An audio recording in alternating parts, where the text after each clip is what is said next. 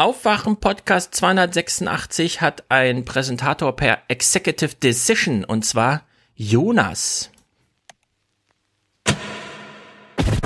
Turkish President Recep Tayyip Erdogan, Russian President Vladimir Putin, and their Iranian counterpart Hassan Rouhani met in the Turkish capital Ankara and their second trilateral summit. Suriye konusunda We must find a settlement in Syria. We cannot waste time. People are dying. Our joint strategic goal is to eliminate the terrorists who keep trying to destabilize the situation on the ground and sabotage the peace process. The US says one thing one day and then a completely different thing the next, so we cannot trust their words and actions. It seems they want to benefit from Syria as much as possible. We'll be coming out of Syria like very soon. Very soon. Very soon. We're coming out. And all Mr. Erdogan wants to say to the US administration stop arming and funding the Kurds. Full stop.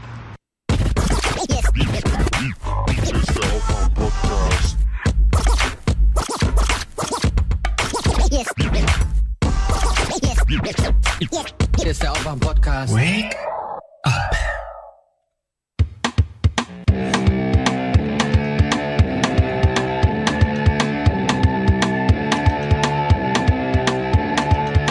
Wake up and clear your brain.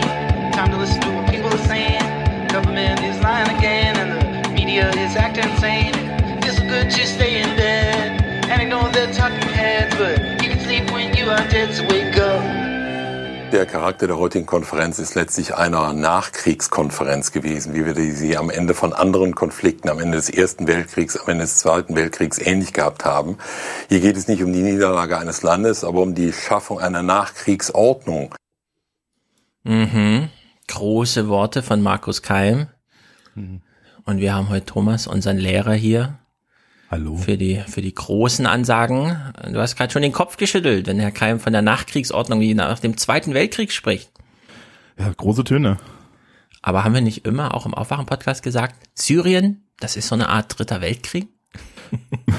Weiß ich nicht. Also, aber es ist bestimmt ein Modell, dem wir nochmal folgen können. Das geht Ja. auch noch in, ja, das geht noch in anderen Ländern. Äh, Man könnte jetzt nach dem Zweiten Weltkrieg wurde die UNO gegründet. Man könnte jetzt entweder nochmal eine UNO gründen oder die alte UNO nochmal aufgreifen und neu gründen. Hm, weiß nicht, ich hatte dieses Jahr einen Vortrag von einem, von einem, von einem Schüler zum Thema, brauchen wir die UNO noch? Und er war Was? sich am Ende nicht, er war sich am Ende nicht ganz sicher, was die Antwort ist. Wie habt ihr das denn diskutiert? Ähm, gar nicht, weil der Vortrag war leider nicht gut. Wir bemängeln ja hier immer die Marginalisierung der UN und jetzt machen Schüler schlechte Vorträge zum Thema, brauchen wir eigentlich nicht mehr? Was ist denn los in unseren Schulen? Äh, später. Also, Unglaublich. was in unseren Schulen los ist, ist, dass die UN halt im Lehrplan steht und es keiner unterrichtet, weil das ist langweilig. Ich dachte, ihr macht alle so Probe-UNs, weißt du? So Schüler spielen UN und sowas, sitzen sich im Schulkreis. Einer steht auf, beschimpft den anderen. Ähm, nee. Nee. nee. Oh Mann, oh Mann. Die, die würden alle da sitzen und, und, und würden nach fünf Minuten fragen, was sie da eigentlich tun sollen. Naja, gut. Heute Tja. besprechen wir die große Weltgeschichte. Ja. Mit einem Lehrer, das ist natürlich äh, perfekt. Ihr kennt ihn alle.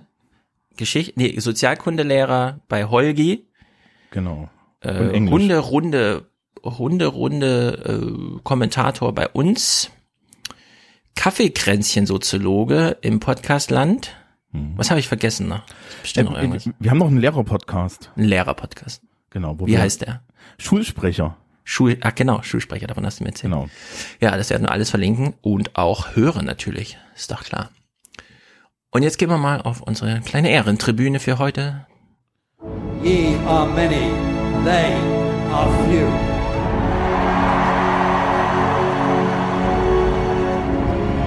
Willkommen im 1% Club. So, ich habe sehr viele Serienempfehlungen bekommen. Äh, werde ich wahrscheinlich gar nicht abarbeiten können. Dann fiel mir ein, im Forum haben wir auch schon so eine ganz hervorragende Serienempfehlungsliste.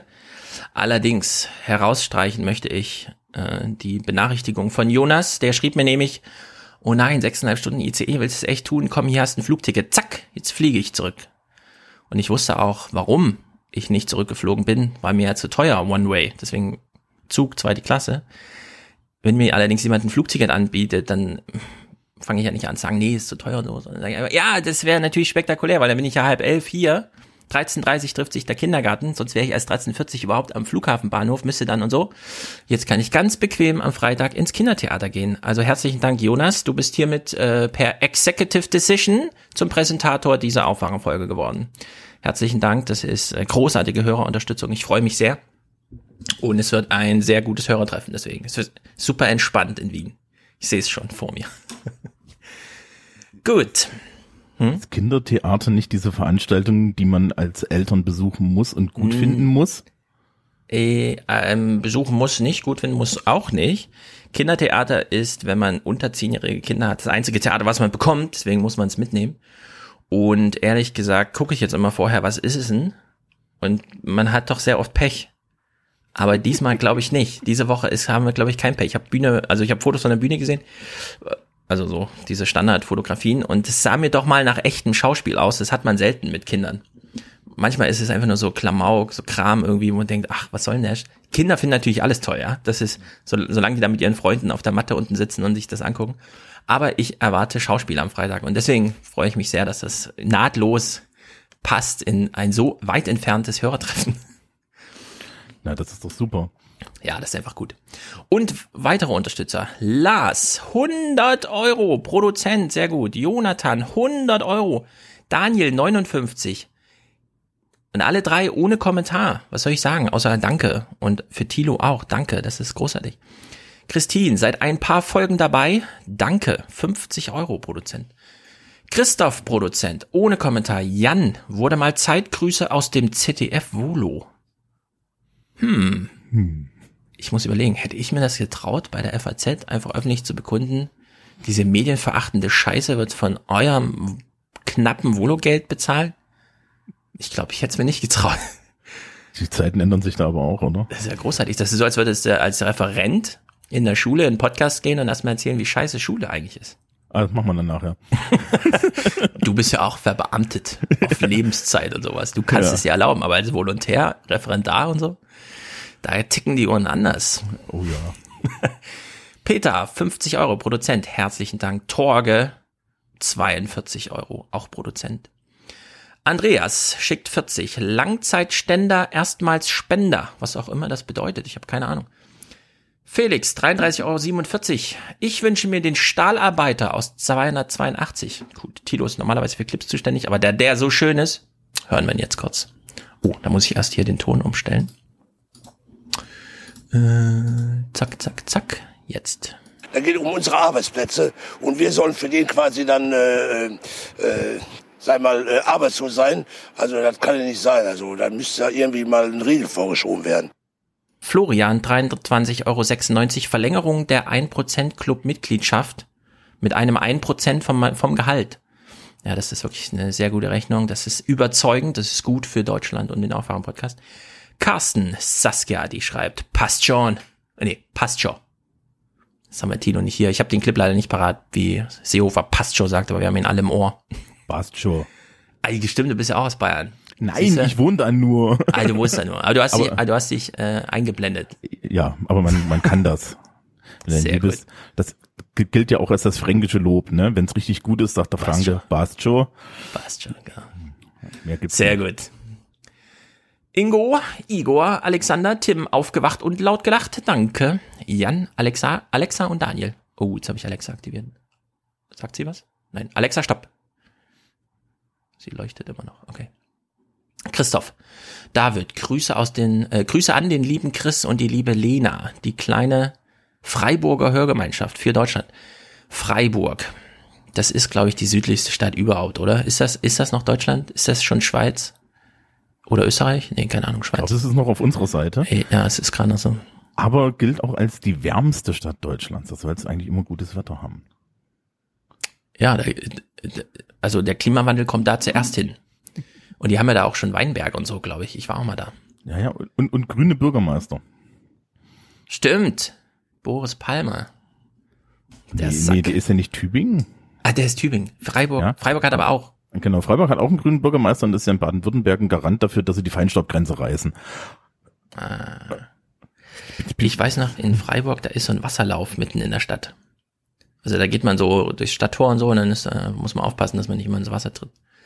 Gut, Michael, Sebastian, Anne-Sophie, Felix, Luis, richtig, äh, Luise. Richtig gut, schreibt sie. Jonathan, Stefanie, zum Aufwachen, für den Arbeitsweg, für politische Bildung, prokrastinieren, for the many, not the few. Liebesgrüße aus Hamburg. Prokrastinieren immer. Ich hab, ich fahre jetzt häufiger um den Flughafen, weil das Wetter so schön ist. Ich habe immer Podcasts dabei und ich verbuche das einfach als Arbeitszeit. Weil ich denke mir so, hm, da kommen interessante Sachen drin vor. Das ist nicht Freizeit, Hobby, irgendwas Sport, das ist Arbeit. Podcast ist so magisch. Ja, ich habe die immer auf der Hunderunde mit. Genau. Und dadurch hast du immer, du kommst immer reicher nach Hause, als du losgegangen bist. Das ist, das ist irgendwie Podcast in der Magic. Leon, Nils, Olga, für die allgemeine Lebensfreude, für Telegram-Audiokommentare für Deutschland. Ja, Telegram-Audiokommentare. Ich gucke mir das nochmal an, wie das bei Signal funktioniert. Vielleicht gibt's dann da ein Update. Katja, Marek, Yvonne, Chris, Christina, Marc, Katja, monatliche Sin-Investition, finde ich immer wieder gut.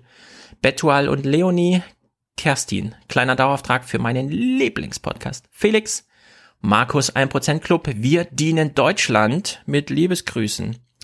Johannes, Alicia, Aufwachen, 1% vom Elterngeld äh, für den 1% Club. Ihr seid mein Alternativprogramm zum täglichen Haichi Bombaichi. Danke, sagt sie. Ja, das ist gut. Wenn man kleine Kinder hat, unter einem Jahr, kann man ohne schlechtes Gewissen einfach einen Kopfhörer aufsetzen, weil von denen ist nichts zu erwarten, akustisch. Und wenn, sind sie, glaube ich, laut. Es ist doppelt gut, genau. Man kann es abschirmen. Das Gute ist am Podcast, man braucht ja kein Display. Man kann also ohne weitere Probleme einfach Podcast hören, äh, das Kind spielen lassen, man verpasst nichts vom Kind, man ist ihm trotzdem zugewendet, weil auf die Optik kommt es ja an in dem Alter. Es ist einfach, man merkt schon, ich bereite mich so langsam auf meinen Republika-Talk mit Nikolas vor. Peter, André, Ole, Bastian, Axel, David, Florian, Martin, Raphael. Ich habe Uganda gesehen, schreibt er. Hm, das ist sehr gut, ich werde es auch nachholen. Bernhard und Kai. For the many, For the many. not, not the few. The few.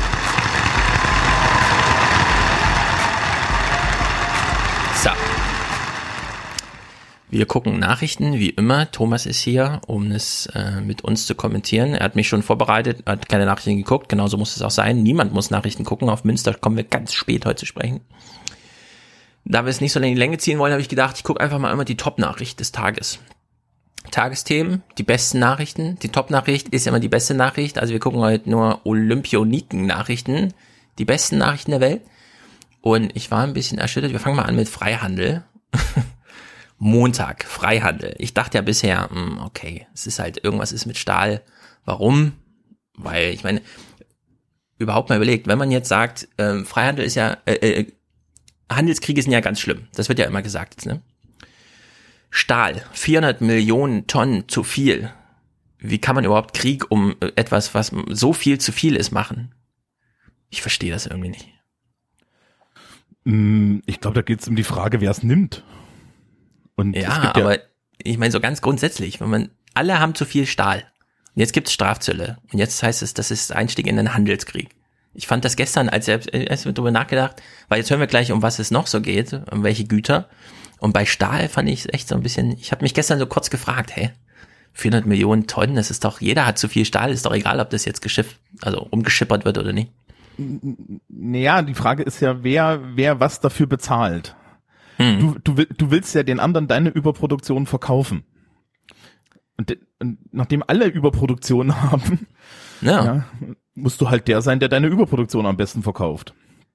Ja, aber die über, also in- ja, genau. Und ich habe mir halt nur gedacht, naja, wenn alle zu viel haben und es geht wirklich nur noch um dieses, das muss man jetzt mal abtreten, ja, dann hat man diese, das wird ja in Europa auch äh, kritisiert, dass die Chinesen das quasi gar nicht nach Markt regeln, sondern da ist halt einfach der der Staat will das so und man hat halt damals entschieden zu viel Stahl und so. Und jetzt hat man macht man darauf Strafzölle. Und die ökonomische Kalkulation ist dann zu sagen, na gut, dann verschickt man es halt nicht mehr, weil warum soll man jetzt in Europa und so? Aber das ist ja nicht wirklich Krieg, weil Krieg ist ja so um knappe Ressourcen. Krieg wäre ja, würde ich sagen, wenn dann Europa was fehlt oder so. Ja, also so in die Richtung.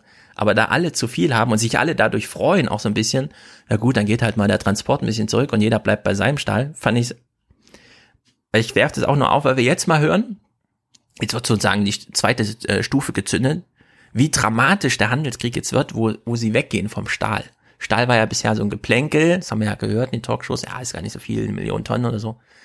Jetzt wird's richtig kritisch.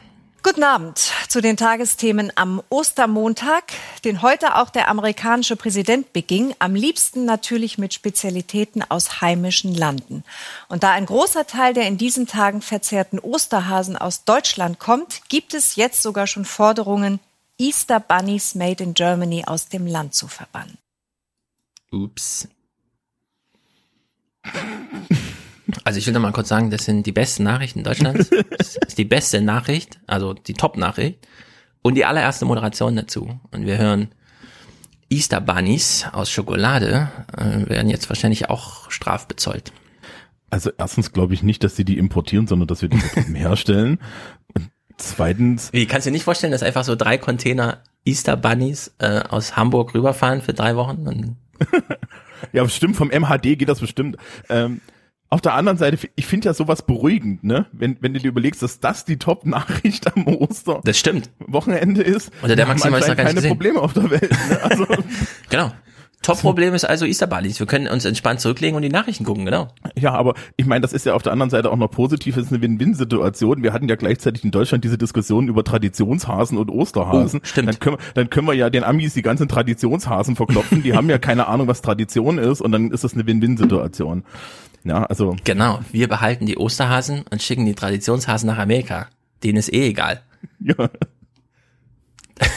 Das ist Win-Win, das stimmt. Okay, also wir lehnen uns jetzt mal entspannt zurück. Es geht um Schokohasen. Jetzt wird es allerdings doch politisch. Ich glaube, Karamioska irrt sich hier in ihrer Moderation. Es vergeht kaum ein Tag, an dem Donald Trump nicht nachlegte im Handelskonflikt inzwischen mit der ganzen Welt. Äh, es geht, vergeht kein Tag, okay, in dem Donald Trump irgendwas macht, das kennen wir. Aber ist er im Handelskrieg mit der ganzen Welt?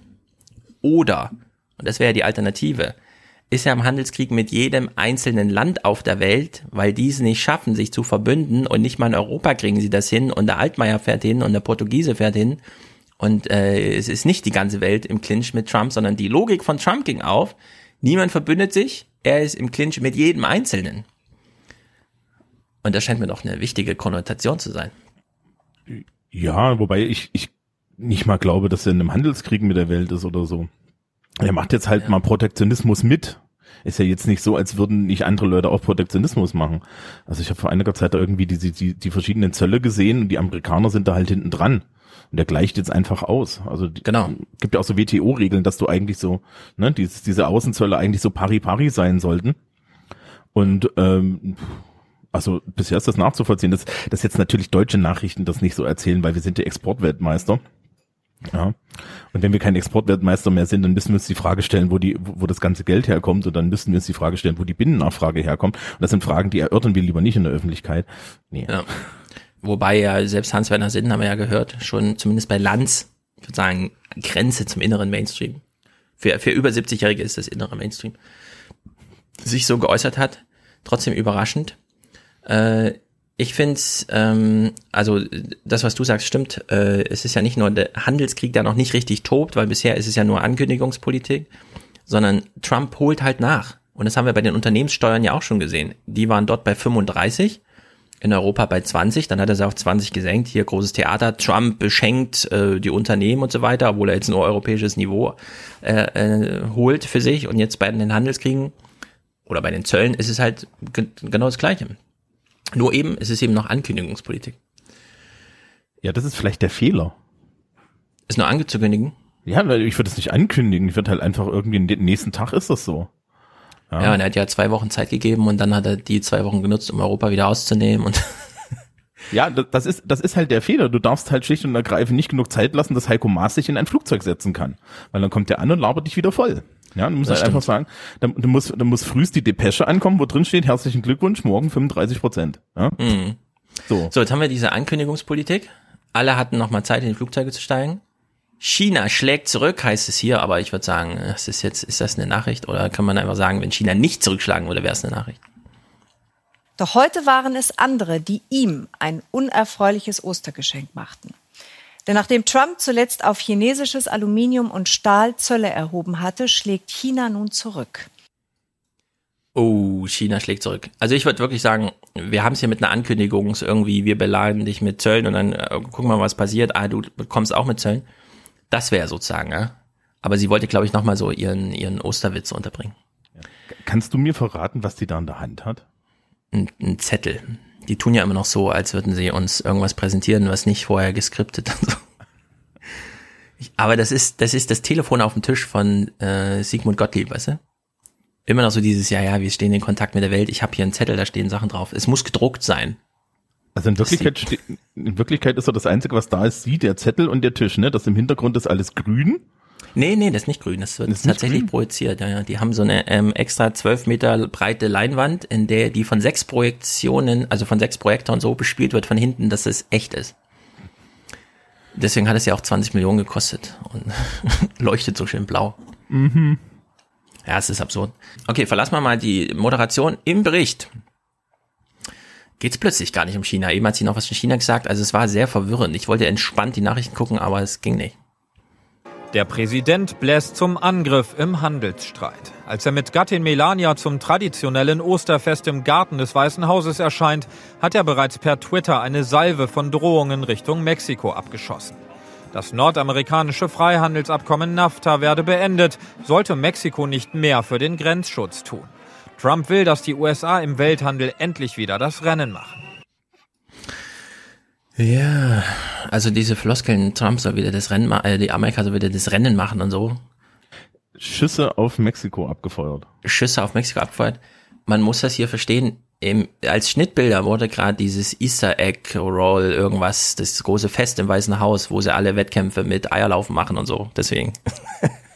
Ja, also ich habe es nicht ganz verstanden. Also das, die Schnittbilder haben überhaupt nicht zum Inhalt gepasst. Ja, wenn sie Nee, jetzt das immer irgendwie- Ja, aber wenn sie ihn einfach in seinem Büro gezeugt hätten oder so, mit so Das ist ja auch das Tolle am Podcasten. Äh, Du kannst Fahrradfahren, Nachrichten hören und du verpasst nichts. Weil alles, was als, also alles, was wichtig ist, ist Audio. Die Bilder, egal. So, jetzt ist hier noch eine, eine kleine Feinheit drin. Und zwar, du bist ja Sozialkundelehrer, vielleicht behandelt ihr sowas mal. Wie macht man eigentlich Politik, wenn Trump jetzt sagt, mh, also erstmal überraschend, es ging gerade um Mexiko, ja. Nach der Moderation, da kam Mexiko gar nicht vor, dann ging es um China, jetzt im Bericht ging es plötzlich gleich um Mexiko.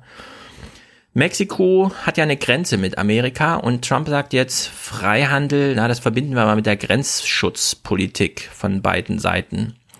Ist das eigentlich eine thematische Geiselnahme? Oder ist das le legitime Politik? Einfach so zwei Themen miteinander zu verknüpfen und sagen, ja, also wenn ihr nicht an der Grenze die Leute wegballert für uns, machen wir keinen Freihandel mit euch. Ist erstmal legitim, weil so international ist alles erlaubt. Ja, aber steht sowas nicht im Verruch oder sowas, oder wie das heißt? Ja gut, ja gut, ja, also sagen wir es mal so, wenn es jetzt Deutschland machen würde, mh, wir müssen uns da immer Mühe geben, dass wir nicht so auffallen. Ja, Franzosen würde man auch drüber lachen. Donald Trump wiederum, der hat einen Freischein, ne? Was erwartest Hm. ne, Du musst ja, musst ja Genau. sehen, das ist ja an, an die Person gebunden an der Stelle, ne? Also es, es macht ja nicht Angela Merkel Politik. Wenn Angela Merkel sowas macht, muss Angela Merkel das immer heimlich machen und dann darf Seibert in der BBK zwei Wochen lang darüber nicht reden, ja? Das, Ja. Da kommt dann immer, das, da kommen dann immer diese Sachen so, so, die er da wegdrückt. Bei Trump erwarten wir doch nichts anderes, dass der ein Schurke ist. Das kann sein. Und deswegen, vielleicht sind sie hier in seine Falle gegangen, weil die thematisieren das nicht. Dass er Grenzschutzpolitik, also wo es wirklich darum geht, jetzt eine Mauer, Schussanlagen, irgendwie Schicksale, Biografien und so, verbindet er jetzt mit dem Freihandel. Und es wird hier einfach gesendet, als würde man so halt Politik machen. Wobei ich sagen würde, nee, das widerspricht so ein bisschen meinem, ähm, ich hatte ja auch Sozialkundeunterricht und so, ja, das widerspricht so ein bisschen, wie ein Gesetz entsteht. Äh, Wissen, was ich aus der Schule habe. Na, naja, du, du musst ja bedenken, das ist internationale Politik. Da gibt's ja nicht wirklich Regeln. Ja, das stimmt. Ja, ist ein bisschen wie, ein, wie im Sandkasten. Er hat jetzt das größere Förmchen und die große gelbe Schaufel. Ja, und er kann halt einfach. Ja, Und- aber stell mal, wenn du Ja. jetzt Unterricht machst, ja, und, und wie ein Gesetz, äh, wie dieses Gesetz entsteht, also nimmt man da mal so das Internet, und dann würde man so jetzt, die, die Geschichte wäre dann, ja, also die Autos, Autoteile aus Mexiko, die konnten in, äh, was weiß ich, Indiana gut zusammengearbeitet, äh, gebaut werden, weil das hat dann die 5% Zoll konnte man sich leisten. Plötzlich waren es aber 20% Zoll. Warum, fragt ihr? Naja, weil die Mexikaner halt die 500 Kilometer Steinmauer nicht gezahlt haben. Und da denkt man sich so, aha, Es kommt drauf an, wenn du das mit 16-Jährigen so am Gymnasium in der 10. Klasse besprichst, finden die das alle komplett logisch. das stimmt. Ja, Das also ist da pubertäre so, Logik. Ja, das ist, das, das würden, die, würden die alle so, boah, das würde ich auch so machen. Ja, also, ne, wenn du, wenn du, wenn ich, wenn ich mit 20-Jährigen in der beruflichen Oberschule bespreche, dann gehen schon die Leute die Ecke sagen, das ist ein bisschen fies. Oder mit Ja. äh, Jurastudenten. Ah ja, so haben die das gemacht, alles klar, okay. Aha, Hat sich das die WTO mal angeguckt? B, B, äh, BWLer würden dir da auch sagen, das ist doch legitim. Also die, die, die, ne, das Problem bei internationaler Politik ist, dass es keine Regeln gibt. Und wer halt die, die Machtmittel hat, kann sie auch einsetzen. Ich finde das ja eigentlich ganz charmant, weil er erfüllt ja damit ja noch ein innenpolitisches Ziel. Mhm. Weil er hatte gesagt, er zahlt für die Mauer nicht. Ja. Ja. Das war eine seiner größten Niederlagen, dass er das Gesetz jetzt, also den Haushalt nicht durchbekommen hat mit, äh, also mit der Ansage, da steckt das mit drinne, weil das hat er sich ausquatschen lassen. Und Ann Coulter und so, die waren schon bei Fox News und hat gesagt, was ist denn das für ein Präsident? Der hat uns gesagt, der ist ein toller Dealmaker und jetzt hat er gar nichts gemacht. Ja. Da waren alle sehr sauer. Aber jetzt macht er doch bestes amerikanisches Business. Ja. Stimmt, hier holt das wieder raus. Aber wir haben jetzt schon festgehalten, es ist pubertäre BWLer-Politik. Und das ist ja auch mal ein gutes Urteil für äh, so Trump. Jetzt müssen wir unser Bizarrometer so ein bisschen anschalten. Dass sie das hier nicht thematisieren, okay, kann man noch wegstecken, ist halt pubertäre BWLer-Politik. Die scheinen manchen logisch, vielleicht auch in der Tagsthemenredaktion. Das, was jetzt kommt, dass das unkommentiert blieb, wundert mich aber dann doch. Im Handelsstreit mit China holt währenddessen Trumps Amtskollege Xi zum Gegenschlag aus. Symbolkräftig pflanzt er Bäume und verhängt Sonderzölle auf 128 amerikanische Produkte, insbesondere aus der Landwirtschaft. Eine Reaktion auf die von Trump gegen China verhängten Einfuhrzölle auf Stahl und Aluminium. Xi selbst äußert sich nicht, aber der Chefredakteur der staatsnahen Zeitung Global Times hatte bereits einen kämpferischen Ton angeschlagen. Wenn du mir Fleisch aus dem Körper schneidest, dann schlage ich dir einen Schneidezahn aus. Und ich bin mir sicher, dass Chinas Toleranz für Schmerz größer ist als die der USA. So, in Deutschland kennen wir das auch, allerdings sind es dann zwei Karrieren hintereinander. Erst Journalist, dann Regierungspressesprecher. In China fällt das irgendwie zusammen. Xi äußert sich nicht, also fährt man mal zu dem äh, Chefredakteur der Global Times in Peking und lässt sich von ihm erzählen, was die Regierung will. Naja, das ist, ist, na, wenn du so eine, wenn du so ein Staatsding hast, und das ist ja eh eine Staatszeitung, Mhm. dann Ja, hast du aber doch keinen Pressesprecher mehr. Aber kann man das nicht wenigstens kurz thematisieren hier?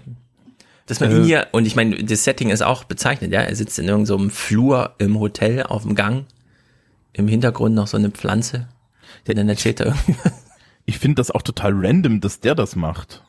Ja, also ähm, hier in Bamberg gibt's ja die einzige äh, Deu chinesische Zeitung in Deutschland, ja, Chinese European Times. Das ist ein, Mhm. ein der CSU angehöriger Mensch mit chinesischem Hintergrund, der ein, äh, ein, ein Asianudelladen hat. Es ist leicht bizarr. Ähm, und den, den könnten sie da auch interviewen, ja, also da, da, im Zweifel sagt er dir da was. Ja, also, ich, ich weiß auch nicht, ich frage mich ja immer, wie kommen die jetzt an den ran, ja? Also, also ist das, ist das, ist da der Korrespondent hingefahren oder hat er einen Anruf gekriegt? So. Hm. Ja. Also, Präsident ja, Xi sagt nichts, aber der da sagt was. das, das Setting, ja- was wir da sehen, meinst du, das, das ist ein Tagesthemen eigenes? Nee, nee, ich habe unten war da ja irgendwie Subtitle drunter, ne, in Chinesisch und in Englisch. Und wahrscheinlich ist das irgendwie für, für, von den Ameri ja, so in Amerika und dann ist wird's noch interessanter. Also da müsste man schon so ein bisschen die Provenienz müsste man schon vielleicht mal ein bisschen klar machen, wo sie das so herhaben oder so, ja. Aber das, Das wird stimmt, jetzt einfach jetzt weg- du es sagst. Es wird jetzt ein bisschen weggesendet, ne? Das ist jetzt hier irgendwie der der Global Times. Also Global Times sagt mir schon nix. Ich weiß nicht, ob du davon schon mal gehört hast. Ja, das es muss irgendwie eine englische Zeitung sein, damit Ja, so New York Times mäßig, die haben ja den Vorteil, die publizieren für die ganze Welt und das wollten die in China dann wahrscheinlich auch, also haben sie die gemacht. Aber kann es jetzt wo du sagst, kann es sein, dass hier einfach der Chefredakteur von sich aus einen Kommentar spricht, so wie das ja auch Brandl oder so machen, und die das dann genommen haben? Ja, naja, und, und vor allen Dingen dann auch, ne, ist halt voll auf Linie. Darauf, du kannst ja dann in China wiederum drauf wetten, ne? Also.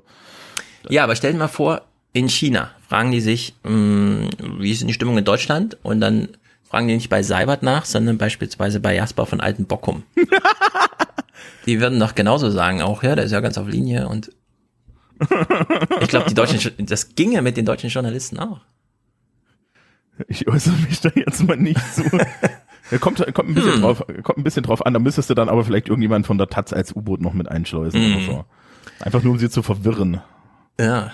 Aber ja, ja, naja, äh, das wundert mich schon ein bisschen. Also ich habe den, glaube ich, auch irgendwie, ich habe irgendwie so zwischendrin was Amerikanisches oder Englisches gesehen. Da war der, tauchte der auch schon mal auf. Hm. Das ist schon, das, das ist schon eigenartig. Ja, und das wird jetzt hier alles so weggesendet, als, als, als, als bräuchte da auch niemand Kontext, ne? Wir labeln ihn einfach als Pressesprecher. Was wir eben in den letzten beiden Clips schon auffällig gesehen haben, Trump wurde ja bei diesen Osterfeierlichkeiten gezeigt.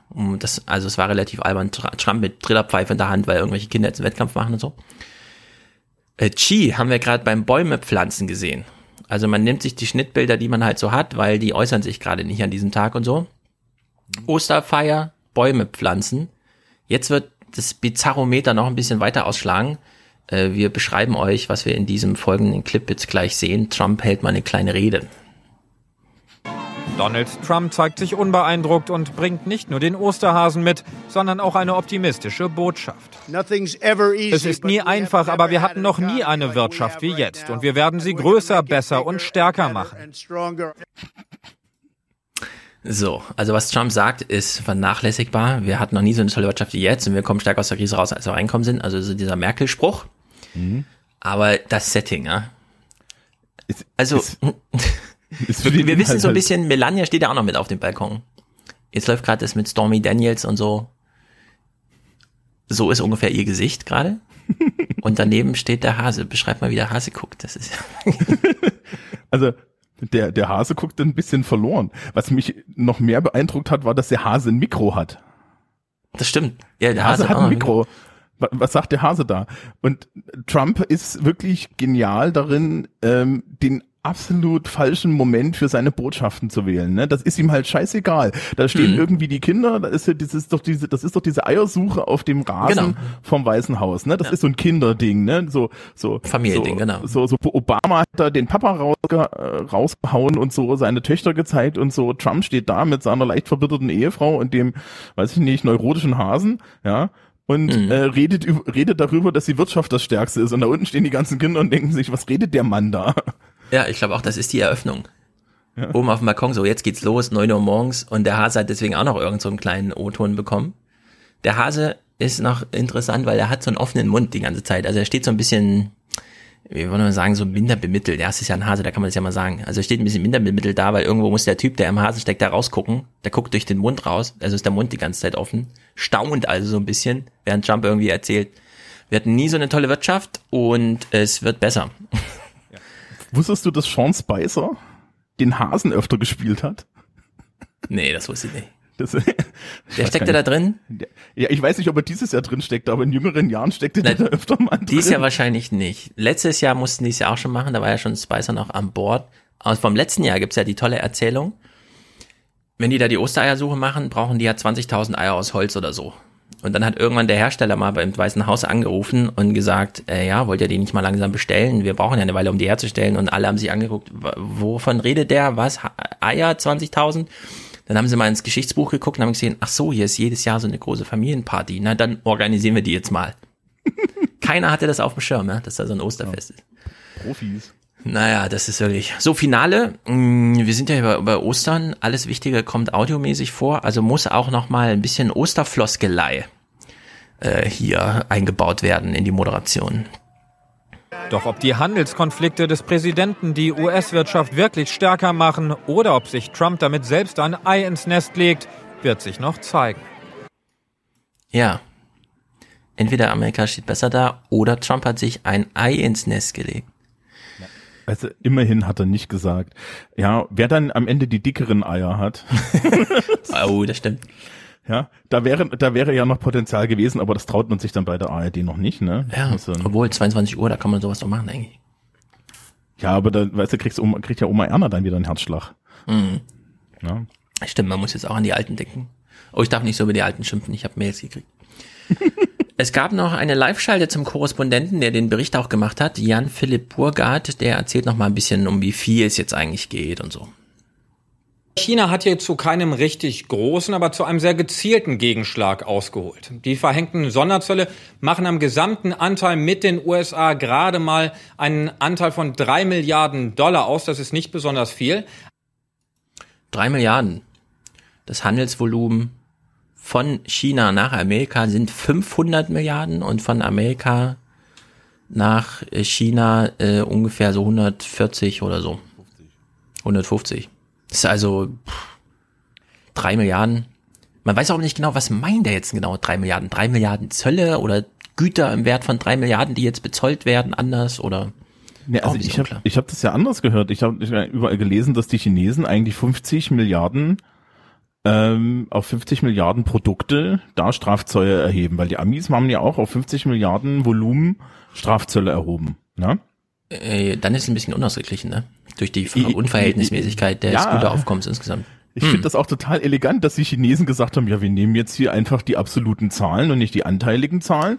Wenn ihr Ja. 50 Milliarden, ne, dann wir 50 Milliarden. Und guck mal doch Das, mal. Ehrlich ne? gesagt, das versteht jede Oma Erna. Die sitzt zu Hause und denkt, 50 Milliarden, 50 Milliarden. Dass dann bei Amerika gleich ein Drittel wegbricht, also ein Drittel sozusagen belastet ist und bei China da vernachlässigbare, was weiß ich, 10 Prozent oder so. Das ist natürlich klug. Ja, Die Chinesen sind sehr klug. Clevere Politik. Stimmt. Ja, und du kannst, du, du, du, ist ja, ja, ist ja eine, eine Variante von Gleichheit, ne? Also es, es hat ja keiner gesagt, dass wir uns jetzt irgendwie hier so Gleichheitsprinzipien erstmal diskutieren also, müssen. Gerade jetzt bei dem Stress mit äh, Russland. Vier raus, vier raus. Es wird einmal alles einmal gespiegelt, bei den Zöllen auch, das versteht jeder, 50 Milliarden, 50 Milliarden.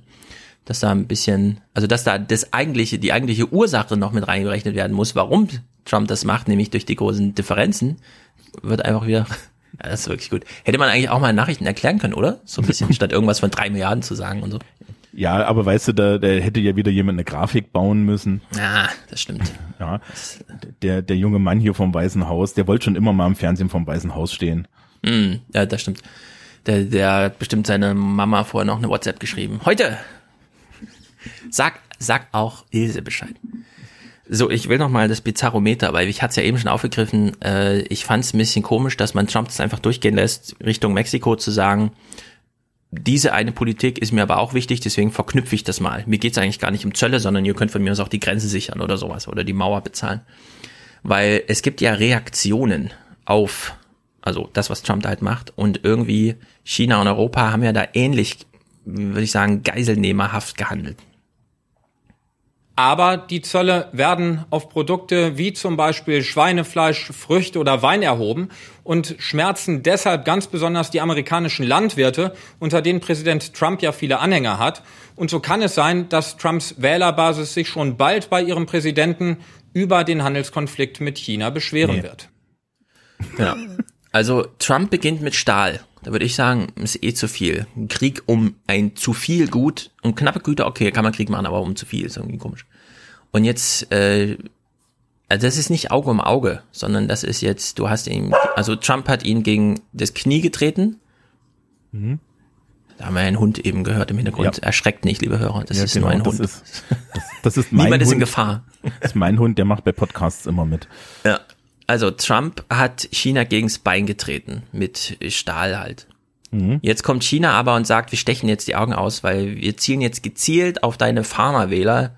Das haben wir im The Daily Podcast, für die, die es hören, schon gehört, wie krass das auch für die ist, weil die kämen nie auf den Gedanken, Demokraten zu wählen und sind jetzt ein bisschen hin und her gerissen, weil ihnen plötzlich ihre Bohnen und so, ihre Beans da weggezollt werden. Aber es ist irgendwie nicht ganz, ich weiß auch nicht. Ich sehe da so ein bisschen, dass diese persönliche Ebene da so mitschwingt und ja, ja, dann machen wir halt mal, also das, das Zollkrieg hier heißt, ja, ja, wir ärgern den dann persönlich so, ja. Das finde ich so ein bisschen, es hat so eine Note irgendwie. Ja, nur, nur so. Wer hat angefangen? Die Chinesen machen das nicht die ersten. Die EU hat Ja. schon mal gesagt, Strafzölle, Harley Davidson und Whisky. Genau. Ja. Das ist halt, ähm, so wird halt Politik gemacht, ne? Da sind wir wieder damit, wer hat den längeren Hebel? Und mh, das Problem ist dann für die USA auch, die USA sind halt auch so ein riesen Importland, die importieren unheimlich viel Zeug. Alles Und dann kannst du, ja genau, dann kannst du sie halt auch richtig schön da irgendwie kriegen. Und dann kannst du, ja, also wir hatten es ja gerade mit dem, mit dem Ungleichgewicht zwischen China und den USA. Na, na klar, wenn die Chinesen sagen, ja, meine Güte, das ist mir doch egal. Ja. Ähm, was ich nicht glaube, ist, dass am Ende die Farmer dann äh, so lange hadern. Weil das führt halt, so, wenn er aus so einer Perspektive, pädagogischen Perspektive, das führt halt nur zu Trotz. Ja. aber irgendwie müssen sie ja reagieren. Die haben jetzt diese riesigen Felder, da kann man ja nicht einfach die Kultur jetzt ändern, sondern da wachsen halt, was halt so wächst, Erdnüsse, Bohnen, irgendwas. Ja, also das kriegst du schon los. Das kostet halt wen, kostet dann halt mehr. Ähm, also äh, da, da ist dann halt auch die Frage, das Bildungsniveau ist da ja teilweise nicht so hoch, ne? Um das Mhm. jetzt irgendwie neutral auszudrücken.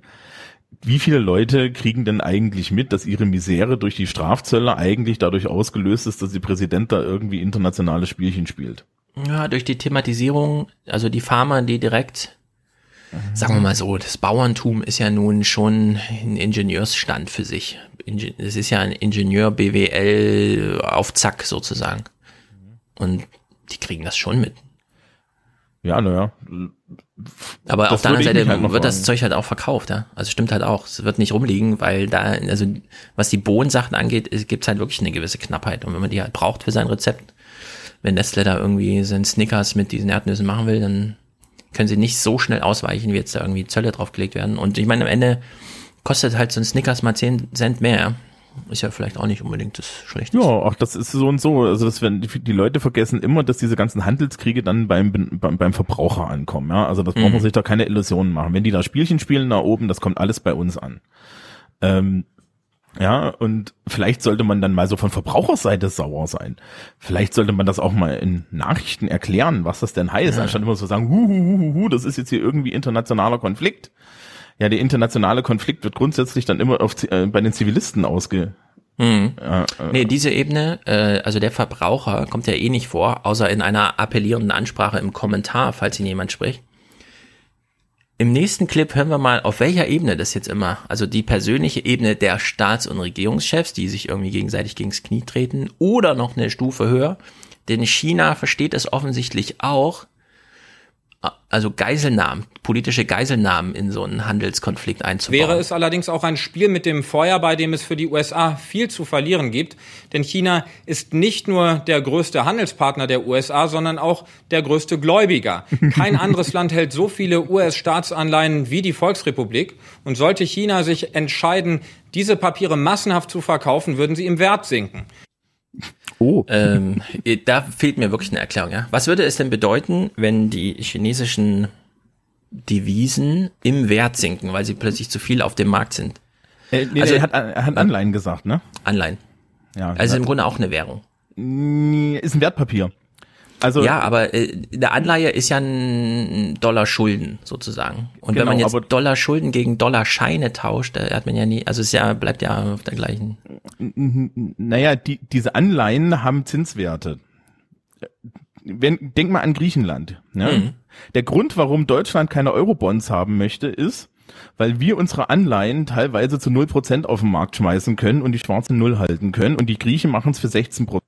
Wenn wir es Europa allgemein machen, dann haben wir einen Durchschnittswert und dann müssten auf einmal auf deutsche Staatsanleihen wieder mehr Geld bezahlt werden. Wenn die Chinesen jetzt den Markt mit amerikanischen Staatsanleihen fluten, ja, dann kriegen die keine mehr verkauft.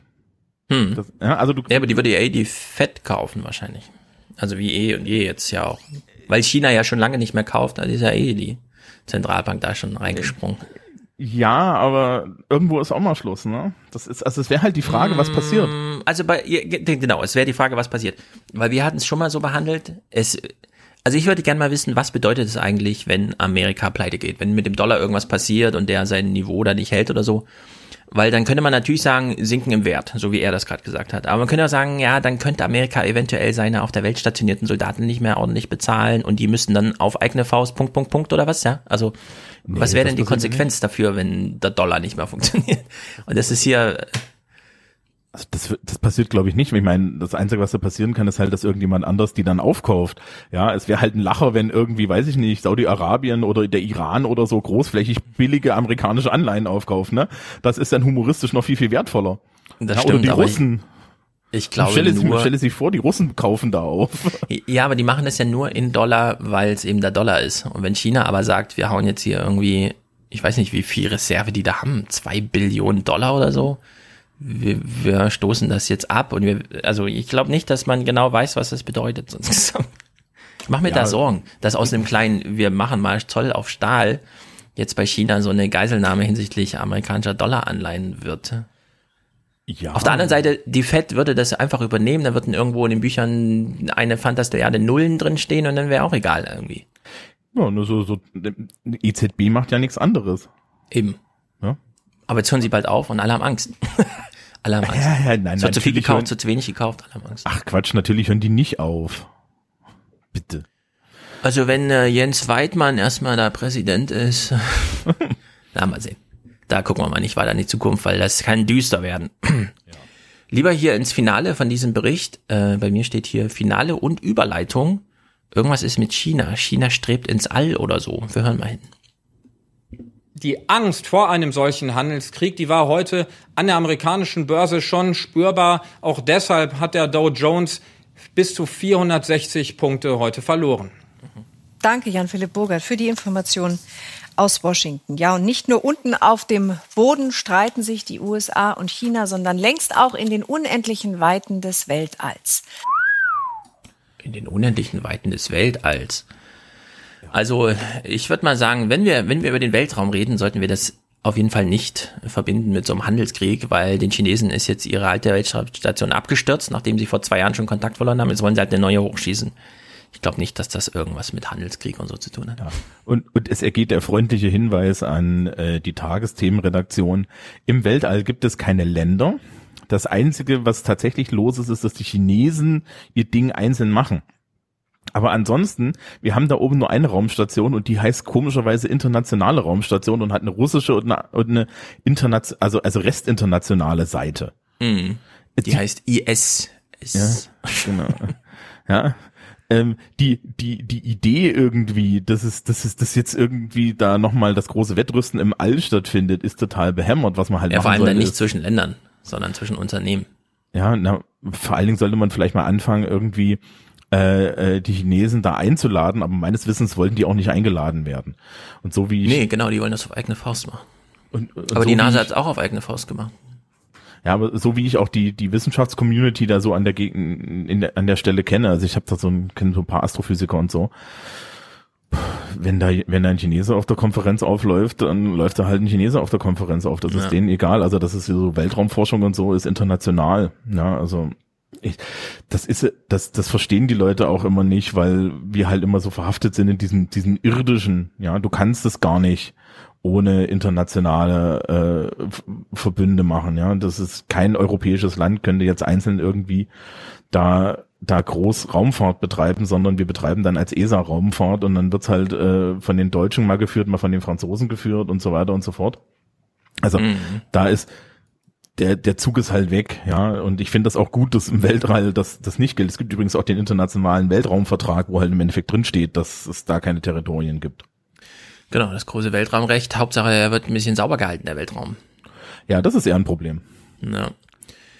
Letzter Clip zu den Zöllen. Wir springen, so- also es war sozusagen alles Montag, wir springen ein paar Tage vor und wir fragen uns, ja, ist es jetzt ein Thema, bei dem wir uns entspannt zurücklehnen können oder ist es irgendwie ein, oh, demnächst geht es auch im Weltraum weiter und Amerika verliert alle Dollarwerte und überhaupt und so oder Schokohasen sind ja auch noch Top-Thema. Am Ende der Woche war es alles nur noch so eine Kurznachricht wert und ich würde sagen, es ist ein bisschen Ballerballer. Nachdem Washington gestern Einfuhrzölle auf chinesische Waren im Wert von 50 Milliarden Dollar angekündigt hatte, will das chinesische Handelsministerium mit Gegenmaßnahmen in gleichem Umfang reagieren. Peking macht dies jedoch davon abhängig, ob Washington die Zölle tatsächlich erlässt. Ah. Das Weiße Haus teilte am Abend mit, die Prüfphase dafür könnte mehrere Monate dauern. Ja, es wird einfach mal ein paar Monate geprüft, ob eventuell und so Grund besteht, dann doch mal und vielleicht auch nicht. Oder auch, oder auch in drei Monaten ist Gras über die Sache gewachsen. Genau, niemand, niemand interessiert sich mehr dafür. Ja. Alle sitzen am Tisch, ja. reden schön miteinander, der Kaffee schmeckt und ist egal. Ja, ich meine, das naja. war jetzt, so, so rein interaktionell ist die Nummer doch klar gewesen. Ja, die Amerikaner haben das mal probiert. Ja, die wollten die, den Verhandlungstisch eröffnen. Genau, genau, und die Chinesen haben gesagt, das könnt ihr haben. Das wäre jetzt so unser erstes Gebot. Ne? Wir spiegeln euch einfach mal in absoluten Zahlen, ohne dem Rest zu verraten, wie das so relativ aussieht. Wie ist so? Und dann haben die, Ami haben die amerikanischen Seite sich so gedacht, hm, wir reden da mal drüber. Ja, ja ich würde auch sagen, so alles in allem ist es halt. Ne, das, die Planung ist in Planung. So ist halt Politik. Gestern, ich habe auch, ich weiß nicht mehr genau, wo, bei No Agenda oder so, irgendwo war eine Thematisierung von Trumps Politik und dann äh, haben sie mal verglichen, Obama und Trump. Und bei Obama war halt, er kam ins Amt, plötzlich hat er nicht mehr getwittert, ja, so dieses ganze, der Internetmann, um von nebenan sozusagen, der euren Wahlkampf macht, ist plötzlich nicht mehr da, ist jetzt Präsident. Alles ist abgerutscht in irgendwelche Oval Office Gespräche, bei denen man ihm sozusagen gezeigt hat, ja, also so sieht's aus, wir können hier gar nichts machen, zack, zack, bum, bang, ja, und Krieg müssen wir übrigens auch weitermachen, nichts mit Truppenheim und so. So, und äh, plötzlich hat man Obama nicht wiedererkannt. Trump hat genau die gleichen Gespräche gekriegt. Ja, irgendwelche Berater kamen zu ihm, haben gesagt, hier, also das müssen wir jetzt so und so machen und so. Dann ist er zu Twitter gegangen, hat geschrieben, ich mach so. Und dann hat er sozusagen das Gespräch, was man mit ihm im Oval Office führen wollte, einfach mal in die Öffentlichkeit gezerrt und eine Forderung gestellt. Und dann mussten alle Verwaltungsbeamte mal überlegen, wie gehen wir jetzt damit um? Dass dieser Präsident bei jeder Forderung, die wir ihm stellen, einfach öffentlich sagt, was so seine Forderung ist und es dann mal drauf ankommen lässt, wenn der nächste Termin mit den gleichen Leuten ist. Und unter der Maßgabe, finde ich, macht das Trump ziemlich gut. Ja? Er sagt halt einfach, das mit den Zöllen gefällt mir irgendwie nicht. Klar, er könnte jetzt eine kleine Runde einberufen, ein Jahr sich Zeit nehmen, alle Staatschefs, wenn er sie trifft, darauf ansprechen oder einfach auf Twitter schreiben, so, eure Easter Bunnies machen jetzt 20 Prozent und dann gucken wir mal, wie die Reaktionen ausfallen. Und ich finde, dafür war das jetzt eine echte Hochgeschwindigkeitspolitik. Ja? Also es hat jetzt einen Monat oder so gedauert und alle wissen Bescheid. Also erstens, Oma Erna weiß Bescheid, was ein Handelskrieg und was Strafzölle und so weiter sind, weil Hans-Werner Sinn ihr gesagt hat, also die EU verhält sich da völlig falsch. Finde ich auch mal, ja, Trump hat das hingekriegt, dass Hans-Werner Sinn bei Land sitzt und Oma Erna sagt, Europa verhält sich falsch. Das ist schon eine Leistung, die hat bisher kein anderer Präsident hinbekommen. Und jetzt sitzen halt alle da und überlegen mal so, entweder das verläuft im Sande oder man macht halt ein Thema draus. Ja, was dazu ja kommt, ist dieses amerikanische Mediensystem, das jeden Tweet von ihm einfach aufnimmt, ne? Also, ja. du, du, du hast Die ja haben keine alles wieder Wahl. vergessen. Ja. Die haben von 2016 alles, was sie besser machen wollten, schon wieder vergessen, ja. Vor allem im Fernsehen. Und, und woran ich mich da auch erinnert fühlte, ist an die Sondierungsgespräche zwischen hier der Jamaika-Sache. Da haben sie, da haben, haben die deutschen Politiker das Ja. ganz genauso gemacht. Wir haben, sie haben alles über Social Media gespielt, ja. Die Medien haben sich vor diesen Balkon gesetzt, ja. Und irgendwie vier Wochen lang, weiß ich nicht, da so Massenmasturbation betrieben ohne Sinn, ja. Und sich dann am Ende gefragt, warum sie alle nicht gekommen sind, ja. Äh, weil es nie darum ging, ja, in dem Moment, wo Christian Lindner die Papiere twittert, musst du doch irgendwie dann mal Genau. dir, dir die Frage stellen, hm, warum macht denn der das? Ja, der macht, also, aber vielleicht, ich weiß nicht, vielleicht benutzen Journalisten ihren Twitter auch nicht so oder, oder Nee, so wir die haben das, großen. das ist, wir sehen das, also ich würde sagen, es mangelt nicht an kognitiver Qualität bei den Beteiligten, sondern es ist wie bei Münster. Man kann das mittlerweile, üblicherweise ist ja an einem Wochenende mittel, also wir haben ja eigentlich alle unsere Handys aus, ja. Wann hat noch jemand mal ein Smartphone klingeln gehört? Das ist doch, mittlerweile ist es doch drin, dass man sozusagen passive Nutzung. So, dann passieren solche Sachen wie in Münster. Man sieht so, ah, zwei Tote, krass, drei Tote, keine Ahnung. Und dann weiß man genau, wie es abläuft. Heute Münster wird thematisiert. Morgen werden die Medien zu Münster thematisiert. Und noch einen Tag später kommen dann die Medien nochmal drauf zurück, wie das denn in Münster war und dann aber richtig. Ja, und man, man kann das auch überspringen, einfach ignorieren, dann den Wikipedia-Artikel dazu lesen. Und so ist das hier auch. Es gibt null Reflexion zu diesem, Trump twittert halt. Ja, Christian Lindner ist auf Social Media aktiv. Es wird alles reportiert und es gibt null Reflexionsschleifen, obwohl alle schon wissen in dem Moment. Aber in zwei Wochen ist dann mal ein Leitartikel fällig, ja, zu diesem Thema. Da müssen wir dann mal zeigen, dass wir eigentlich doch klüger sind und so. Aber halt immer zu spät. Diese Zeitdimension haben sie noch nicht so richtig hinbekommen. Da laufen sie einfach auf, würde ich sagen. Da gehen einfach Kalküle der Politik auf. Oder wie das eben der Wahlkampfmanager von George W. Bush damals schon, bevor Obama irgendwas mit äh, Internet machte, meinte, also wir tanzen denen auf der Nase rum. Wenn wir eine Botschaft haben, zack, hat die, ist die Botschaft bei Oma Erna angekommen. Ja? da, ob die Medien da nochmal was kommentieren, ist uns doch egal. Naja, jetzt können wir mal überlegen, liebe Medien, wo wir eh schon in der Kritik sind, 24 Sekunden für diese Kurznachricht. Ist das zu viel oder zu wenig? Wir haben also alle nicht sehr viel Zeit, darüber jetzt nachzudenken, während wir den Clip hören. Die meisten Flüsse und Bäche in Deutschland sind ökologisch in einem schlechten Zustand. In 93 Prozent der Fließgewässer leben nicht mehr die typischen natürlichen Gemeinschaften aus Fischen, Pflanzen und Kleintieren. Mhm. Das geht aus der Antwort der Bundesregierung auf eine Anfrage der Grünen hervor. Das Umweltbundesamt nennt als Gründe Dünger oder Spritzmittel der Landwirtschaft, Begradigungen und Wehre. 93 Prozent. Also wenn ich hier um den Flughafen fahre, mit dem Fahrrad sind es 45 Kilometer und ich fahre an zehn Seen vorbei. Neun davon sind einfach kaputt. Ja, und das sind dann nicht mal Fließgewässer. Stimmt, das sind noch nicht mal Fließgewässer, sondern das ist noch äh, stehendes Gewässer über dem Flughafen. Ich würde mal sagen, super kaputt. ja, also. Ist jetzt 24 Sekunden. Zu kurz ja. oder zu lang? Nein, eigentlich brauchst du das so überhaupt nicht sagen. Das muss doch jeder wissen. Das ist doch schon seit 20 Jahren so. Also, ja, wäre jetzt, wär jetzt die Lehrerantwort. Müsste sagen, das ist doch allgemein bekannt, ne? wenn du im Biounterricht aufgepasst hast. Die Gründe, die sie da nennt, sind auch vollkommen immer noch dieselben. Das ist schon seit den 80er Jahren so. Wir, wir überdüngen alles ja. und so weiter. Was ich ja auch schön finde, es wird überhaupt nicht thematisiert. Ne? So, so hatten wir nicht gerade amerikanische Landwirtschaft? Mhm. Hm? Na, ich meine, Produktion und so. Wenn man ein bisschen Deutschland vom Hintergrund und so weiter, da erfährt man ja, äh, es gibt so Wasserschutzbrote oder so in Bayern, wo man dann sagt, ein bisschen weniger Nitrat, also ein bisschen weniger dünner und so. Wenn man sich dann Holland von oben anguckt, da steht ja kein Baum mehr. Nur noch Felder, äh, überall natürlich, also sehr viel fließendes Gewässer. Ich frage mich dann immer, wenn in Deutschland, wo nun Landwirtschaft, okay, es gibt viel Landwirtschaft im Norden und so, aber wenn man durch Deutschland mit dem Zug fährt und so, man sieht doch relativ viele Wälder, die jetzt nicht unbedingt bestellt werden, also genutzt werden, ökonomisch und so. Und hier 93 Prozent.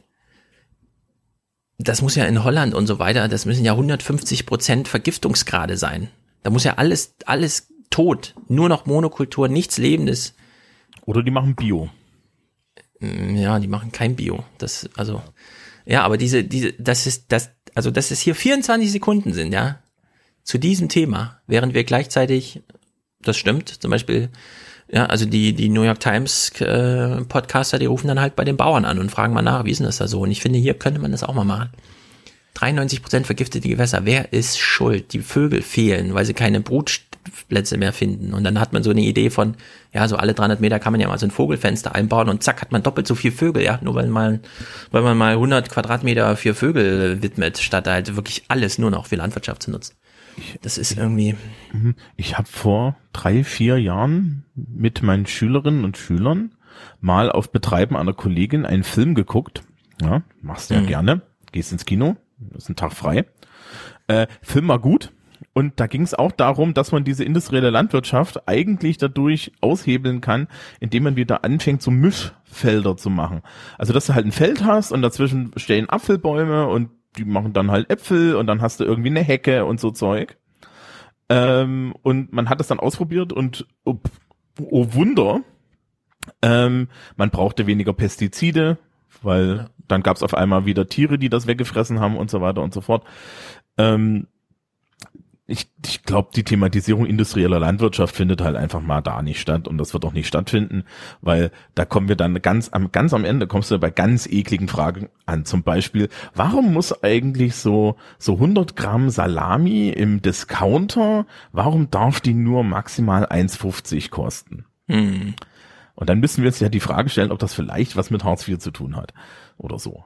Aber ja, das ist das eine. Und das andere ist technischer Fortschritt. Also wenn man heute zu so einer Landwirtschaftsmesse fährt, wo man quasi, also man kann sich ja eigentlich nicht vorstellen, ja, aber in so einer Mühle werden Körner ein Meter nach unten fallen gelassen in dieser Zeit, also in dieser Zehntelsekunde, in der sie da irgendwie fallen oder so. oh, Physiker werden jetzt nachrechnen, wahrscheinlich fallen sie nicht mit Überschallgeschwindigkeit, aber sie fallen halt, wie sie fallen, so ziemlich schnell. So, und es sind einfach tausende Tonnen Körner am Tag. Und in diesem ein Meter Fall werden sie optisch untersucht und mit so kleinen Pustedingern einzeln rausgeblasen aus dem Strom, so dass man am Ende nur noch Qualitätsware da unten drin hat. Absolut zuverlässig, null Fehlerquote, also wirklich null Fehlerquote. So, die ganzen Landwirtschaftsmaschinen äh, fahren alle mittlerweile alleine auf dem Feld, machen da irgendwie, gucken genau, ah, heute ist gut, weil Wetterdaten und dann fahren die automatisch los und so. Die Technik ist ja alle da. Kann man nicht äh, sozusagen so eine große, wie bei der Energiewende, ja, so eine große Anstrengung machen, zu sagen, wir verbieten jetzt Monokultur. Die Technologie, um das zu machen, ist da. Also man kann jetzt auf dem Feld, was weiß ich, alle drei Meter muss was anderes stehen. Ja, das, wenn du jetzt so ein, so ein Zugpferd hast oder so, so eine Kuh, mit der du darüber fährst, okay, dann musst du halt immer zurück in den Stall das umschnallen und so weiter. Aber so eine Landwirtschaftsmaschine kommt doch mit so einer Herausforderung klar, ein nicht monokulturell bestelltes Feld irgendwie zu bearbeiten. Und ich finde, man müsste das jetzt mal politisch verordnen. Wir wollen jetzt hier keine Monokultur mehr, was gleichzeitig bedeutet weniger Pestizide, Kram und so, mehr Abwechslung auch für Vögel und sonstiges. Ja, oder auch diese Vögelfenster, die man dann, diese Brutfenster mitten auf dem Feld. Ja, das ist dann nicht mehr eine gerade Linie, die man langfahren kann, aber wer braucht denn die noch? Ja, per GPS kannst du ja jeden Meter rechts und links fahren und so weiter. Es müsste doch alles technisch möglich sein. Mm, ja, aber ist nicht wieder Landwirtschaftsminister von der CSU? Ja. Ne, das ist ein Wer ist Landwirtschaftsminister? Keine Ahnung. keine Ahnung. Das ist, also ich bin ja bei der bei der Regierungsbildung irgendwie nach hinter Jens mhm. Spahn und und hinterm Scheuer habe ich aufgegeben, ja. Ja. Also man muss das irgendwie. Wobei ich beim beim Scheuer ja immer noch Hoffnung habe, weil Mutter Bavaria hat recht, ne? Schlechter als ein Dobrindt kannst du es nicht machen. Ja, aber Scheuer ist ja angetreten mit, äh, ich bin Verkehrsminister, das heißt, ich bin vor allem Wirtschaftsminister und Arbeitsplatzerhaltungsminister. Und damit ist die Sache ja klar. Aber es wäre was für einen Verkehrsminister zu sagen, wir haben jetzt Landwirtschaftsmaschinen auf dem Feld und denen geben wir mal ein paar Herausforderungen mit. Weil sonst wird es ja auch zu einfach, wenn jetzt ein Bauernhof mit so und so viel und nur noch ein Ingenieur braucht, um das zu bestellen, vielleicht einfach zwei und dafür dann aber ordentlich. Ja. Naja, wir hören es auch wieder in den Audiokommentaren heute, die Kühe. Und äh, das ist ja, also wie mit Tieren umgegangen wird, ist ja noch das andere.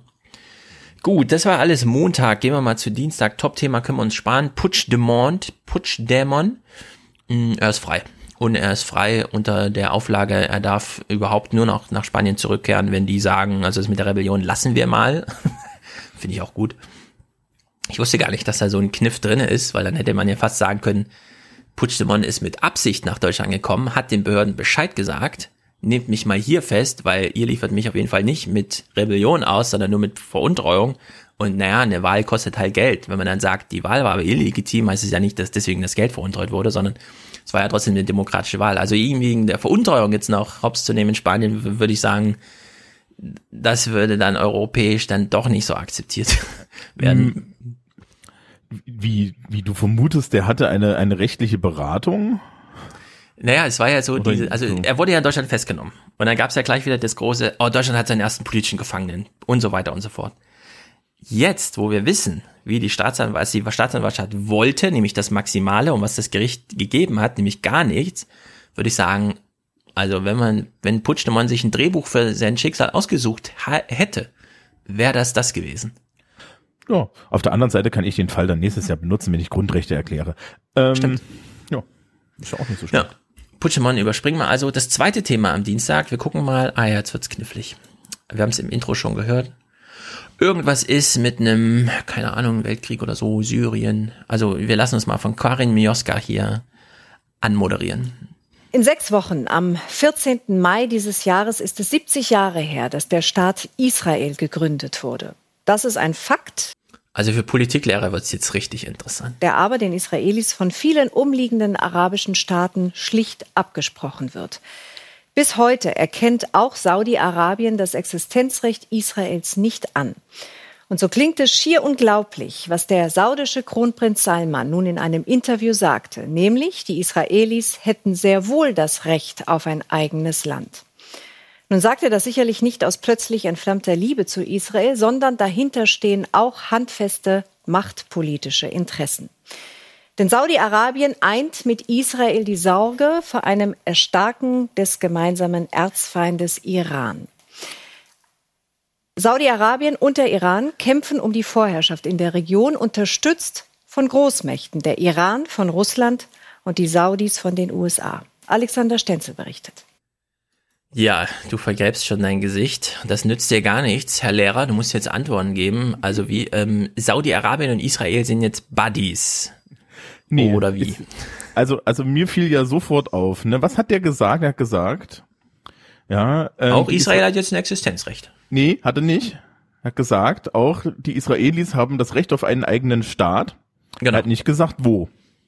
Ach so. Ah, oh, jetzt ist mal wieder schon wieder, stimmt. So, ja, also ich, ich lege ja auf so Details, lege ich dann schon mehr. Na, er hat, also das Originalding von ihm war ja so, äh, Israel, die Palästinenser und Israel haben Anrecht auf einen Staat. Ah, Oder also zwei. Ja, ja, hat, er, hat gesagt, genau, zwei. Also es war ihm verbunden mit der zwei Stande, aber hat er gesagt, die Juden oder Israel? Also ich glaube, er hat, ich würde, ich würde jetzt mal sagen, er hat Israel, da wo Israel gerade ist, ein Staatsrecht zugesprochen. Okay. Wollen wir ihm das mal zugutehalten? Ja, ich wäre ja Also unter der Maßgabe. Ja, also ich, ich hätte das an seiner Stelle auch genau so gesagt. Nur damit Ey, ich man muss hier super spitzfindig sein. Also. Ja, so. Ähm, ich finde es schön, dass das für die Tagesschau ja alles auf einmal dann wieder nur Russland gegen die USA ist. Das ist ja, das ist ja gar kein regionaler Konflikt, das ist mal wieder irgendwie kalter Krieg, weil, ähm, weiß ich nicht, die Redakteure haben sich seit den 90er Jahren noch nicht abgewöhnt, im Kalten Krieg zu denken. Ähm, das ist, das ist ja schon so ein bisschen religionsbasiert, ne? Die, der Iran ist, oder ich muss zumindest das, was bei uns ankommt, ja. Ja, also äh, Iran und, und Saudi-Arabien, die einen sind Sunniten, die anderen sind Schiiten und ich weiß nicht wie rum, aber ich glaube, der Iran sind die Sunniten und die Saudi-Arabien äh, Saudi sind die Schiiten. Kann sein. Ja, also äh, wir bitten um Audiokommentare, das ist ja. ich, äh, so. Und natürlich hat Israel da auch eine Sorge, weil die kriegen dann, wenn da irgendwie da unten was losgeht, alle auf die Mütze. Ja, also wenn, wenn jetzt Saudi-Arabien tatsächlich dann den Großkrieg anfängt mit, mit dem Iran, da, wenn ihr das Video sieht, da ist so eine graue Menge in der Mitte. Mhm.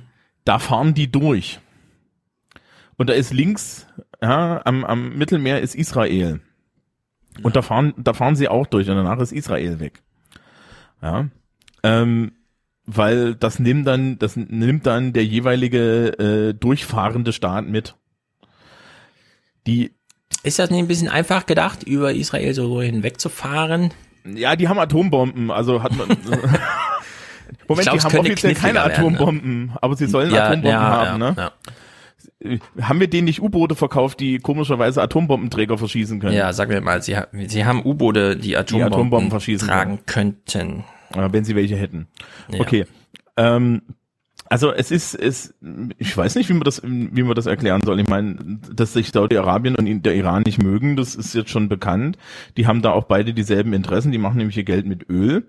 Ja. Ähm, ich glaube, ich glaube auch, dass der Iran mittlerweile Saudi-Arabien in Sachen Progressivität durchaus den Rang abgelaufen hat. Ja, also die haben da mehr den Schuss gehört, als man das so glaubt. Ja, Iran wird da eh immer unterschätzt. Also wir, wir kriegen ja immer nur so diese, diese religiöse Führerschicht da geboten, optisch auch. Aber wenn man in Teheran und so weiter, die Menschen haben da Lebensplanung, äh, die haben da iPhones, die haben da Erwartungen. Das ist im Grunde ist es ein bisschen wie ja, Deutschland. Es gab, es gab da doch diese jetzt letztens diese Frauen, die mit, äh, die jeden Mittwoch hingegangen sind und sich festnehmen lassen haben, weil sie ihre Kopftücher abgenommen haben. Ja. Und das läuft halt immer noch und dann merkt man auch, dass das halt gerade mit deren junger Generation ziemlich bricht. Ja, Saudi-Arabien hat sich in den letzten Jahren dadurch hervorgetan, dass Frauen jetzt alleine Auto fahren dürfen. Also da merkt man dann schon so ein bisschen den Unterschied. Genau, darauf kommen wir gleich mal zu sprechen. Im Iran gibt es tatsächlich, in Deutschland gibt es ja diesen Begriff Generationenabriss. Der ist vor allem aufgekommen so im Medialen. Äh, niemand guckt mehr Fernsehen, niemand hat mehr einen Fernseher.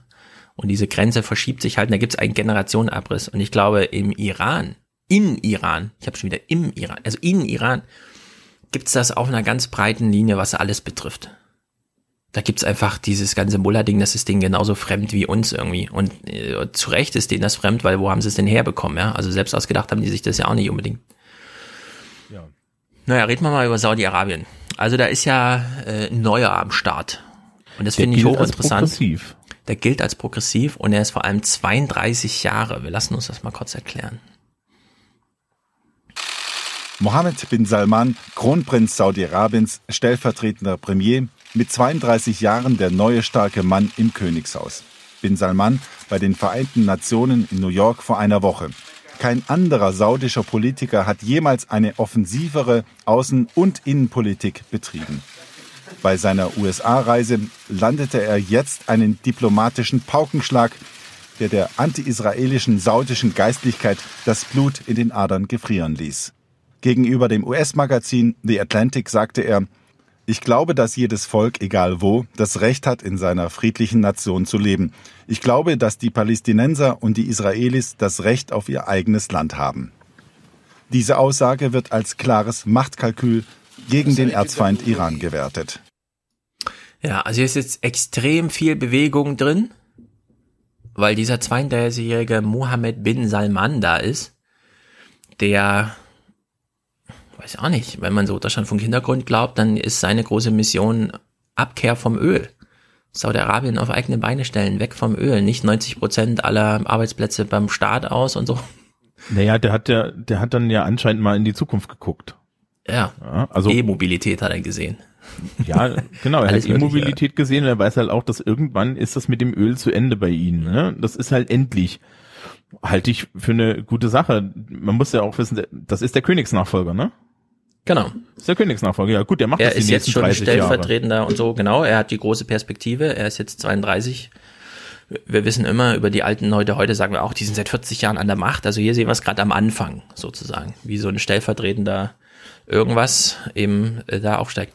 Was ich eben auch interessant finde, man kann jetzt noch mal, also wenn man sagt, äh, das mit dem Öl geht irgendwie vorbei, muss man sagen, okay, das mit dem Öl hat ja ziemlich lange funktioniert und ich weiß nicht warum, aber ich habe nichts Interessantes dazu gesehen. Wir regen uns ja immer darüber auf. Thilo fragt ja zu Recht in der BBK nach, wie ist denn das hier mit dem König, also die Diktatur Saudi-Arabien, dann bekommt er an, nee, das ist ja ein Königreich. So als würde man über England so reden, ja, auf der Regierungspressekonferenz. Und wenn man das mal vergleicht, Saudi-Arabien als das Land mit den zweithöchsten Ölreserven im Boden mit Venezuela, das Land mit dem meisten Öl im Boden. Was muss man eigentlich über die Politikmodelle da wissen? Also nicht nur jetzt, wie es in Venezuela gerade aussieht, ja, und was da losgeht, sondern haben nicht die Saudis, also ist nicht dieses Ganze, was wir da schon wieder mit diesen, sind es die Sunniten, die Schiiten, keine Ahnung, Islam, irgendwas und so, Königshaus, ist das nicht einfach nur eine soziologische Folge von zu viel Ressourcen im Boden, dass man sich fragt, wie kriegen wir das eigentlich stabilisiert? Na, machen wir halt irgend sowas Monarchisches draus. Weil Wahlen brauchen wir hier nicht, ist genug Geld da. Es geht ja nicht darum, dass das Volk entscheidet, morgen müssten wir mal das Geld anders verteilen, also wählen wir mal einen Sozialdemokrat oder so, sondern all diese Probleme, die wir im Westen, Knappheitsregulierung und so weiter nicht haben, haben die da nicht. So, und deswegen ist das irgendwie ein Königreich geworden, ne? Oh. Naja, die Norweger sind ja auch ein Königreich und die haben auch viel Öl. Ja, und die Äh, pa okay. packen das halt in diesen Staatsfonds, genau, der die ganze Welt bald Das ist- regiert. Ähm, und, und halt auch irgendwie dann lustigerweise als Ölfonds dann anfängt, irgendwie Leute da rauszulisten, weil sie äh, umweltschädliche Produkte verkaufen oder so. Ähm, Stimmt. Das ist, ja. Genau. Ähm, Das ist alles Ölgeld, aber wehe, ihr macht was Schlechtes für die Umwelt damit. die, die interessante Frage ist ja, was passiert dann in Saudi-Arabien, äh, wenn wir jetzt, wenn wir jetzt der Theorie glauben? Und warum denn nicht? Ähm, was passiert mit Saudi-Arabien, wenn das Öl weg ist? Ja, und äh, der junge Mann, die da irgendwie auf einen neuen Weg geführt hat, dann steht ja im Endeffekt auch einer, einer Republik oder was ähnlichem jetzt erstmal nichts im Wege. Ähm, Ich, ich finde das übrigens schwierig. Das ist keine Diktatur. Also, also ich sehe ja, das so aus Gewohnheit oder sowas. Ich weiß auch nicht genau, wie man also. Naja, Dik ja, Diktatur ist wäre falsch. Ja, aber ein Königs, also ein Königreich zu sagen, König, wäre auch falsch, ja, weil was ist denn das bitte, ein König? Also die Engländer haben auch sowas. Also ja, aber man würde doch nicht auf der Regierungsbank irgendwie sagen, also klar, das Königreich England, aber man käme, käme doch nicht so beim Brexit auf die Idee, dass die dann sagen, ja, da muss jetzt der König mal entscheiden und das ist ja richtig so. Ich finde es skurril, beides. Also ich wüsste lachen. auch nicht, wie man's, wie man das Politikmodell bezeichnet. du wirst lachen, aber in meinem Kopf geht bei dieser ganzen Brexit-Sache immer rum, dass die Leute immer vergessen, dass es da diese Königin gibt und dass tatsächlich die komplette Staatsmacht von der ausgeht. Und ja, die, die komplette sie formal das Parlament eröffnet oder so. Nee, nee, nee, nee, nee, nee, nee, das geht tiefer. Das ist, wir unterschätzen das ganz gewaltig. Ohne, oh, also ohne, warte, jetzt wo Thilo nicht da ist und ich ja sowieso ein Fan des Königshauses bin, klär mich auf. Naja, ähm, Symbole haben Macht. Du, du kennst das Unterhaus, diese, diese Unterhauskammer. Äh, Kammer. Wenn die in Tagung ist, liegt dort ähm, das Zepter der Königin auf dem Tisch. Ja. Wenn du dann gleichzeitig im Tower of London ins Jewel House gehst, ja, dann hängt da so eine Plakette, tut mir leid, ist gerade ausgeliehen, diese Kroninsignie, die wird gebraucht, um Politik zu machen. Hm. Es gibt diese berühmte äh, Sache, dass der Premierminister mindestens einmal die Woche bei der Königin auflaufen muss und es gibt legendär davon Echt, einmal keinerlei. Woche? Ja, einmal die Woche. Ähm, es gibt irgendwie von Tony Blair, gab es, glaube ich, mal den Spruch, dass er bei der Königin beim, am ersten Tag aufgelaufen ist und hat so gesagt, setzen Sie sich hin und der erste Satz von ihr war, ähm, wissen Sie, Ich auf habe diesem Stuhl hat, 17 überlebt. ja, Ja, ja. nee, noch besser, Mhm. wissen Sie, auf dem Stuhl hat schon Churchill gesessen. Mhm. Und dann ist klar, wer hier die Macht hat. Ähm, ich möchte Ja, also beim, beim Brexit konnte sich das Königshaus nicht positionieren. Die können findet sich es alles öffentlich- scheiße und es ist halt immer noch, die, konnten da nichts sich- machen. Nein, nein, die können sich öffentlich nie positionieren. Das ist der Fehler, den die Leute, den die Leute haben. Was aber die Ja. zum Beispiel machen können, ist, sie können Gesetze einkassieren. Sie können halt auch diese Verträge einkassieren. Das ist Also das, ist weiß ich so von den bekannt. Niederländern. Ja, Die, äh, das, Nieder- die haben wirklich Macht. Aber ja, das- Prinz, Prinz Charles hat zum Beispiel so Anti-Homöopathie-Gesetze einkassiert. Ja, also das ist nur nicht so bekannt, dass das geht. Das wird auch nicht so oft gemacht und das wird halt in Großbritannien nicht an die hohe Glocke gehangen, weil im Endeffekt ist so, das steht, steht so das Königshaus über allem. Aber Mhm. die, die, die Queen hat einen unheimlichen Einfluss auf die Politik und Theresa May muss sich im Zweifel ja, halt jede Woche da hinsetzen und, ja, und muss halt der Königin, also einer Frau, die seit 60 Jahren professionell Politik macht, und zwar als Lebensaufgabe, die muss der erklären, was sie mit diesen Brexit-Verhandlungen macht. Und sagen wir es mal so, also ich möchte da nicht sitzen. Äh, Mhm. Legendär im Übrigen, ähm, Thatcher muss ja irgendwann mal gegen das Königshaus gehetzt haben und danach durfte sie bei diesen Audienzen nur noch stehen. Also sowas das ist- gut. Stand-up-Meeting. Ja, so, ja, nee, die Königin saß. Das war dann halt so, guten Tag. Ja. Ja, hier. Aber Das das ist zum Glück durfte sie stehen und musste nicht liegen. Gut, auf Brexit kommen wir ja gleich zu sprechen. Ja, ein bisschen. Also die, die, es ist tatsächlich eine Frage, ja, äh, insbesondere Mhm. auch was, was zum Beispiel auch die Unabhängigkeit Schottlands angeht, weil die Unabhängigkeit Schottlands wird das Königshaus nicht einfach so hinnehmen können. Ja, also da, da hängen halt Traditionen dran. Wenn du in Westminster Mhm. Abbey reingehst, rechte Seite steht der Thron und in dem Thron unten ist so ein Fach und in dem Fach liegt der Stone of Destiny, ja, auf dem dann die schottischen Könige ge ge gekrönt werden. Ja, die Schotten haben den jetzt schon nach, mit, nach Schottland mitgenommen. Das war schon ein Zeichen, dass man das, ja, dass das Problem ist. Und die S&P hat gesagt, da geht irgendwie, ja, wenn wir uns unabhängig machen, dann werden wir eine Republik. Mhm. So, das Problem ist also tatsächlich fürs Königshaus, dass die am Ende da auch irgendwie, naja, eine Tradition er, äh, erhalten müssen. Und irgendwann ist dann mal Schluss.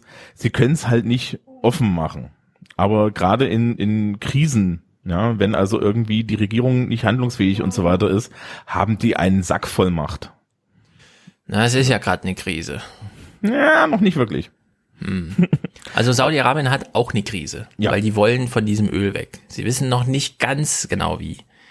Jetzt kann man sagen, na gut, es ist halt der, der junge äh, Bin Salman da und versucht aus eigener Kraft. Jetzt sind wir aber hier noch im 2018er, wo er sagt, ja, Israel ist auch gut, ihr habt, ähm, können wir ein Land wollt, können wir haben und so. Jetzt fragen wir sich, äh, warte mal, wo, wie, wo kommt das denn her? Ja? Also welcher kleiner Schmetterlingsflügelschlag hat denn jetzt zu diesem Orkan plötzlich geführt? Und hier gab es eine gute Aufklärung. Die Zäsur für alles, was jetzt passiert, ist nämlich nicht, dass irgendwer dort aus der Region mal auf eine Idee kam, sondern es waren eben andere Ursachen. Als Zäsur gilt der Sturz Saddam Husseins 2003 durch US-Truppen. Die Folge, schiitische Politiker dominierten seitdem alle Regierungen und schmiedeten eine Allianz mit dem Iran. Saudi-Arabien reagierte. Um eine weitere Expansion einzudämmen, unterstützte Saudi-Arabien den Aufstand sunnitischer Extremisten gegen die iranfreundliche Assad-Regierung in Syrien. schickte Truppen nach Bahrain, um dort die Rebellion der Schiiten gegen die sunnitische Regierung niederzuschlagen und bombardierte Houthi-Rebellen im Jemen.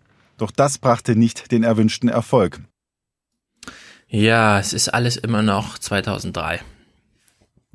Irakkrieg, Planlosigkeit. Naja, alles, die, was wir da sehen.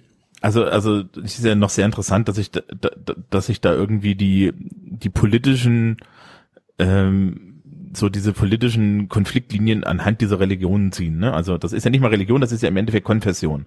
Ja, das Ja. ist so ein bisschen wie Schmalkaldischer Krieg, nur 300 Jahre später. Ähm, und das klingt alles furchtbar logisch. Allerdings, hm, ist, weiß ich nicht, gibt's da vielleicht nicht noch ein paar Faktoren mehr? Ja, also Wirtschaft wird da immer komplett ausgeblendet irgendwie, beim Iran sowieso. Also ja, der hat ja keine, die haben ja Sanktionen, die können ja keine Wirtschaft haben. Ja, und was halt so ein bisschen überblendet wird, finde ich, immer ist so dieses, äh, ja, die Vormachtstellung. Irgendwer will Vormachtstellung. Putin macht das ja nur wegen der Vormachtstellung oder so. Während wir ein bisschen sehen, was das halt so bedeutet, wenn große Veränderungen passieren. Niemand weiß, was es bedeutet. Also Irak, Saddam Hussein und die Regierung, bei der ich auch wieder sagen würde, das war so ein Quasi-Königreich, ja, bei der alle so einen kleinen Posten und dann hat man sich hier und so, okay. Und das ist dann plötzlich weg. Keiner kümmert sich um die, die aus so einer Verwaltungsapparatur rausfallen.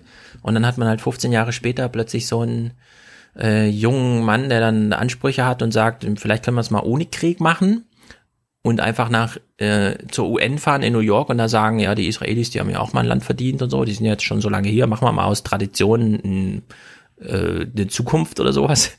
Keine Ahnung, also völlig Banane. Was mir nur hier beim Gucken dann auch, sie hat ja, also eben kam ja die ganzen Kriege zum äh, Vorschein. Und da war ja auch Jemen, Jemen gerade genannt.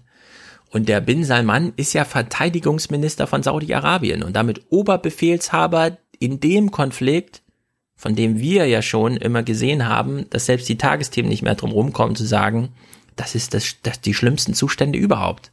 Ja, also dass man sowas überhaupt noch hat 2018, selbst wenn man Krieg hat, ist das schlimm. Und das habe ich die ganze Zeit gefragt, mich, äh, kommt sie da jetzt noch auf Jemen zu sprechen oder ist das wieder so eine völlige Entkopplung? Ja, hier macht der eine, fährt nach zur UN und sagt, Israel ist auch ein Land und morgen ist dann wieder die Jemen-Berichterstattung.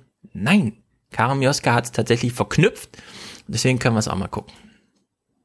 Schauen wir genauer auf den Konflikt, den die Vereinten Nationen die weltweit schlimmste humanitäre Katastrophe nennen. Es ist der Krieg im Jemen, der seit Jahren tobt und nicht enden will, weil auch hier die Erzfeinde Saudi-Arabien und Iran um die Vorherrschaft kämpfen. Der Iran unterstützt die Rebellen im Jemen und die Saudis liefern Waffen an die Regierungstruppen. Längst sind weite Teile des Landes zerbombt und Millionen von Menschen auf der Flucht. Dass nun ausgerechnet die Saudis heute auf einer Geberkonferenz in Genf die Zusage für einen Großteil der insgesamt zwei Milliarden Dollar Hilfsgelder gegeben haben, ist bemerkenswert, aber auch zynisch. Sind sie es doch, die die Hungerkatastrophe mitverantworten durch Waffen, aber auch durch eine Blockade von Hilfslieferungen? Ja, wenn es die Geberkonferenz nicht gegeben hätte, genau an diesem Tag, hätte sie es trotzdem thematisiert? Nee. Ich glaube nicht. Ich denke mir da, das ist gute Wirtschaftspolitik, was sie da machen. Jetzt aufzubauen, ja. Damit es nicht jemand anders macht. Ja, Ja, ja, es ja. ist einfach, es, wir- es ist halt wirklich zynisch, ja, so wie es Ja. sie sagt. Wollen, wir wetten, die Aufträge gehen alle an saudi-arabische Firmen? Ja, dann müssen nur einmal über die Grenze fahren, ist viel besser, als wenn die Amerikaner wieder Halliburton rüberschicken und so. Ja, und bei uns steht das alles noch, das ist alles schon vorhanden. Na. Guck mal, wir haben dieses tolle Hotel da gebaut. Genau.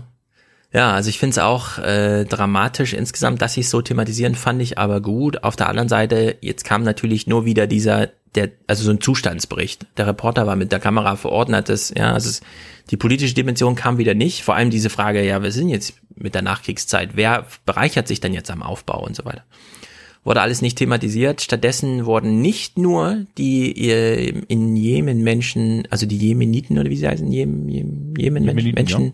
Jemeniten, die Menschen in Jemen, auf ihr individuelles Schicksal zurückgeworfen, sondern, und das finde ich dann immer so ein bisschen, ich weiß, Charity und so, aber ich finde, wenn es eine große politische Dimension gibt, kann man das nicht so runterbrechen, wie das hier im sehr aggressiven Subtext dann immer läuft.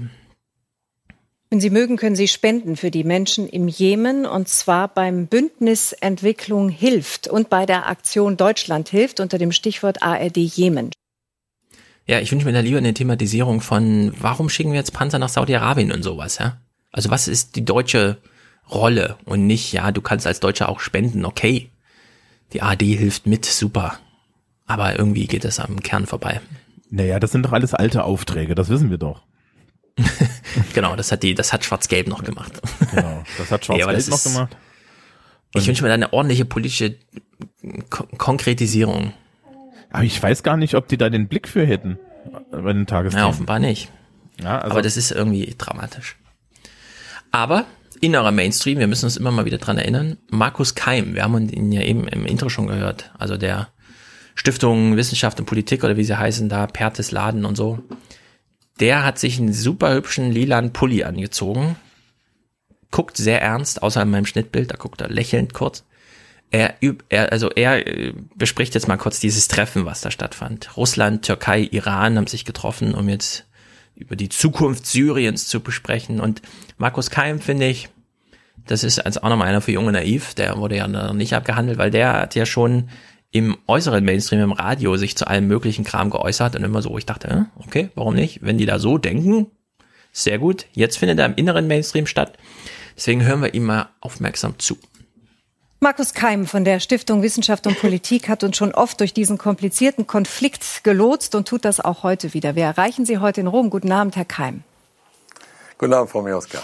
Drei Potentaten treffen sich vorbei an der UNO. Zeigt das die endgültige Ja, die marginalisieren die UNO. Was für eine Frechheit, ja. Würde Deutschland ja nie machen. wann, wann fand die UNO das letzte Mal statt? Wer ist, wer ist eigentlich deutscher UNO-Botschafter? Ähm, Im Zweifel Heiko Maas, er war ja letztens erst da, um sich Nee, nee, wieder nee, für ist ein einen äh, nichtständigen, ja, ich weiß, aber ich weiß gerade nicht. Ah, ich weiß es. Christoph Heusgen. Merkels alter Außenpolitikberater. Christoph. Mhm. Der, der brauchte eine Stelle, ne? Äh, seine Frau brauchte vor allem eine Stelle. Die hat er nämlich mitgenommen zu UNO. Ah. Da gab es gleich so ein bisschen, ah, muss das schon wieder sein. Naja. Geschichte für sich. Also die Marginalisierung von Deutschland hätte man ja auch mal thematisieren können, aber gut. Baut sie halt so ein. Ja, die treffen sich abseits der UNO. Kapitulation der Weltgemeinschaft vor diesen drei Kriegsparteien? Also der Charakter der heutigen Konferenz ist letztlich einer Nachkriegskonferenz gewesen, wie wir sie am Ende von anderen Konflikten, am Ende des Ersten Weltkriegs, am Ende des Zweiten Weltkriegs ähnlich gehabt haben. Hier geht es nicht um die Niederlage eines Landes, aber um die Schaffung einer Nachkriegsordnung. Und das äh, ist, glaube ich, das dominante Motiv nicht nur dieser Konferenz, sondern der Diplomatie der letzten Tage und Wochen, dass es darum geht, jetzt äh, angesichts der Tatsache, dass das Assad-Regime den Krieg wohl gewinnen wird oder im Begriff ist, diesen Krieg zu gewinnen, dass äh, gerade diese externen Akteure Russland, Iran und die Türkei ihre Position für die Nachkriegsordnung in Syrien festigen wollen, im politischen Sinne, aber auch im territorialen Sinne. Und das ist eben gerade im Beitrag ja auch angesprochen worden. Ich würde mal übersetzen, äh, ja, Frau Mioska, wir haben halt diesen Krieg verloren. Wir haben ihn ernsthaft geführt. Wir haben lange auf der Bundespressekonferenz Regierungsbank gesagt, ohne Assad, ja, also es kann keine Zukunft mit Assad geben. Jetzt haben wir verloren und es gibt halt Siegermächte und die entscheiden jetzt. Ja, ist ein bisschen wie die Wannsee-Konferenz, ne? Also, ist das nicht so? Warte mal, die Wannsee-Konferenz, war das nicht die Endlösungs... Äh, Ah, scheiße, äh, wie hießen die? Ich bin halt kein Geschichtslehrer.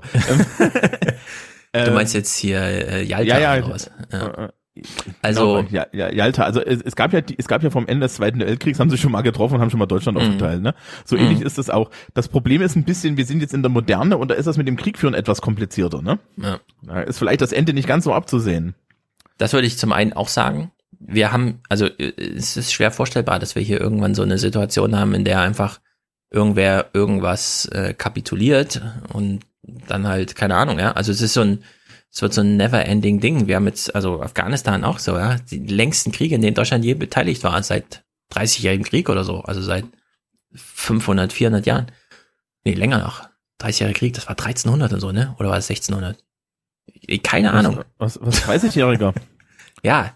30-Jähriger war äh, 16. Jahrhundert, 1500 bis 1600. Ja, also ähm, das war viele, viele Jahrhunderte. Naja, das ist aber auch direkt vergleichbar. Das ist auch so ein Konfessionskrieg gewesen. Ne? Damals hat man Kriege noch beendet. Obwohl das war auch eher so eine Räuberei durch ganz Europa. Oh, Also ja. man kriegt Kriege nicht mehr gut beendet heute. äh, die Truppen ziehen auch nicht mehr ab. Thomas Wiegert hat ja gesagt, ja, also da sind mal vier Leute aus Afrika abgezogen, hatten gesagt, jetzt ist mal ein Einsatz beendet. Aber es ist schwierig, so ein Ende zu definieren. Und die sitzen jetzt zusammen und braten halt. Ja, das ist so, so Kuchenverteilung, ne? Das Spannende ja. ist ja auch, dass man zum Beispiel den Assad dann nicht mehr fragt, ne? Halt so. Ja, der spielt irgendwie gar keine Rolle mehr, ja. Also nicht mal bei ja. den, da sitzt er auch nicht dabei, wenn die Siegermächte irgendwie. Apropos eben Siegermächte, ja. Bei Siegermächten, und wenn er schon denkt, sagt hier, das ist so wie nach dem Ersten und Zweiten Weltkrieg, also das ist so Versailles oder UN, äh, und so. Siegermacht, da denken wir ja vor allem nach an Amerika. Und wie er sich hier nochmal äußert, finde ich auch wirklich, beziehungsweise es wurde schon lange unter der Hand immer so, ach, Amerika lässt uns hier im Stich, Obama, was macht denn der mit seinen roten Linien? Dann sagt im Kongress nee und so. Ja, es war eh immer nur noch äh, nicht Fisch, nicht Fleisch. Aber so langsam schält sich doch raus, dass Amerika keine Siegermacht mehr ist. Die äh, syrischen Kurden haben ja eigentlich auch keinen Schutz mehr durch die Amerikaner, die mal so, mal so ankündigen, sie wollen raus. Jetzt sagen sie, es dauert noch ein bisschen. Was ist das für eine Strategie? In der Tat, äh, die amerikanische Strategie ist keine Strategie äh, unter Donald Trump. Wir haben es ja mit einer Administration zu tun, die hin und her gerissen ist zwischen einem anhaltenden Engagement in der Welt, hier konkret Syrien, und einem Rückzug aus der Welt, hier konkret Syrien. Und die Signale der letzten Tage markieren ja genau diese unterschiedlichen Schulen. Aber ich glaube, trotz der Tatsache, dass wir nicht genau wissen, was die Trump-Administration vorhat, allein die Zweifel, die sie hat aufkommen lassen an ihrem Engagement illustrieren, dass sie kein glaubwürdiger, kein stabiler, kein strategischer Akteur mehr in Syrien ist und von den anderen Akteuren letztlich auch gar nicht mehr ernst genommen werden muss. Und egal, ob sie ihr militärisches Engagement mit den 2000 Soldaten in Nordsyrien fortsetzen wird oder nicht, sie wird wahrscheinlich für die Nachkriegsordnung Syriens, ich würde sogar weitergehen für den Nahen und Mittleren Osten in seiner Gänze, nur noch eine untergeordnete Rolle spielen. Und andere, vor allem Russland, werden dieses Vakuum füllen. Ja. Oder es, um es mit Donald Trump zu sagen, we don't win anymore. ja, Keim hat das ja, jetzt sehr auf Trump gemünzt, aber es ist im Grunde hat er Obama beschrieben. Ja, naja, Trump sitzt da jetzt da und hat im Endeffekt, das ist wie Afghanistan. Ja, die sind ja. da reingegangen. George W. ist da reingegangen und Obama hat das übernommen. Ja, da sitzt du dann da als Präsident, lässt dir das von deinem Sicherheitsberater erklären, dann denkst du dir, okay, welche Wahl habe ich außer Suizid? Und da sagt er keine. Und dann sagt er, schön. Ja. Äh, äh, ja, und dann, dann haben sie irgendwann angefangen, die Leute mit Drohnen zu, besch zu beschmeißen oder so. Also genau. Ist, Obama ja. hatte noch diese Drohnenidee, überall mit der Drohne rumzufliegen, aber damit wenigstens keine damit es keine Leben kostet. Ja, Syrien, ja. Syrien sind sie reingegangen, weil sie reingehen mussten, weil wenn der Russe reingeht, müssen wir ja auch, weil irgendwie, ne, wir müssen ja dringend irgendwie immer noch alle in den 90ern sein. Und ähm, ja, jetzt kommen sie natürlich nicht mehr raus aus der Nummer. Ja, Und, hochdramatisch. Ja, also die, die, die, die USA, hm, ich, ich warte ja noch drauf, dass ähm, wenn jetzt so die Nachkriegsordnung da tatsächlich sich durchsetzt in drei, vier Jahren, auf einmal die Chinesen dastehen und sagen, wir helfen euch beim Aufbau. Ja, das ist eben China, wird ja, ja völlig ausgeblendet, weil sich China eben immer nicht auf der Vorderbühne mit zeigt, aber eben hintenrum dann doch. Genau, Wobei, ob sie jetzt so im Nahen Osten mitmischen, also Afrika, das ist ja, das ist ja quasi schon eine Kolonie China. Das wird aber, sobald da Aufbaumaßnahmen stattfinden, wird das auch so sein, ne? Also die Transportmöglichkeiten chinesischer Güter auch in den Nahen Osten, die sind, äh, also das der Timer läuft jetzt genüsslich in so einen schönen grünen Bereich rein und dann ist da gar kein Problem mehr. Ja, ne, das wird, wird im Zweifel auch total spannend, weil äh, da kommt da halt Huawei vorbei und sagt, guten Tag, möchtet ihr ein Mobilfunknetz? 5G, das kostet nix. Genau. Ja, ähm, und genau. da gibt's dann den alten CCC-Witz mit der äh, 100 Mbit Wartungsleitung nach China Puh, und das juckt doch keine Sau. Ja. ja, nicht nur Internet, auch Strom. Ja. China wird Strom liefern können nach Europa und in den Nahen Osten demnächst. ist alles im Bau. Ja, wir haben da überhaupt keine Angst vor. Nee, also ich kann mir das ehrlich gesagt gar nicht vorstellen, ja. Strom auf so, wir hatten ja mal dieses Desert äh, irgendwas Projekt mit Desertec. Solarstrom und so, Desertec und dann alle so, oh nee, der Transport, das ging nicht. Wir schaffen es nicht mal, Nordwind äh, in den Süden von Deutschland zu transportieren, 1000 Kilometer. Und die Chinesen bauen eine Stromtrasse quer also über beide Kontinente. Die Chinesen haben ja auch nicht, wie wir hier in der Gegend, besorgte Bürger in der, in der äh, äh, fränkischen Schweiz, nee. die so große Schilder haben, keine Nord-Süd-Trasse. Genau. Es ist, also was das angeht, ist es wirklich, äh, China ist unterbelichtet, liebe Tagesthemen. Wenn, also egal, lasst von mir aus die Flüsse sterben und spart die 24 Sekunden auch. Guckt mal nach China wenigstens. Skripal, das war ja ein großes Thema noch, äh, äh, laufend großes Thema. Karim Mioska hat's aufgegriffen und ich würde sagen, es findet eine gewisse Emanzipation der Journalisten statt. Man äh, kriegt jetzt nicht mehr so im britischen Arsch rum und holt die Talking Points von Theresa May raus, sondern Skepsis macht sich breit. Guten Abend.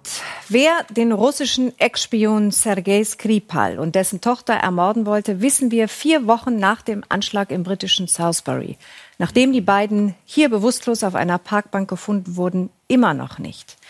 Doch die britische Regierungschefin war schnell überzeugt, dass die Täter in Russland, und zwar im Kreml, zu finden seien. Und da es ihr viele westliche Staaten, auch die Bundesregierung, gleichtaten und Russland sogar mit der Ausweisung von Diplomaten bestraften, entstand der Eindruck, die müssen gute Gründe und vor allem Beweise haben.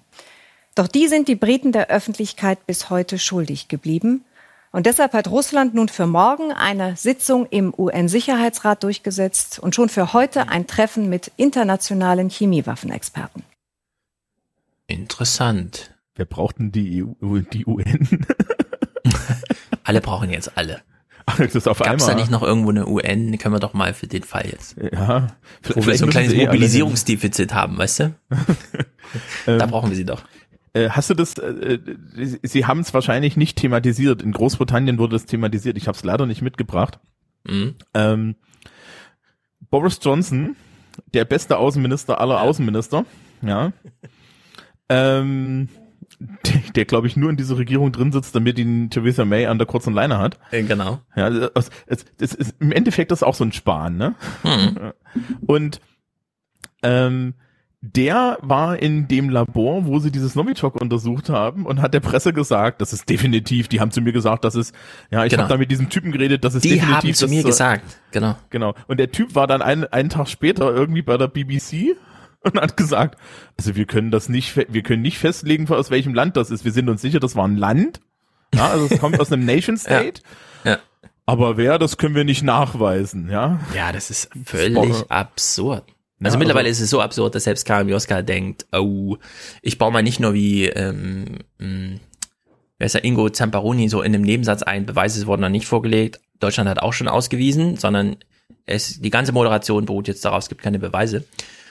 Und diesen Anzug, den wir, den wir uns das letzte Mal lustig gemacht haben, diese grünen Anzüge, da gibt es einen sehr guten Deutschlandfunk-Hintergrund zum Thema Giftgas und so, wie das zerstört wird. Das wird nämlich in einem 20.000 Grad heißem Lichtbogen in irgendwo in Deutschland gibt so ein Ding, wo das äh, zerstört wird. Und da tragen die auch diese Anzüge. Das sind diese Standardanzüge, die es tatsächlich bei Hollywood so nicht gibt. Und der Typ, der da drin operated, meint so, ja, ist, man braucht drei Leute, um den anzuziehen. Dann hat man so eine Stunde beschäftigt, bis alles abgetaped ist. Dann hält man es eine halbe Stunde drin aus und dann muss man schon wieder Feierabend machen. Ist ein bisschen Also wie das neue kein angenehmes. Arbeiten. Hm? Ist ein bisschen wie das neue Klingonen-Make-up. Ähm, genau, im Grunde ja. ja, nur, nur gefährlicher. Ähm, ja, also ich weiß nicht, es wird am Ende, ist, wenn, wenn die Nummer irgendwann mal hochgeht, wird am Ende rauskommen, wir wissen immer noch nicht, wer es war. Ja. Ähm, und das Problem ist halt, ne, rein aus so einer Verschwörungsperspektive. Beweise haben wir eh nicht. Nee. Es kommt Ja, aber- Theresa ja. May erstaunlich gut.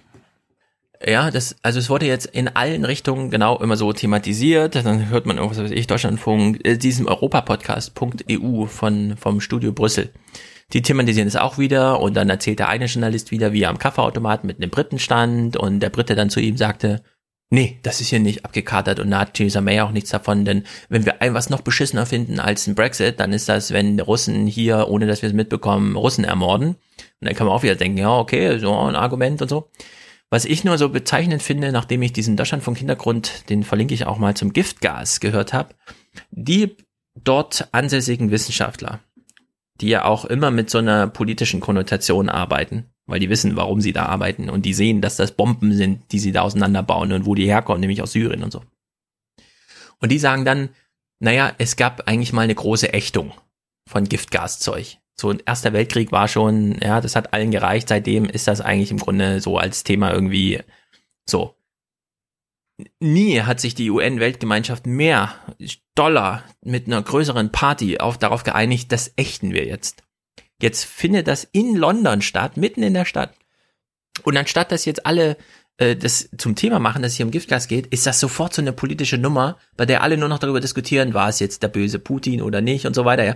Also man hat eine völlige, wie soll man sagen, so eine Einhegung des eigentlich echtenswerten Themas Giftgas in so eine politische Kindergartenauseinandersetzung, bei der alle uns noch fragen, so wie du auch, äh, ja, kommt das jetzt Theresa May zugute oder nicht, ja? Und das ist im Grunde genau die, also da, wenn man etwas nicht wollte, dann ist das, das die Diskussion zum Thema Giftgas in einer europäischen Innenstadt in diese Richtung thematisiert wird.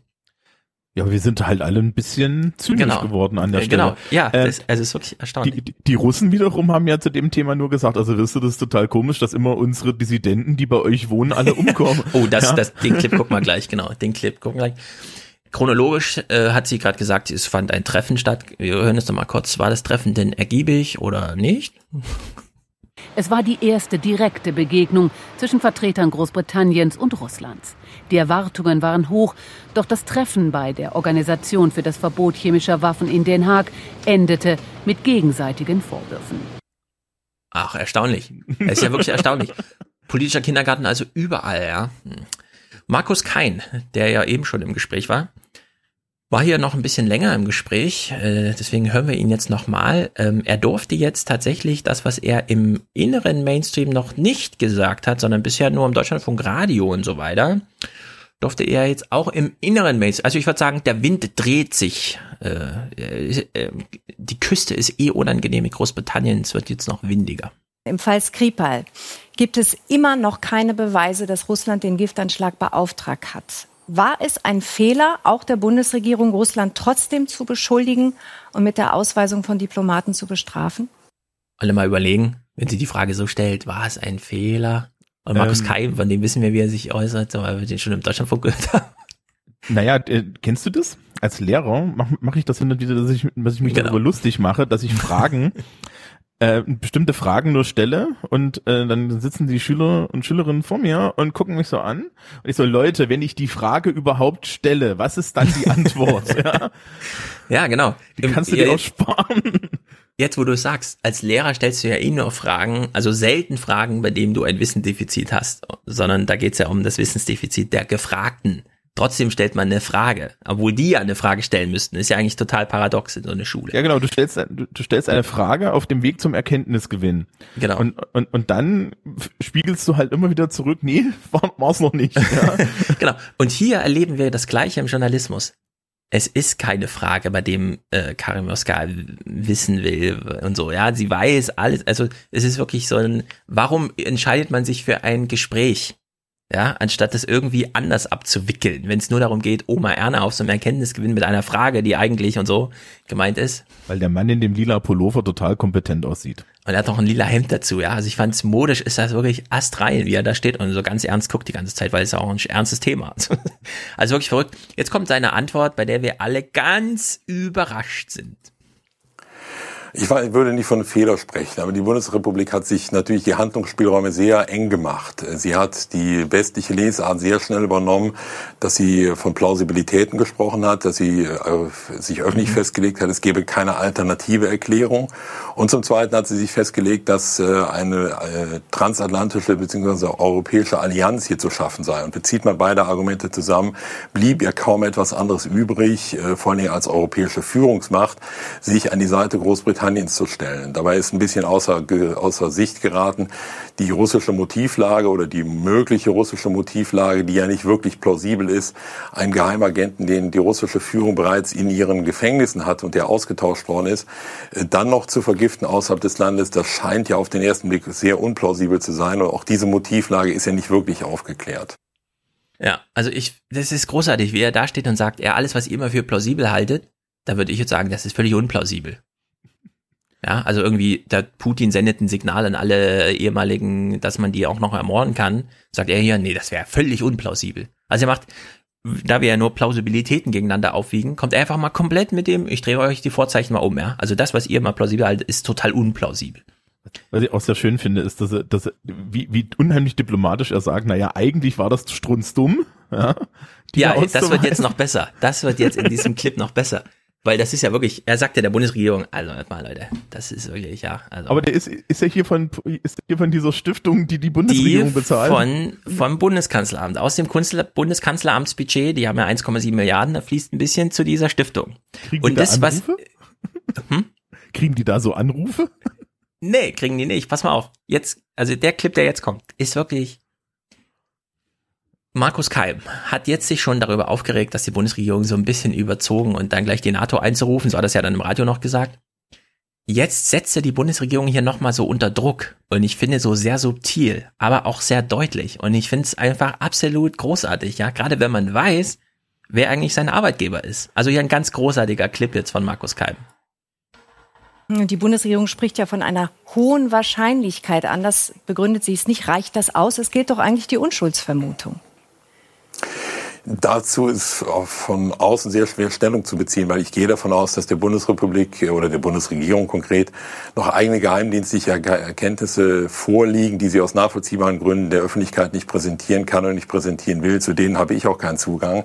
Aber ich gehe davon aus, dass es etwas mehr noch geben wird, was in die Richtung weist, die die Bundesregierung, öffentlich angibt. Mhm. Liebe Bundesregierung, was wisst ihr denn? Ja, das ist eigentlich so, das, ist, das, das kann doch Thilo dann nächste Woche fragen. Ja, ja vor allem, wie mal. geil er hier noch sagt, also ich kenne die Information auch nicht, aber es wird sie wohl geben. Die könnte man ja jetzt mal einfordern. Ja, also wir haben jetzt nicht nur die Briten, die unter Druck stehen und auch mal Beweise liefern sollten, sondern er gibt hier den schwarzen Peter auch mal der Bundesregierung. Und das finde ich großartig. Also das war, äh, das im inneren Mainstream zu machen, einfach mal so zu sagen, also nicht mal ich habe diese Information, aber es wird sie geben, weil wir haben doch eine verantwortungsvolle Bundesregierung, oder? das ist schon, Nee, das Problem ist ja dann immer, dass die, wenn die direkt danach gefragt werden, sagen, das ist geheim, da können wir nichts zu sagen. Ja, aber wir wissen ja, worauf er anspielt, auf dieses komische PowerPoint, was Tilo das letzte Mal verlinkt hat, wo die Briten halt so ein sechs Seiten PowerPoint irgendwas mit, äh, was eigentlich das Giftgas ist, ja, wo nichts zu irgendwas drinsteht. Also es ist schon, es ist schon ziemlich Banane. Richtig Banane wird's ja, und das ist wirklich krass, wenn die, wenn die Russen jetzt Pressekonferenzen zum Thema machen, ja, während diese Bombe so schön in Theresa Mays Gesicht explodiert. Wenige Kilometer weiter steht dieser britische Botschafter, äh, der russische Botschafter in Großbritannien da und gibt eine Pressekonferenz, ja. Und das Skurrilometer könnte nicht krasser ausschlagen. Im Wanderzirkus der Deutungshoheit Und dass Hanni Hirsch noch diesen Bericht macht, ja. Das ist, finde ich, noch großartig. fuhren heute Nachmittag Ich finde übrigens, dass Hanni Hüsch perfekt nach Großbritannien passt. Absolut, absolut. Vielleicht aber nicht als politische Reporterin. Vielleicht eher so. Ich finde gerade. Ja, weil dann kommt das Königshaus wieder mit rein und dann macht sie irgendwelche Tier Hm, ja, doch, ja. und so. Das ist, das ist schon, Aber Politik kann- ist da so, glaube ich. Ich, ich kann, ich kann sie mir auch sehr gut in so einem Land, in so, in so einem Landsitz in Cornwall vorstellen. Ja, so, genau. weißt du? Das hätte ich übrigens, liebes, liebe ARD, das würde ich am, am Nachmittag so, gucken, ja. oder so zwischen drei und vier am, am Samstagnachmittag, das würde ich einschalten. Ja? Hanni Hirsch, mach da mal einen Podcast. Ja. Wir, ich, wir laden sie mal ein. Ich glaube, wir laden sie mal auf einen Podcast. Ich finde es auch immer großartig. Und sie hat den richtigen Ton, um über Brexit zu sprechen, das muss man sagen. Gut, also hier äh, Hanni Hirsch zum Thema russischer Botschafter gibt eine Pressekonferenz in die Satellitenwagen in London vor der russischen Botschaft vor. Moskaus Botschafter ließ die Auslandspresse aufmarschieren, hatte reichlich Zeit und noch bessere Laune, präsentierte sein Land als den Ausbund an Transparenz und Demokratie und säte Zweifel an Moral und Glaubwürdigkeit der Briten. Wir hegen viele Verdachtsmomente gegen Großbritannien. Nehmen Sie die letzten zehn Jahre. So viele russische Staatsbürger starben hier unter eigenartigen Umständen. Geradezu genüsslich legt der Diplomat den Daumen in Britanniens zunehmend offene Wunde. Die vielleicht interessanteste Information kam ja vom Chef des Labors in Porton Down.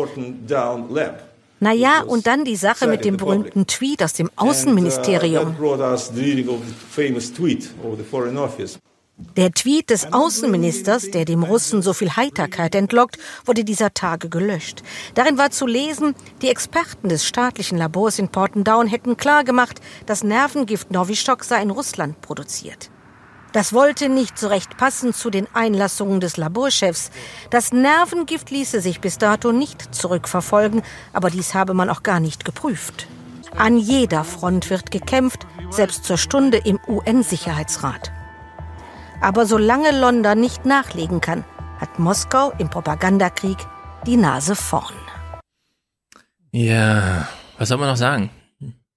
London hat schönere Schnittbilder, aber äh, äh, gener generell, also da muss man ja den Russen echt lassen, ne?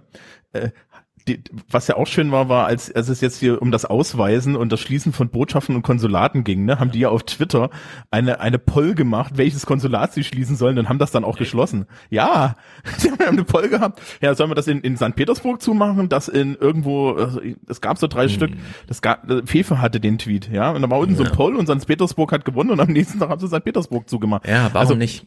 Also humoristisch wertvoll und er hat natürlich auch noch recht, ne? Also das ist ja so und so diese die, die Russen haben so ein Ding am Laufen, dass entweder lassen sie sich nicht erwischen oder aber sie sind einfach offen dreist. Ja. ja? Und du kannst dagegen erstaunlich wenig machen mit diesem Diplomatiezeug, was wir im Westen machen, weil im Westen müssen sie ja immer so tun, als wir müssen immer so tun, als wären wir die Guten. Ja. Die, die Amerikaner auch. Ja, wir nehmen das immer zu ernst. Und, Und äh, es geht zwar hier um, äh, es sind ja nicht, es ist ja niemand gestorben. Das muss man ja jetzt auch nochmal sagen. Sind ja beide auf dem Weg der Besserung. Und dass aber der russische Botschafter hier in London steht und sagt, ähm, im Übrigen, das Opfer sind Russen, keine Briten. Also wenn dann, ja, äh, haben wir hier auch Mitgefühl zu zeigen und so. Also dass er das in die Richtung, dass ihm das Feld bereitet wurde für so eine Pressekonferenz, das ist wirklich hochdramatisch für so ein, für so ein Westen, der ja eigentlich noch ein paar Sachen durchsetzen will und so. Ja, das, das, das ist halt auch, auch, da muss man dann sagen, das ist halt diese, diese Unfähigkeit. Es wird immer nur, es wird sich da sehr viel empört, aber die spielen das Spiel halt nicht mehr. Ja, ja. Die Russen, die Russen spielen das Spiel, ja, Putin spielt dieses Spiel auch selber unheimlich gut. Und du kannst dir bei dem halt sicher sein, der ist halt sicher ein Despot. Ja? Ja, aber es gibt noch eine, also es gibt noch eine Sache, die man dazu sagen muss, äh, die auch wichtig ist, finde ich. Weil du jetzt sagst, so Despot, ist immer die Frage, ist er jetzt Demokrat oder nicht? Wir haben ja immer noch den lupenreinen Demokraten von äh, Schröder im Ohr und alles. Aber eine Form dieser Sanktion war ja immer, die Oligarchen zu bestrafen weil aus Deutschland und so immer diese Idee drin ist, ja, die setzen dann äh, Putin unter Druck. Oder wenn die keine gute, nicht mehr gut auf Putin zu sprechen sind, weil sie wegen ihm ihr irgendwie die Konten zugemacht kriegen, dann ist es nicht gut für Putin. Putins Macht beruht aber darauf, dass er eine Wahl veranstaltet, bei der 70 Prozent äh, der Russen hingehen und dann zu 70 Prozent, ja, das war ja sein Ziel, Putin wählen. In dieser Rechnung, die seine Macht da stützt, zumindest legitim nach außen in der Welt und so weiter, spielen die Oligarchen erstmal gar keine Rolle.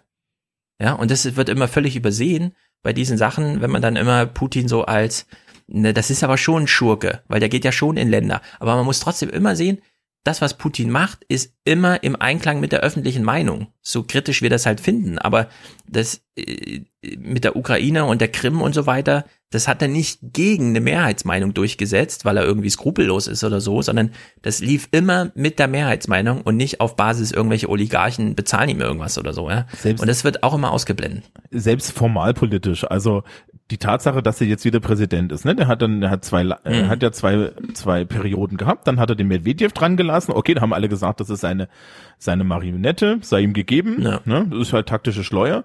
Und dann ist er jetzt wieder selber an der Macht. Und dann kannst du dann sehen, irgendwie nach der nächsten Wahlperiode ist dann wieder Medvedev dran. Meine Güte. Ja, äh, aber die sind alle fair gewählt. Ne? So gut, bei den Wahlen geht's nicht immer ganz so toll zu, aber da dürfen wir dann auch so weltweit nicht mit Steinen ja, schmeißen. Aber ich, ich würde ne? trotzdem sagen, genau, weltweit, das beginnt bei Amerika. Kein Wahlbetrug, nur eben so mediale Manipulation durch irgendwie, wem gehören die Fernsehsender und so. Aber es ist erstmal formal kein Wahlbetrug. Ja, und das ist ja, eben auch eine wichtige Sache. Also es, es gab da schon diese Videos, wo sie die Wahlurnen manipuliert haben jetzt, ne? Ja, aber niemand ist jetzt losgegangen und es gab die Wahlbeobachter von der OECD und so weiter und die haben das ja, das haben wir ja auch gespielt, nochmal bestätigt. Ja, also Wahlbetrug haben wir jetzt nicht gesehen, aber es gab eben, und das ist dann eben auch Ungarn, ja, da geht's eben auch los. Äh, das ist eben eine unfaire, ein unfairer Wahlkampf, aber kein Wahlbetrug im Sinne einer betrogenen Wahl, wie wir das eben aus Afrika und so weiter kennen. Ja, naja, und man, man muss sich halt auch die Frage stellen, also äh, wenn ich nach Russland gefragt werde, sage ich immer, Kinder, das ist der größte Kolonialstaat, den es noch auf der Welt gibt. Das vergessen die Leute immer, weil wir aus dem europäischen Sicht ist für uns Russland hinterm Ural zu Ende. Ja. Dahinter liegen Millionen Städte in der, in, in der Taiga, da kennen die Leute die Namen nicht mehr. Ja, am, am östlichsten Punkt von Russland kannst du mit dem Boot rüber nach Japan fahren. Ja, Du Mhm. musst ein bisschen nach, noch, noch nach Süden, aber das geht. Ja. ja, die grenzen da hinten an China. Äh, mit der transsibirischen Eisenbahn brauchst du zwei Wochen, um durch dieses Land zu fahren und du verlässt das Land nicht.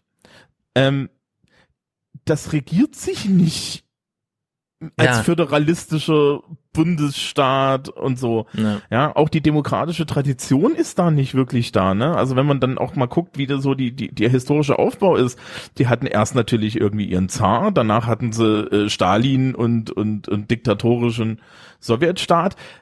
Ja, wo soll's denn herkommen? Ja, dass die jetzt irgendwie ein Parlament wählen und dass das Parlament auch die Gesetze verabschiedet, auch wenn es alles ein bisschen gesteuert ist, das ist technisch gesehen schon ein Fortschritt. Also diese, ja, auch, auch gerade von deutscher Seite sollten wir da immer vorsichtig sein. Ja, unsere demokratische Tradition ist jetzt auch nicht so lang. Also ich unterrichte gerade Weimarer Republik in, in einer meiner Klassen.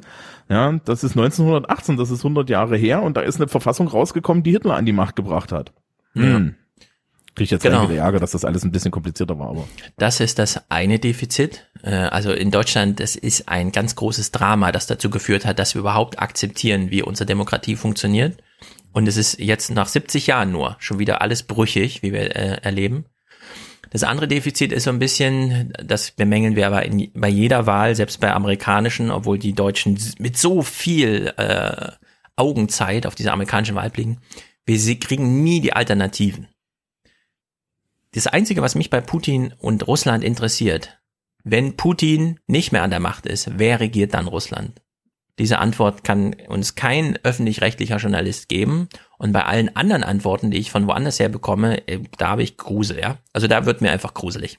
Und deswegen, äh, da müssen erst Wissenslücken geschlossen werden, bevor ich äh, dann auch mal sagen würde, ja, der Putin ist schon böse und da müssen wir mal was machen. Weil irgendwie, weiß auch nicht, da, da gibt's doch, also äh, die das Politikmodell an sich und die, die politische Tradition in Russland, vielleicht kann man auch froh darüber sein, dass es jemand wie Putin ist, dem es noch kümmert, was die Welt über ihn denkt.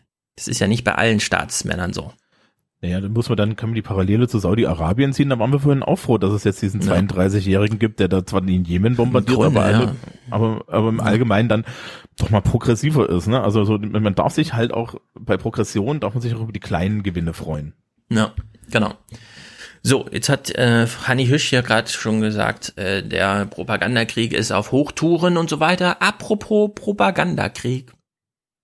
Ellen Ini hat den aktuellen Deutschland-Trend für uns. Ellen, wie sehen denn das die Deutschen? Nur jeder vierte Deutsche hält Russland für einen vertrauenswürdigen Mhm. Partner Deutschlands. Das ist traditionell immer ein niedriger Wert, aber da kommt jetzt obendrauf die Eskalation im Fall Skripal, also die gegenseitige Ausweisung der westlichen und der russischen Diplomaten. Und diese Entwicklung, die macht den Deutschen mehrheitlich Sorge. Wir wollten wissen, wie beurteilen Sie das Verhältnis zwischen Russland und dem Westen aktuell? Das bereitet mir sehr große oder große Sorgen, sagen 61 Prozent der Deutschen. Wenige oder keine Sorgen sagen 38 Prozent. Also die Angst überwiegt hier. Was haben wir denn jetzt gelernt, Ellen Eni? Dass die keine Was Oma Fragen Erna denkt? können. Das auch. Aber was ist das für ein, K- also Blödsinn, ja? Das, das, vor allen Dingen das Verhältnis zwischen Russland und dem Westen. Mhm. Jetzt als Politiklehrer, was ist denn der Westen? Wo Frankreich. fängt denn der an? Ja, der, der, der, der fängt meines Wissens immer noch an der Oder-Neiße-Grenze an und geht dann aber bis nach San Francisco. Mhm. Ja, das ist der Westen, oder? So habe ich das immer verstanden. Ja, was ist ein. Verhältnis, ist die nächste Frage. Was ist denn ein Ja, Verhältnis? Und dann be- bereitet mir große Sorgen. Was ist das? Ja, also ich weiß nicht, ich weiß nicht, äh, was, was haben Du sollst doch nur sehr groß, groß, wenig oder keine sagen. Ja, aber ich- ich meine, ich meine, wie, wie, wie äußert sich das jetzt? Also, wie, wie muss ich mir das vorstellen? Sitzt dann irgendwie jemand daheim und oh, die Russen, die Russen und die Franzosen, die verstehen sich nicht. Oder ich meine, Tja, da stellst du Fragen. ich meine, ne, ich verdiene mein Geld damit, Leuten Politik zu erzählen, aber Mhm. es findet in meinem Leben nicht statt. Da gehe ich lieber Eni- mit dem Hund. Ellen Eni ist Chefredakteurin des WDR. Die ist quasi die Oberlehrerin, was das alles angeht. Und die kommt halt mit sowas hier. Sie hat noch ein paar mehr Zahlen parat. Trauen die Deutschen eigentlich Putin alles zu oder nicht? Russlands Präsident Putin ist jedes Mittel recht, um russische Interessen durchzusetzen. 72 Prozent der Deutschen bejahen diese Aussage. Wenn, mhm. wenn ich bei dieser Frage Russlands Präsident Putin ja. ja. gegen Angela Bundeskanzlerin Angela Merkel ersetze und das Russische gegen Deutsche, mhm. was kommt denn daraus? Also ist, ist es nicht mein Verlangen? Also, äh, also, ich bin jetzt, ich bin jetzt nicht, ich bin jetzt kein CDU-Wähler, aber das ist mhm. jetzt meine Bundeskanzlerin. Wäre das nicht ja, jetzt mein Verlangen, schon, dass die, ne? Ja, ich finde schon dieses, dass da einfach jedes Mittelrecht. Jedes Mittelrecht, das kennen wir so aus der Hollywood-Skriptsprache irgendwie. Ja. Ihm ist jedes Mittelrecht. So, äh, wird, also ist jetzt hier eingebaut so, ihm ist zuzutrauen, äh, Menschen zu töten im Ausland, weil welches russische Interesse wäre das überhaupt? Und dann sagen 72 Prozent ja.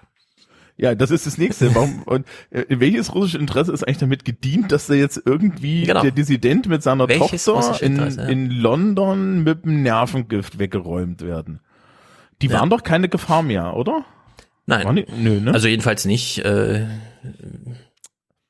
es ist absurd, ja. Also es ist auf allen Ebenen absurd. Wir wissen nicht, Putin jedes Mittelrecht. Ist das jetzt Hollywood-Denke, die da reinspielt? Ja, russische Interessen, welche? Und dann ja oder nein. Bejahen diese Antwort. Also bejahen diese, diesen Satz. Ja, ich, ich, was ich halt auch schön finde, ist, wie gesagt, ist es nicht das, was wir von unseren leitenden Politikern verlangen? Also, ja. ne, ich bin jetzt, ja, genau. ich möchte natürlich nicht, dass Deutschland in Angriffskriege eintritt. Das geht zum Glück auch nicht, auf, ja, wenn unsere Politiker das Grundgesetz lesen. Ähm, aber wenn wir jetzt tatsächlich mal irgendwie überfallen werden, ja, hm. wenn, wenn, wenn irgendjemand jetzt mal hier vorbeikommt, na natürlich möchte ich gerne, dass ich eine, äh, dass ich ein Militär habe, das mich verteidigt und das ja, dann auch jede, von meinem jedes Mittelrecht ist, genau. Genau, dem, denen dann halt auch jedes Mittelrecht ist. Ja, das ja, könnte man ja mal fragen. Das könnte man ja mal fragen. Äh, sind Sie damit einverstanden, dass der Bundeswehr im Zweifel, das wäre dann auch wieder zu klären, man muss man ja nicht, komm mal im Zweifel jedes Mittelrecht wäre, um deutsche Interessen zu verteidigen? Ja oder nein? Und dann sollen die Leute mal überlegen, ja oder nein? Hm, keine Ahnung. Also es ist wirklich total Banane, ja. Es ist einfach schlimm, aber sie haben auch noch Fragen gestellt, bei denen wir denken, na, wenn sie schon umfragen und wen interessiert und so, ja, dann lassen wir uns wenigstens das hier auch noch kurz sagen. Gleichzeitig aber, wenn man fragt, können Sie nachvollziehen, dass sich Russland vom Westen bedroht sieht, dann bejahen das 48 Prozent der Deutschen. Und da sagt eine sehr deutliche Mehrheit der Deutschen, dass beide Seiten aufeinander zugehen sollten. Also die Deutschen wünschen sich sowohl, dass Russland auf den Westen zugeht, aber auch, dass der Westen auf Russland zugeht. Ja, okay. Na dann geht mal aufeinander zu. Was auch immer das bedeutet. Trefft euch am Ural oder was? In Torgau. Äh, es gibt diesen, ich weiß nicht, Fokus Europa Podcast zum Thema Russland und Amerika und Russland und die NATO. Den sollte man mal an der Stelle hören. Da gibt's nämlich ja, ein. Tim Brittlavs, genau. Ja, genau. Da gibt's ein, ein äh, Rat zwischen den Russen und den Amerikanern und die Russen beklagen sich jetzt seit mittlerweile 20 Jahren, dass das Ding eingeschlafen ist, weil die Amis das immer nur benutzt haben, um ihre Interessen durchzusetzen und das nie als Gremium oder als als Regelort ernst genommen haben. Weil ja. das, das muss man auch mal sagen, ja, kriege ich jetzt wahrscheinlich dann auch noch Ärger als Putin-Versteher, aber ähm, der, der ist redebereit. Die waren immer redebereit an der Stelle. Ja, mhm. es ist allein diese westliche Rhetorik, mit denen kann man ja nicht reden, ähm, wo dann im Endeffekt nichts gemacht wird. Ja, ja also ja, das ist ja jetzt auch, auch in London das Ding. Mhm. Der ist ja. ja auch in London redebereit. Genau, der sagt, es gibt äh, dieses Gremium, was sich kümmert, wenn dann sind alle Beteiligten und in dem Fall ist dann Russland auch als möglicher Täter beteiligt an dem Prozess der Aufklärung, hat dann auch Zugriff auf das Mittel. Das heißt ja nicht, dass man es aus der Hand gibt oder so. Ja, die Briten haben das komplett abgeblockt. Was ich äh, unter diesem, man könnte ja mal miteinander reden, Atombomben. Es gab damals die Abrüstungsverträge. Russland hat alle großen, diese Satan-Raketen und wie sie alle hießen von der NATO aus, also die NATO hat die so genannt, äh, alle abgeschafft. So, was haben die Amerikaner gemacht? Mm, ein bisschen behalten können wir noch mal. Und jetzt ja, hunderte Milliarden werden jetzt reingebuttert, um diese Trident-Atomraketen, die auf U-Booten fahren, zu modernisieren. Russland hat die alle abgeschafft. Das verstehe ich dann auch nicht. Ja, warum, also auf solchen Ebenen, wo es dann wirklich ums Handfeste geht, und der Kalte Krieg war nun mal diese Abschreckung über Atomwaffen, da hätte man dann einfach konsequent, ja, wir wollen keinen Kalten Krieg mehr, wir rüsten jetzt Atomwaffen ab. Russland hat die großen Dinge abgeschafft, Amerika nicht. Ja, weil die Ideologien andere sind. Also was ganz ja, aber ist, da, ich meine, da kann, da kann man dann wieder sagen, ja, Russland hat es ja nur gemacht, weil sie es eh nicht sich leisten konnten, ja, die Dinger zu warten und so weiter. Aber trotzdem, da ist einfach, da sind Disbalancen drin. Dann kommt diese NATO-Ausbreitung äh, dazu und so. Und ich finde, es ist jetzt auch an der Zeit, mal Russland zu verstehen, einfach, was das angeht. Da muss man ja nicht diesen Krone Schmalz äh, Ton die ganze Zeit drin haben, wenn sie so ein Talkshows ist und so, aber so ein bisschen nachvollziehen. Es ist, glaube ich, nicht so schwer, das ein bisschen nachzuvollziehen, was hier so vor sich geht. Ne, du müsstest halt wirklich einfach nur mal da die Wörter austauschen, ja, dann bist du dir doch irgendwie ja. sicher, ne? Also, ja, äh, es bringt uns auch nichts, es bringt ja auch international nichts. Ähm, das Schönste, was ich mal gehört habe, ist so als Vergleich auch der Russen und der Amerikaner im Kalten Krieg war, die Amerikaner sind halt Pokerspieler und die Russen sind Schachspieler. Genau. Ja. Und das ist bis heute so. Bei Putin kann man sich relativ sicher sein, ja, ähm, dass der in seiner Aussage verlässlich ist. Der ist auch verlässlich, wenn er sagt, wir gehen dann mit dem Militär in Syrien rein. Ja, und ja. Die, die, die haben auch, die haben auch keine Angst davor, erwischt zu werden. Ja, und dann, dann, dann wäre das ja vollkommen okay. Das Problem ist halt nur, ähm, die, der, der Westen kommt gar nicht dazu, sie zu erwischen. Ja, weil sie vorher schon, weil sie vorher schon im Endeffekt die komplette Initiative, wie jetzt in dem Fall, abgeben, ja, weil sie ja auf ihre Vermutung hin, dass die böse sind, ja. handeln. Ja, dann lass die doch mal da mitmachen, ja. Ja, es ist wie Markus Keim sagte, die Bundesregierung hat sich in so einen ganz schmalen Korridor rein manövriert und jetzt kommt man aus dem nicht mehr raus. Weil das jetzt immer gleich als ach Zugeständnis Russland, ja, haben sie doch gewonnen, haben sie in Kai reingetrieben und so. Das ist halt äh, die falsche Taktik irgendwie, finde ich, so insgesamt. Also es ist halt unheimlich einfach, dahin, damit zu gewinnen. Ja. Für die Russen. Ja, also was heißt zu gewinnen? Ja, die, die stehen dann halt am Ende immer wieder als die da, die sich nichts zu Schulden kommen lassen haben. Ja, und die dann halt auch solche Sachen einfach abweisen können. Ja, das ist, das war ja schon bei der Krim so. Die Krim haben sie halt verurteilt, ja, gut. Ja, und dann setzen sich die Russen hin und sagen, Kinder, wie war das denn mit dem Kosovo? Und dann, ne, und dann, dann, ja, dann sitzt der genau. Westen wieder da, muss sich an seinen eigenen Maßstäben messen lassen und dann denkst du dir so, ja, Kinder, also jetzt, jetzt überlegt euch das mal. Ich erzähle im Politikunterricht, internationale Politik ist ein Sandkasten und es gibt keine Regeln. Wenn ihr mhm. euch selber die ganze Zeit auf das moralische Pferd setzt und sagt, wir müssen jetzt hier die, die moralisch Richtigen sein, dann müsst ihr halt auch jedes Mal die Schlappe einziehen, wenn jemand euch darauf callt. Und das machen die Russen jedes Mal. Genau. Es ist halt viel, viel einfacher, wenn man ungeniert lebt. Das funktioniert in Saudi-Arabien und im Iran auch viel, viel einfacher. Ja, Wenn die eh die Bösen sind, dann ist es doch egal. Ja. Kim Jong-un baut darauf jetzt auch gerade seine Politik wieder auf. Ja, ja, und der weiß vor allem, wie es geht. Einfach nicht mit Amerika reden. Und selbst wenn Trump ein Angebot macht zu kommen und so, erstmal, ja, ja, mit den Chinesen reden wir auch, mit Europa auch. Aber was du sagst, ist absolut richtig. Es gibt in diesem internationalen Gewirr erstmal keine Regeln, auch wenn es dann wieder heißt Völkerrecht, aber Völkerrecht ist Interpretationssache und vor allem niemand hat es gelesen. Und dann, ja, kann man das halt einbauen in irgendwelche Pressekonferenzen oder so, aber nur weil sich jemand aufs Völkerrecht beruft, heißt das noch nicht, dass das für den, der sich darauf beruht, für mehr gilt als für den einen Moment, wo er sich wegen irgendwas drauf beruht, ja, sondern es ist halt einfach, das prägt Geschichte und so mehr. Ja, es gibt ja auch nicht das globale Gesetzbuch, sondern Völkerrecht heißt im Endeffekt, das ist, ist ja so eine, ist ja so eine Regelung nach dem Motto, ja. Ähm, wir halten uns alle an grob dieselben Grundregeln und dann guckst du mal hin und stellst du fest, ist die UN-Menschenrechtscharta die zum Beispiel dann äh, die Hälfte nicht ratifiziert oder oder unterschrieben hat oder sonst was und naja, da geht's dann schon los, ja. Also es gibt da halt im Endeffekt keine Regeln, aber es wird halt immer so getan, als wäre das moralische Anrecht des Westens dann das, was da zählt. Und ja, Völkerrecht heißt im Grunde, es fehlen irgendwelche Verträge, auf die man sich wirklich einstampfen kann. Genau. Und äh, die, die wollen sie dann aber auch wieder alle nicht schließen. Ja. Weil die sind ja verbindlich. genau. Was, ihr wollt, ihr wollt ein Gericht für Kriegsverbrecher? Hm, lieber ohne uns, oder? Ja, genau. So kommt dann Amerika und dann kommt China natürlich ja. auch um die Ecke und sagt. Es gibt eine längliche Liste von völkerrechtlichen Verträgen, die der Präsident in den USA unterschrieben hat und die der Kongress nie ratifiziert hat, damit sie ja, das da ist immer rausziehen können. Genau, es gibt die großen Treffen. Da ist dann der Präsident immer da, sitzt doch mit am Tisch, unterschreibt. Dann liegt das im Kongress. Jahre, Jahrzehnte, Jahrhunderte. bald sind es dann Jahrhunderte, die ersten Verträge, ja. Zum Beispiel Arbeitsrechtsnorm.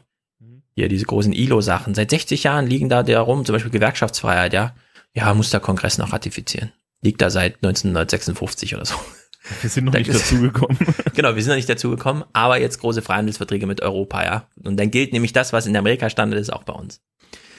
Naja, zwei kleine Clips von meiner Seite noch, ähm, weil wir ja schon bei Ellen Eni waren, die eine Umfrage gemacht hat. Jetzt, finde ich, hat sie mal zu einem richtig interessanten Thema gefragt, nämlich, weil es betrifft viele Deutsche nicht nur in ihrer Meinung, sondern auch in ihrem Handeln. Wie geht man denn jetzt um mit Facebook? Die ganze Berichterstattung dazu können wir uns schenken. Nächste Woche vielleicht. Äh, äh, Zuckerberg ist ja jetzt vom Kongress, lässt sich schon briefen von seinen Experten, die ihm nochmal zeigen, wie er charming ist.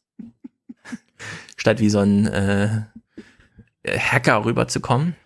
Haben, haben sie dann nicht das Tablet rausgeholt und einfach den Regler nach oben geschoben? Ja, das ist, genau. Ne, Ist, ähm, bei Saturday Night Live haben sie genau das so als Witz gemacht. Ja, so dieses äh, Zuckerberg wird irgendwas gefragt und er dann so, pff, da muss ich nicht antworten, mein, wir haben in die Daten geguckt und die Antwort ist so und so. ja, und als müsste man bei Zuckerberg auch nur mal so ein paar Regler hochschieben und sagen, ja, sei doch mal charming. So wie bei äh, hier Westworld und so. Einfach mal ein bisschen mehr Charme. Von vier auf sieben oder so. Das, wir, wir werden das jetzt rausgerüchten, Mark Zuckerberg ist eigentlich ein Host. der ist eigentlich ein Host, ja. Und so wie viele andere auch, Bill Gates und so weiter, das hat die lange, also viel, viel Arbeit gekostet, gut rüberzukommen. Da hat sie Steve Jobs wirklich, Steve Jobs war nur erfolgreich, weil er ein normaler Mensch unter den ganzen Typen war. Also nicht ganz normal, aber als Mensch erkennbar. So irgendwie muss man es ein bisschen äh, verdreht sagen, aber es stimmt, glaube ich. Gut, also Ellen Eni hat hier gefragt, wie ist denn das jetzt mit den Deutschen und Facebook? 61 Prozent der Internetnutzer machen sich sehr große oder große Sorgen, dass ihre persönlichen Daten beim Weg im Netz auch missbräuchlich Mhm. benutzt werden könnten. 38 Prozent haben da nur geringe oder keine Sorge. Das ist, wie gesagt, der allgemeine Surfer. Jetzt gucken wir mal aber der allgemeine Surfer. Wir wissen ja, in Deutschland gibt's Sparer, Sparerinnen und Sparer. Allgemeine Surfer, jetzt kommt der Facebook-Nutzer. auf den Facebook-Nutzer, nämlich die Frage von den Internetnutzern, wie gehen sie denn mit Facebook aktuell um? Da sagen 59 Prozent, das benutze ich überhaupt nicht. Das heißt, ich musste da auch nichts löschen nach dem Datenskandal. 59 Prozent von denen, die sie erreicht haben, telefonisch sagen, sie nutzen gar kein Facebook. Wir wissen, da passt irgendwas. Also wir können hier so ein bisschen äh, reingenieren, rückwärts rausbauen, wie viel Oma Erna sie gefragt haben. Ich wollte gerade sagen, haben die nur Festnetznummern angerufen? 59 Prozent, das wäre nicht die Stichprobe, die für Deutschland repräsentativ ist, aber gut. 27 Prozent sagen, ich mache so weiter wie bisher mit meinem Facebook-Profil. Da hat der Datenskandal auch nichts dran geändert. Nur 12 Prozent sagen, ich bin jetzt weniger auf Facebook unterwegs. Und nur zwei Prozent haben tatsächlich ihr Profil gelöscht, sind also nicht mehr Facebook-Kunde und haben die Delete-Facebook-Aktion mitgemacht. Interessant, die meisten haben also ihr Verhalten nur geringfügig verändert. Heißt das denn, sie fühlen sich bei Facebook gut aufgehoben? Nein, im Gegenteil. Denn wenn wir jetzt auf diese Facebook-Nutzer gucken und äh, von ihnen wissen wollen, wie Facebook mit ihren Daten umgeht, dann ergibt sich da ein desaströses Bild.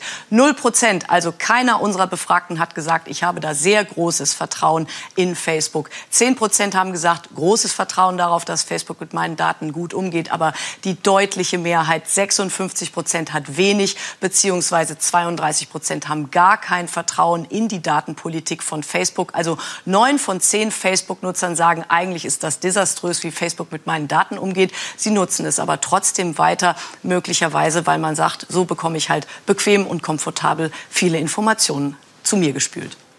Nee, da hängt mein Tinder-Profil dran. Genau, da hängt zum einen nämlich viel Spotify und so weiter, ne? Also solche Sachen, über die hat man ja wenig nachgedacht. Irgendwann stellt man fest, ach so, äh, umziehen ist schwierig und so. Genau, es gibt zum einen diesen Login auf rein technischer Ebene, aber eben auch den sozialen.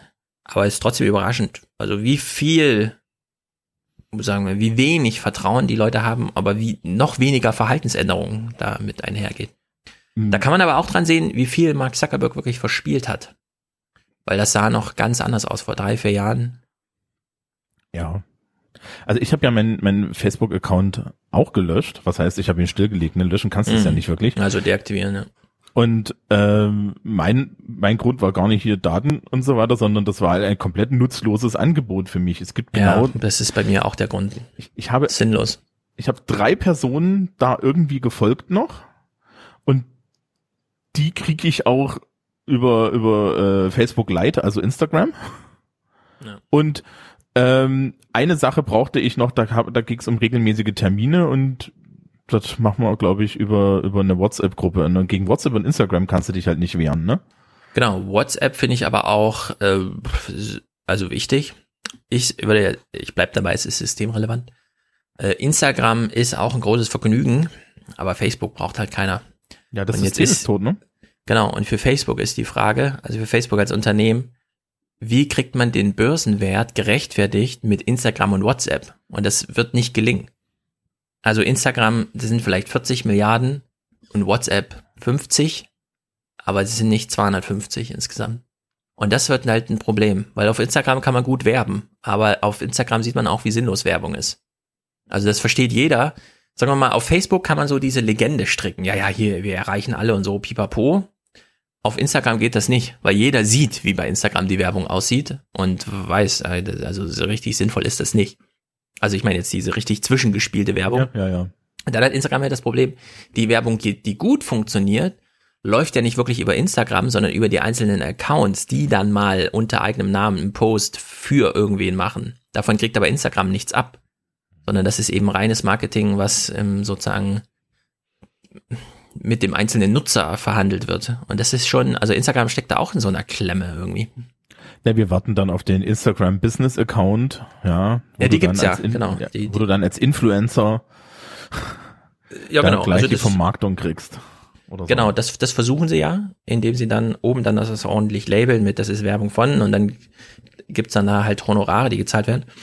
Aber das braucht man im Grunde nicht, ja. Also hier ja, ja. Caro Dauer oder wie sie heißt, die postet halt jeden Tag irgendwie ein Modebild von sich, in dem sie irgendwelche Sachen anhat. Davon sieht Instagram, glaube ich, gar nichts. Das ist einfach äh, Verträge, die sie mit irgendwem macht, dann ist es halt in diesem Foto drin. Ja?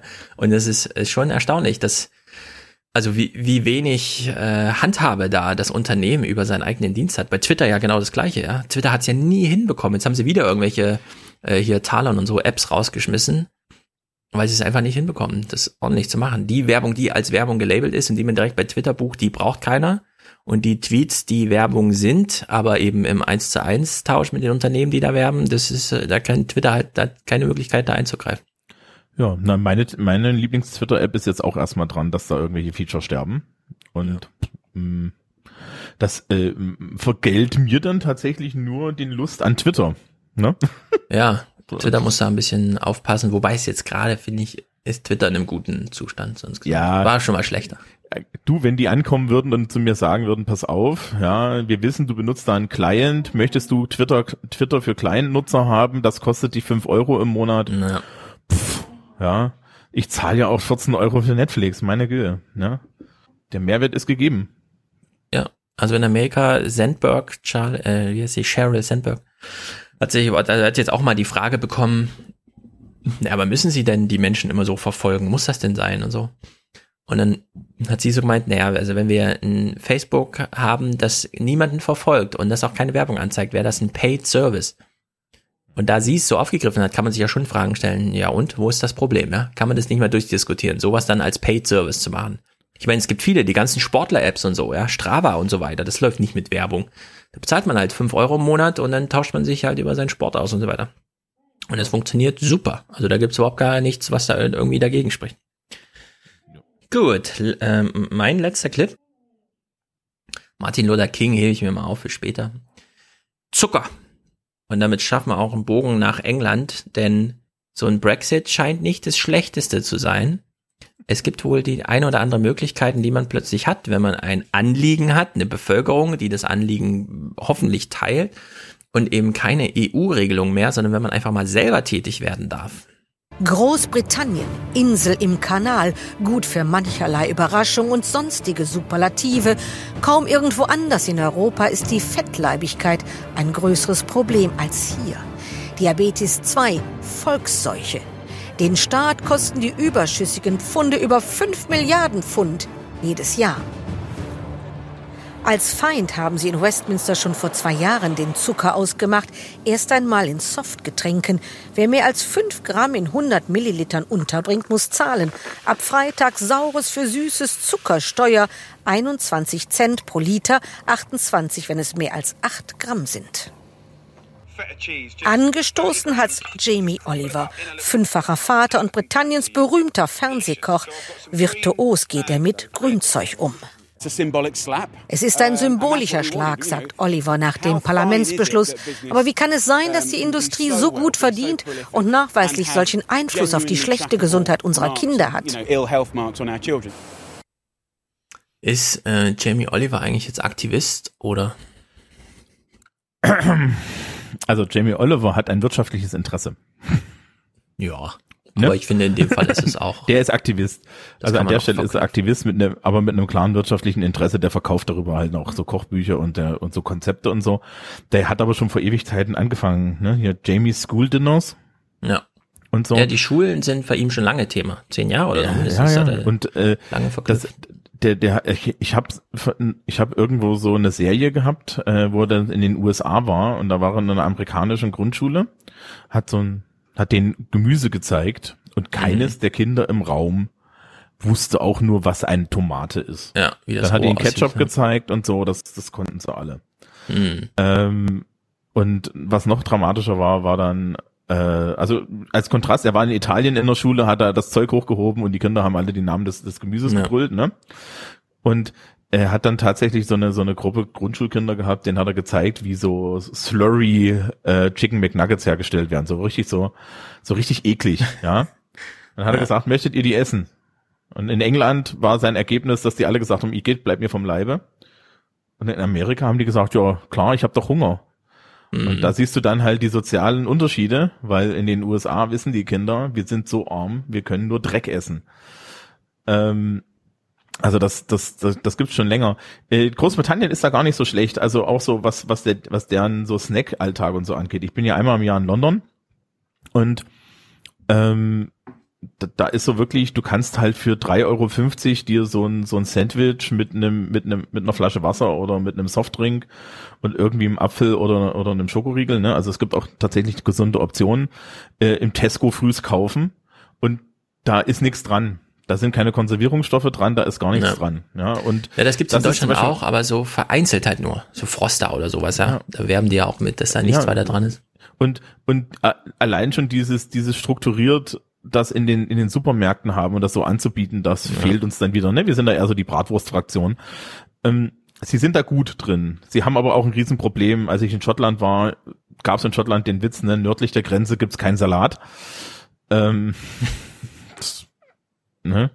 Na, äh, die brauchen ein richtiges Essen. Da ist einfach Winter und so. Ja, aber mittlerweile ist es halt so, dass es da irgendwie dann auch die ganzen veganen jungen Menschen gibt, die dann halt in Schottland auf einmal vegan anfangen. Und man muss ja immer wissen, Schottland ist berühmt geworden für Haggis und den Deep Fried Mars Bar. Kann ich übrigens empfehlen für die Kinder. Du den tiefgefrorenen Marsriegel? Nee, nee, Deep Fried. Also du nimmst... Äh, äh, äh, Nochmal frittiert? Ja. Also du nimmst den Marsriegel, tust ihn in die, tust ihn in den Tiefkühler dann schmeißt du ihn in den Teig und dann schmeißt du ihn in die Fritte. Weil dann ist er innen schön geschmolzen, wenn es außen knusprig ist.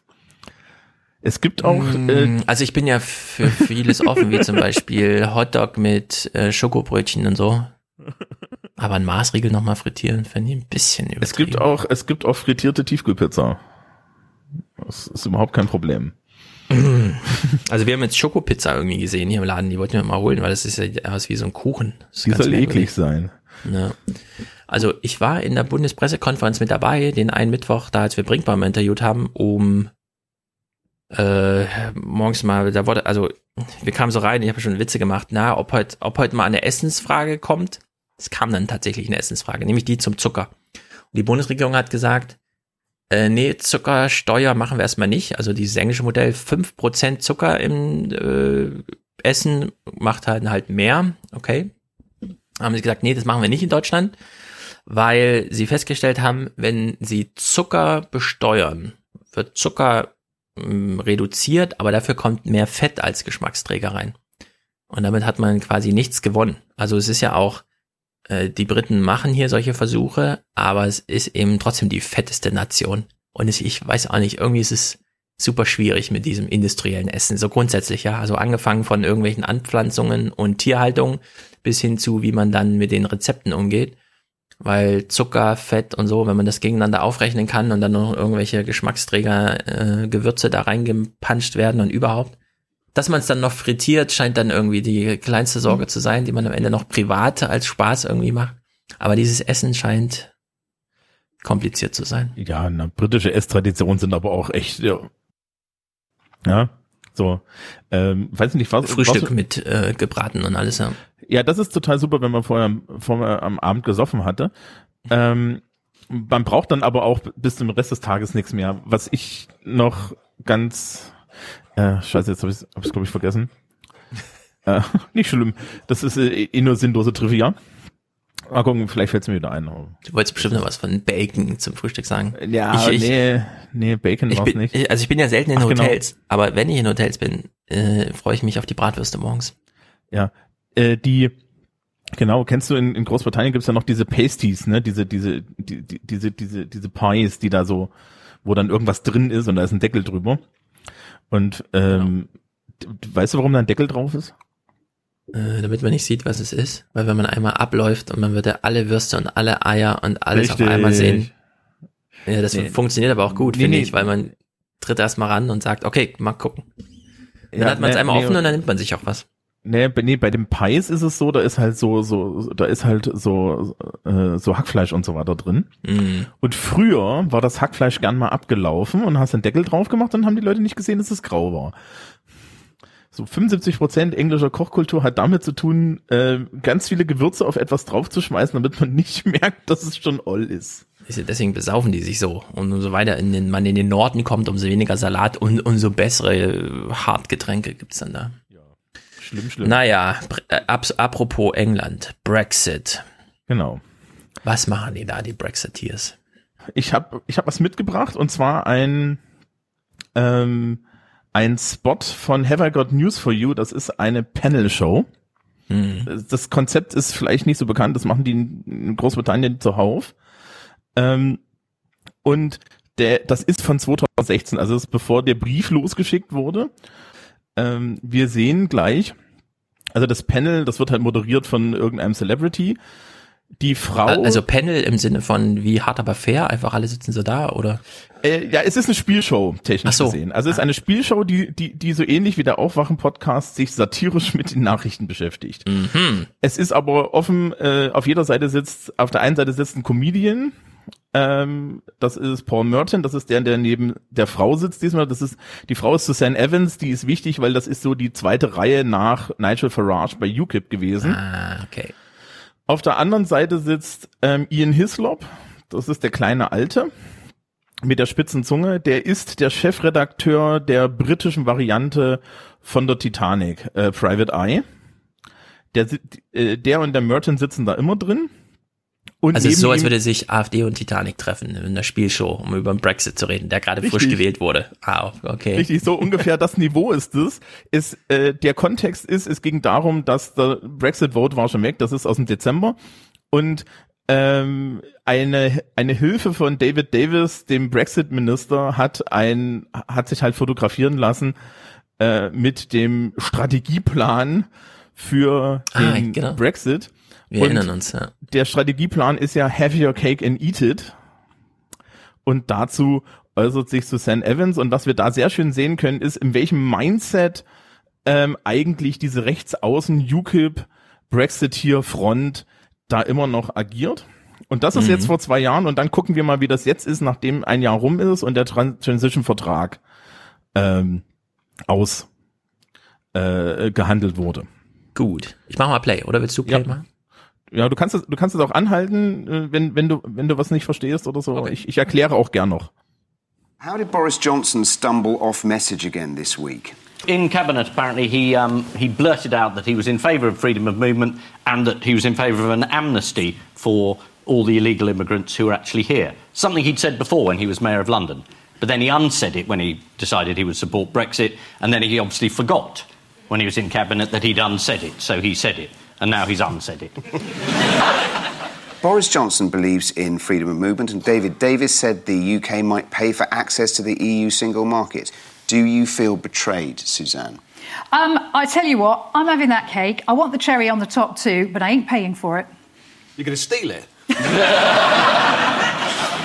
the thing is, though, they're not going to give it to us, are they? Well, you don't need to be. I mean, you know, every country in the world has access to the single market, but you don't need to pay for it. But there's 27 of them all saying, yes, you do, unless you come to, unless there's free No, movement, isn't there's there? 27 of them who uh, are totally reliant upon us for their trade and for their jobs. Oh, they, they need, they, they, yeah, and we don't, they don't, yeah, we don't need them And at they all. might be a bit reliant, but totally is. I mean, that's up there with Did I the say 350. I'm afraid you did say totally. If I rephrase that, then. Yeah, how about Um, a bit? In a good month. There, there are 27 countries out there who are heavily reliant upon us for their trade. We've gone from totally to heavily. How Very about heavily. not very? Genau. They need us far more than we need them. But we sort and can of you need just each other, imagine, don't we? Can you imagine if Angela Merkel says, no, unless you have free movement, unless you pay, you know, Mercedes, Audi are not going to be exporting to Britain? Come on, it's not going to happen, is it? German car manufacturers aren't going to put up with that. Spanish do you know carver that? producers aren't going to put up with that. French baguette producers aren't going to put up with that. Are there any other stereotypes? It feels like British people on tour talking to foreigners in that way of going, what we want, we want, you know, free, we don't want free movement, but we want access to the single market. They're going, you cannot have that. And we're going, Yeah, you don't understand. We want. What is it? It's just.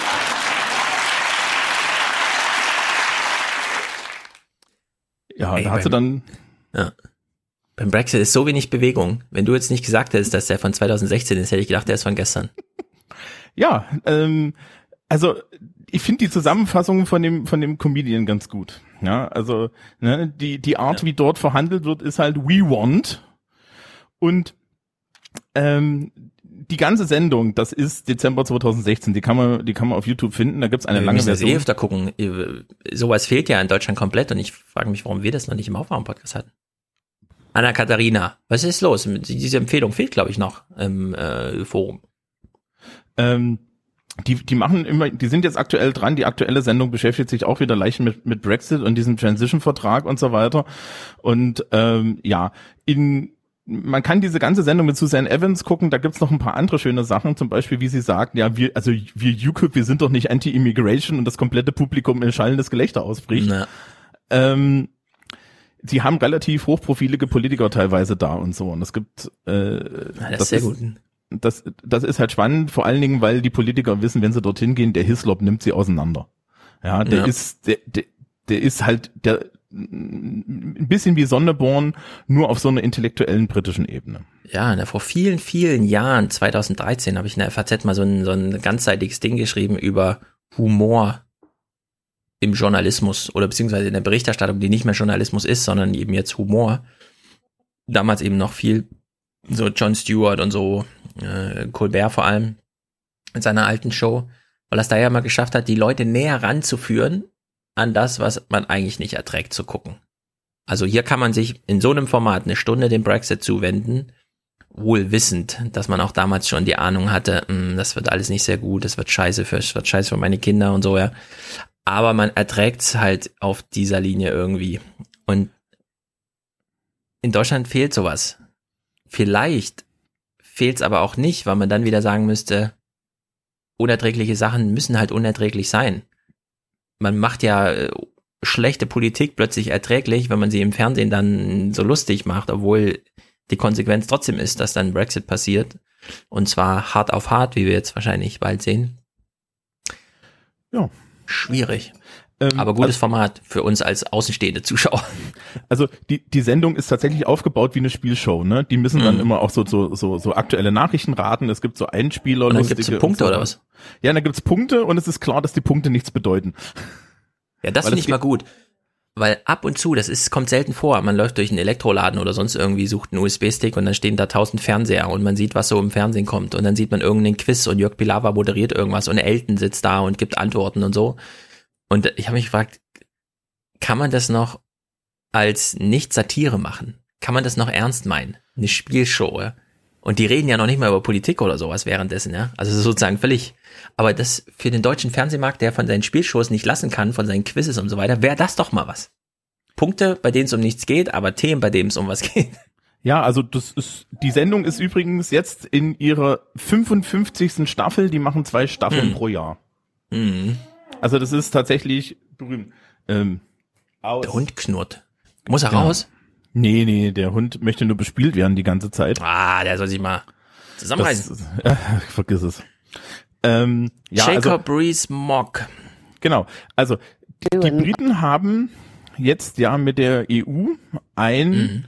Den ersten Draft dieses dieses Trennungsvertrages so langsam fertig. Den findet man übrigens auf den Webseiten der EU und da gibt's grüne Schrift, da gibt's weiße Schrift, da gibt's gelbe Schrift. Die gelbe Schrift ist noch so in Verhandlung. Das weiße ist Vorschlag der EU und das grüne ist durchverhandelt. Wissen wir nichts drüber, ne? Wenn wir deutsche Nachrichten gucken. Nee. Aber Ich frage mich Das- immer, warum wir so einen Vertrag brauchen, weil es ist ja noch nicht der, wie das danach aussieht, sondern nur, was jetzt aufgehoben wird. Und ich dachte, es wird einfach mal alles aufgehoben und dann alles, was bleibt, kommt in den neuen Vertrag, weil den müssen sie auch noch machen irgendwie. Ja, na, das Ziel von Ther- Theresa May ist, gleichzeitig mit diesem, äh, gleichzeitig mit diesen, mit diesem Brexit, ja, also mit dem Ausscheiden, gleichzeitig einen irgendwie gearteten Vertrag zu machen, mit dem sie dann gleich einen Freihandelsvertrag haben. Das ist ja das Ja, große genau, Ziel der ja. Briten. Eigentlich möchten die ja äh, alles, was am europäischen Markt, am europäischen Binnenmarkt gut ist, außer die ähm, freie Bewegung der Arbeitskräfte. Das ist das Einzige, was sie weghaben wollen, ja. Ähm, und das Problem da ist natürlich, dass jetzt ähm, die EU da sagt, ja, aber ihr könnt den Binnenmarkt nur haben, wenn ihr alles habt. Das ist das, was wir auch vorhin in dem Clip gesehen haben, ne? Und deswegen sollen sie auch dafür bezahlen. Im Übrigen sind die Annahmen, die da Susan Evans macht, ja alle komplett falsch.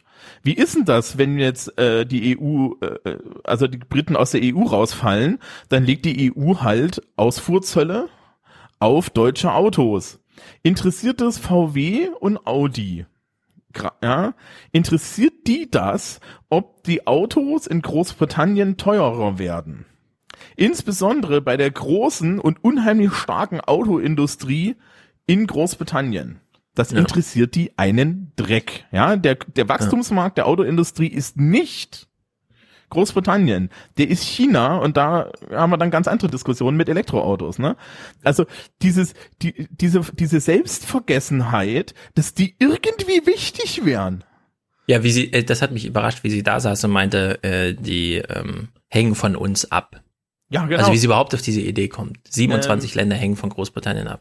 Ich hab Weil dafür sind die die- 27 groß genug, um ein schönes Binnendiffer, also ein schönes Binnenverhältnis aufzuziehen und dann halt nach China und Amerika und sonst wohin zu liefern. ich habe mal die Zahlen. Also die Briten ähm, haben erstens weitaus mehr Einfuhren als Ausfuhren. Das heißt, ähm, lass kurz gucken. Ein schönes Defizit.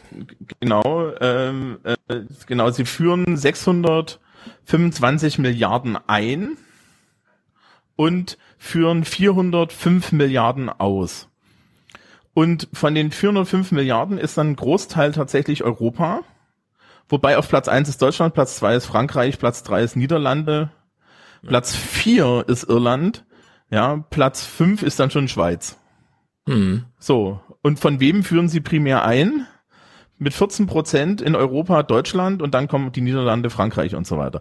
Also sprich, äh, es, es gibt rational, wenn du dir das anguckst, gibt es keinen guten Grund, diesen Brexit zu machen. Das ist halt einfach mal, äh, ja, das ist Ja. eine katastrophale Entscheidung. Es gibt die Ähm, großen Abhängigkeiten, nur dass Großbritannien das, was sie importieren müssen, nicht einfach ersetzen können, aber das, was Europa exportiert, Das ist uns das sowas von halt, egal. Genau, minimale Ströme dann und, im Verhältnis. Und, und sind und kann uns als kann auch als Europa kann uns halt auch irgendwelche Zölle egal sein, ja. Das wird doch nicht bei uns teurer. Hm? Genau. Also wer will denn jetzt den Audi A6 haben? Ja, den will doch der Brite haben. Genau. Vor allem, es kaufen nur noch die Briten äh, Audi A8 in Long-Version, denen es eh egal ist, ob das 8000 Pfund mehr oder weniger sind. Die Jüngeren kaufen eh keine Autos. Also da ist die Autoindustrie genauso wie in Deutschland ja auch äh, sozusagen abgehängt. Entweder es gibt ein Carsharing, in dem dann noch der Carsharer Verträger mit deutschen Autos macht oder eben nicht, ja, aber keiner geht es los und kauft sich irgendwie einen Mercedes. Also ich kenne zumindest keine Leute. Genau, also das ist die wirtschaftliche Seite und die die organisationelle Seite ist ja noch viel, viel katastrophaler. Worüber, glaube ich, auch in Deutschland bisher nicht geredet wird, ist die Tatsache, ähm, was machen die mit der Grenze zwischen Nordirland und Irland? Da waren jetzt, du, du bist, glaube ich, so in meinem Alter, ne? Wir können uns noch dran erinnern, da gab es mal Zeiten, da gab es die ganze Zeit Bombenanschläge und so. Das mhm. ist alles schon seit längerem vorbei und das hängt am Good Friday Agreement oder dem Belfast Agreement und das ist im Endeffekt freier Handel ja. über die Grenze und so. Und das ist das, was da, da oben dieses Land zusammenhält. Hm. Mit Brexit gibt's da auf einmal eine EU-Außengrenze. Und Theresa May hat jetzt eine 50-minütige, ihr angemessen lahme Rede gehalten. Ähm, die die habe ich nicht mitgebracht, weil die ist echt, echt unerträglich.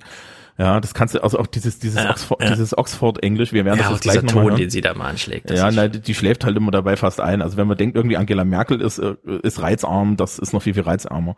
Mhm. Ähm, und sie schlägt jetzt vor, dass man die Grenze offen lässt und das mit technischen Mitteln macht. Also sprich, wir machen jetzt eine moderne Grenze, wo es keine Grenze mehr gibt, sondern im Endeffekt wird die Verzollung dann schon im, im Laden gemacht oder so, ja. Mhm. Das ist jetzt deren Idee. Hat zwar noch keiner auf der Welt gemacht, aber who cares, ne? Und wir müssen jetzt irgendwie dieses Pulverfass Nordirland, das am Zweifel uns wieder explodiert, das, das, das müssen wir jetzt irgendwie ähm, ja unter Kontrolle halten, weil das wird nicht so ganz so verstanden, aber tatsächlich ist es so, dass wenn diese Grenze wegfällt und wenn da dieser Handel wegfällt, äh, steigt die Gefahr für Spannungen in Nordirland. Ja, also alle, die aus Großbritanniens Seite aus da verhandeln, für die ist das das Top-Thema beim ganzen Brexit, diese Grenzziehung da. Ja, und für die EU ist klar, dass äh, ein, ein Hardline-Standpunkt da eigentlich total praktisch ist. Also, das War ja- verhandlungstechnisch, ja, genau. Ja, das ist doch euer Problem. Genau. Ja. So, ähm, wir gucken uns jetzt noch Jacob Rees-Mogg an. Den kennst du gar nicht, ne? Nee, der Name sagt mir nichts. Der ist in Großbritannien mittlerweile, wird er schon gehandelt als der Thron, Thronmacher oder Königsmacher des nächsten Premierministers, jedenfalls auf Tory-Seite. Das ist ein Tory-Backbencher und ich werde jetzt gar nicht so viel über ihn erzählen. Er ist strenger Brexiteer und ähm, mich interessiert dann erstmal, welchen Eindruck du von dem hast. Okay. Also wir, wir, wir sehen ihn in Newsnight, wie er sich zu diesem Transition-Vertrag äußert. Ne? Und er ist, wie gesagt, sitzt nur im Parlament, er ist nicht in der Regierung und so, er ist aber Tory. Other Brexiteers worked very hard to convince the fishermen that they'd be better off out. They voted for Brexit in their droves. You've heard Douglas Ross tonight says that deal's a bucket of cold sick. They must feel absolutely shafted. Well, the Secretary of State for the relevant department said about 10 days ago that the UK would le- leave the common fisheries policy in 2019. I don't know what has happened in this very short period. It is so deeply you admit, unsatisfactory. you admit that that's gone badly wrong for the It's not for me to admit. I don't like this report at all. I make no bones about it. I think this transition agreement is a very unsatisfactory agreement, not just on fish. The only thing that makes it acceptable is the hope that it is leading to a proper Brexit at the end of 2020. It's all very well but saying this, that, isn't this it? But- agreement gives away almost everything, and it's very hard to see what the government has got in return. Right, so all that stuff that's now in green that you can't take back, you think are big misses. Well, hold on. Nothing's agreed until everything is agreed. Well, when And it's this in is- green, it's been signed off. Deswegen machen die vorher so einen Austrittsvertrag, bevor es den neuen Vertrag gibt. Damit, bevor es einen neuen Vertrag gibt, alle schon mal verstehen, wie scheiße das ist. Und er sitzt da und erzählt, wie scheiße das ist. Das Ja, ist so ein Geile mediales Spiel. Nee, ist es gar nicht. Er steht auf der Seite, dass sie den Vertrag nicht machen, wenn das scheiße ist. Er, er läuft rum mit Plakaten, wo drauf steht, no Aber deal is better than a Ach bad so, deal. Genau, weil die Zeit läuft ja trotzdem. Dann will er lieber komplett hart, äh, alles, nichts ist geregelt, WTO. Richtig? In, in, im, also wir können den Clip jetzt weiter gucken, Wir gucken weil er mal, wird, äh, okay? Ich bin gespannt. Hasn't it? So it doesn't get re-debated. There is a process. Nothing is agreed until everything is agreed is an important part of this because there is a staging post in the negotiations, and if the government isn't satisfied with things at a later stage, then it can pull back on things it has previously agreed. That's been set out very clearly throughout the negotiations. Now, when you look at the bits in green, so far, it looks like concessions from the British government without counter concessions in return. That So could that's be, all you see, is it? You That is see all I the see. UK giving up ground and getting nothing back. Somebody said to me the government had rolled over but had not even had its tummy tickled. Now, Also, äh, Ich hatte dich ja vorhin gefragt, welchen Eindruck hast du von dem Mann? Also als er angefangen zu reden, habe ich gedacht, ey, der könnte ja in Kingsman mitspielen. So ein Typ, der ganz am Ende nochmal um die Ecke kommt und die supergeheime äh, Weltregierung äh, vertritt oder sowas. Ähm, er ist bekannt zum Beispiel für Radioprogramme, die er direkt aus seinem Landsitz in Somerset macht, während hinter ihm das Feuer prasselt im Schnee. Ja, ist ein Ja. Geschichtenerzähler. So Der, richtig der, der Economist hat gesagt, äh, Jacob Rees-Mogg ist aus den 50ern, aus den 1850ern. Schirmscham und Melone, genau. Genau, also der vertritt dieses, er, er vertritt in seiner ganzen Art ein, ein, ein lang vergessenes Großbritannien, ja, so ein Abglanz dessen, ja, äh, äh, was da Wohin sie war. zurück wollen mit Brexit. Ja, genau, wo er, man er will sich den Arsch retten eigentlich. Ja, weiß ich nicht. Ich glaube, er ist so, so well off, dass ihm scheißegal ist, wessen Arsch er da rettet. Nämlich, er braucht sich nicht retten, aber der Rest ist halt dran. Mhm. Ähm, so, also die Kritik ist ganz einfach. Da ist es das passiert in den Verhandlungen, was wir alle gedacht haben. Ja. Ja, die, die Briten sind da reingegangen, die EU hat einen riesengroßen Stinkefinger ausgepackt und dann äh, haben die Briten langsam aber sicher äh, gesagt, ja gut, machen wir alles, machen wir alles, machen wir alles. Ja. Ja, wir machen, wir machen da noch mit, wir machen da noch mit, wir machen da noch mit und er ist jetzt zutiefst unzufrieden und diskutiert jetzt hier auch über Technikalitäten. Aber welche Rolle hat er in der Regierung oder so? Keine. Keine. Der sitzt im Parlament als ganz normaler Abgeordneter. Der sitzt nicht mehr in der ersten Reihe. Ist aber in den Medien und auch so in, in der YouTube-Welt auf der ganzen konservativ rechten Brexit-Seite die Person. Ja, also ich hatte ein Video, da kommt dann tatsächlich am Ende noch so ein James Bond-Song. Ja.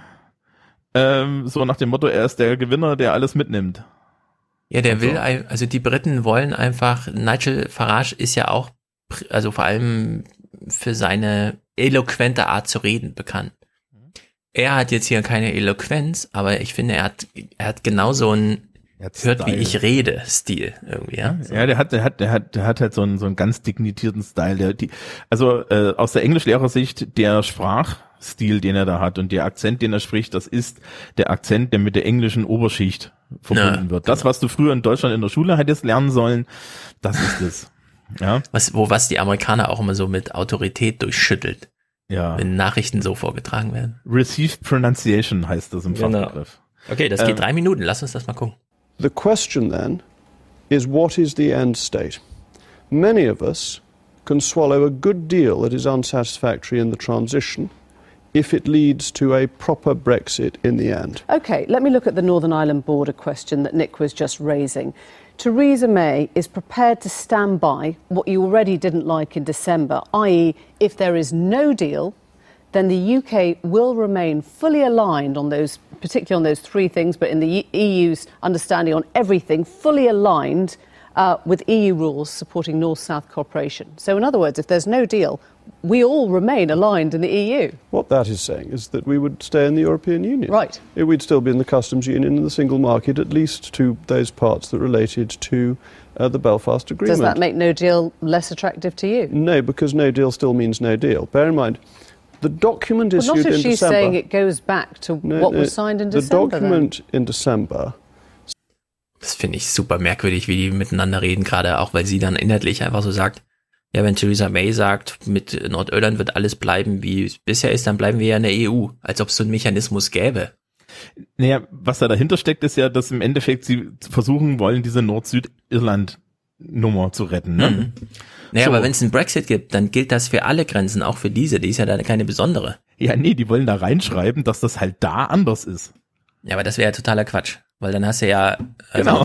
da muss dann jedes Schiff über Nordirland fahren, um den Mercedes nach England zu bringen, ja? Ja, ja, ja so, so in der Ecke. Also es ist das- absurd. Ja, na, das- also er hat dann, er hat da schon einen Punkt, wenn er sagt, naja, das Problem ist dann, wir können, äh, ja, wir, wir gehen da Mhm. dann trotzdem raus, ja. Äh, Sie haben sich halt mit diesem Brexit natürlich keine Gedanken vorher gemacht, was das denn all- alles bedeutet. Und jetzt Ja, steht gar sie nicht, da ne? und und jetzt bedeutet's halt auf einmal was, ne? Und ja, viel Spaß, ne? Und er, er betont halt immer nur, ja, wir machen jetzt hier keinen No Deal, wir machen WTO. Ja, weil bevor wir den schlechten Deal machen, den die da ausgehandelt haben, geht das nicht. Ne? Das ist doch Ja. schön, wie er sagt, proper Brexit, ohne mal irgendwie zu erklären, was das denn überhaupt heißt. Ja, Ja, das also ist da, ja er hat so eine. Vorstellung, ja. Ja, ja, ja. Sehr gut. Da wir ihm gerne zuhören, hören wir das noch die letzten zwei Minuten. Das äh, scheint ja auch ein sehr guter, also Stimme und Stimmung, ja, scheint ja hier sehr nah beieinander zu liegen bei dem Typ. said in an early paragraph that nothing is agreed until everything is agreed, and then in a later paragraph that if nothing was agreed, then they might agree, then they would agree this. Now, what you have to ask, which hasn't been made clear, is which of those two paragraphs takes precedence? The earlier one that says nothing is agreed until everything is agreed, or the later one? And I would take the interpretation, and when it comes to votes in Parliament, would vote accordingly, that the primary paragraph is superior. It does look like you're being boxed in. It looks like the PM has found a way of making no deal make look much less attractive to you than a let's call it a medium soft Brexit. It's not a question of being boxed in from my point of view. It's a question of whether the government is going to deliver on the referendum result that we leave the European Union. The government is being very generous. It is offering 35 to 40 billion pounds and wants in return a trade deal. That is very beneficial to the European Union. Bear in mind, without our money for the final 21 months of the current multi-annual financial framework, the EU is insolvent. Now people say, what plans have we made for no deal? What plans has the EU made for no deal? What has it said to uh, Romania or Bulgaria or Poland about the funding that it won't get if the UK in- subvention doesn't in, come in terms through? of where your loyalties lie, at one point you thought a no deal would be a much better way to proceed Uh, uh, because the WTO uh, regulations would take us back to zero tariffs. Do you still I have no qualms right way? about a no deal. No qualms meaning you'd still embrace one. No deal is better than a bad deal. The Prime Minister said this herself in um, answer to Tom Newton Dunn of Could, The could you vote for no deal? Well, I'm just quoting back what the Prime Minister said, and I support her on this that no deal is better than bad deal. She said this at her Mansion Yeah. House speech just a week or so ago. So actually, the worse the deal looks, the happier you are to just walk away and say we're better off. I don't with like this transition deal, but as I said earlier, it is acceptable in the event that the end deal is good. But on its own, this transition deal is deeply unsatisfactory, and the government has given way on too much. Jacob Rees-Mogg, thank you. Thanks for pleasure. coming. Kann es sein, dass die britische Regierung ihn ins Fernsehen setzt, um so langsam dieses No-Deal ist auch eine Option Das brauchen die nicht. präsentabel zu machen? Aber ich finde es erstaunlich, dass die da so, also No-Deal ist einfach der totale Fuck-up. Das wäre auch für Europa peinlich, wenn es auch niemanden stören würde. Ähm, Und dass das hier so präsentabel ist, ja, No-Deal, kein Problem, mach mal halt, bin ich dafür. Eher, nee, das brauchen sie gar nicht. Der setzt sich selber ins Fernsehen. Also sprich, der wird im Endeffekt als als Ja, aber hat ja anscheinend auch keiner was dagegen, dass er einfach so über No-Deal redet und so. Ja, ja, genau. Der ist so ein Back, das ist halt ein Backbencher. Ja, also sprich, der, der hat mit der Regierung nichts zu tun. Der sitzt einfach nur als Abgeordneter drin. Das ist so ein bisschen, ähm, ja, also, also Merkel hat das ja gut gemacht, dass sie Spahn als Gesundheitsminister genommen hat, ne? Und Theresa May hat dasselbe mit Boris Johnson gemacht als Außenminister. Die sind ja nicht auf ihren Posten, weil sie besonders fähig, intelligent oder nette Menschen sind, sondern die sind auf ihren Posten, damit sie im Endeffekt durch diese Regierung eingebunden sind, ja, und ein bisschen die Backen halten müssen.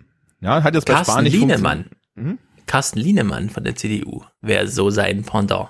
Jetzt wo Spahn Ja, in der oder- ist. Aber Lienemann oder- äußert sich auch mal so hinten Oder Gau, Gauweiler, ja, so, so, so, so. Ja, der ist schon wieder raus und Ja, alt. na, aber, der hat die aber- Rolle lange gemacht, genau. Genau. So, und er ist das jetzt. Er ist im Endeffekt, wird in der Presse schon als der Kingmaker bezeichnet. Weil es ist klar, Theresa May wird die ganze Brexit-Nummer politisch nicht überleben. Ja.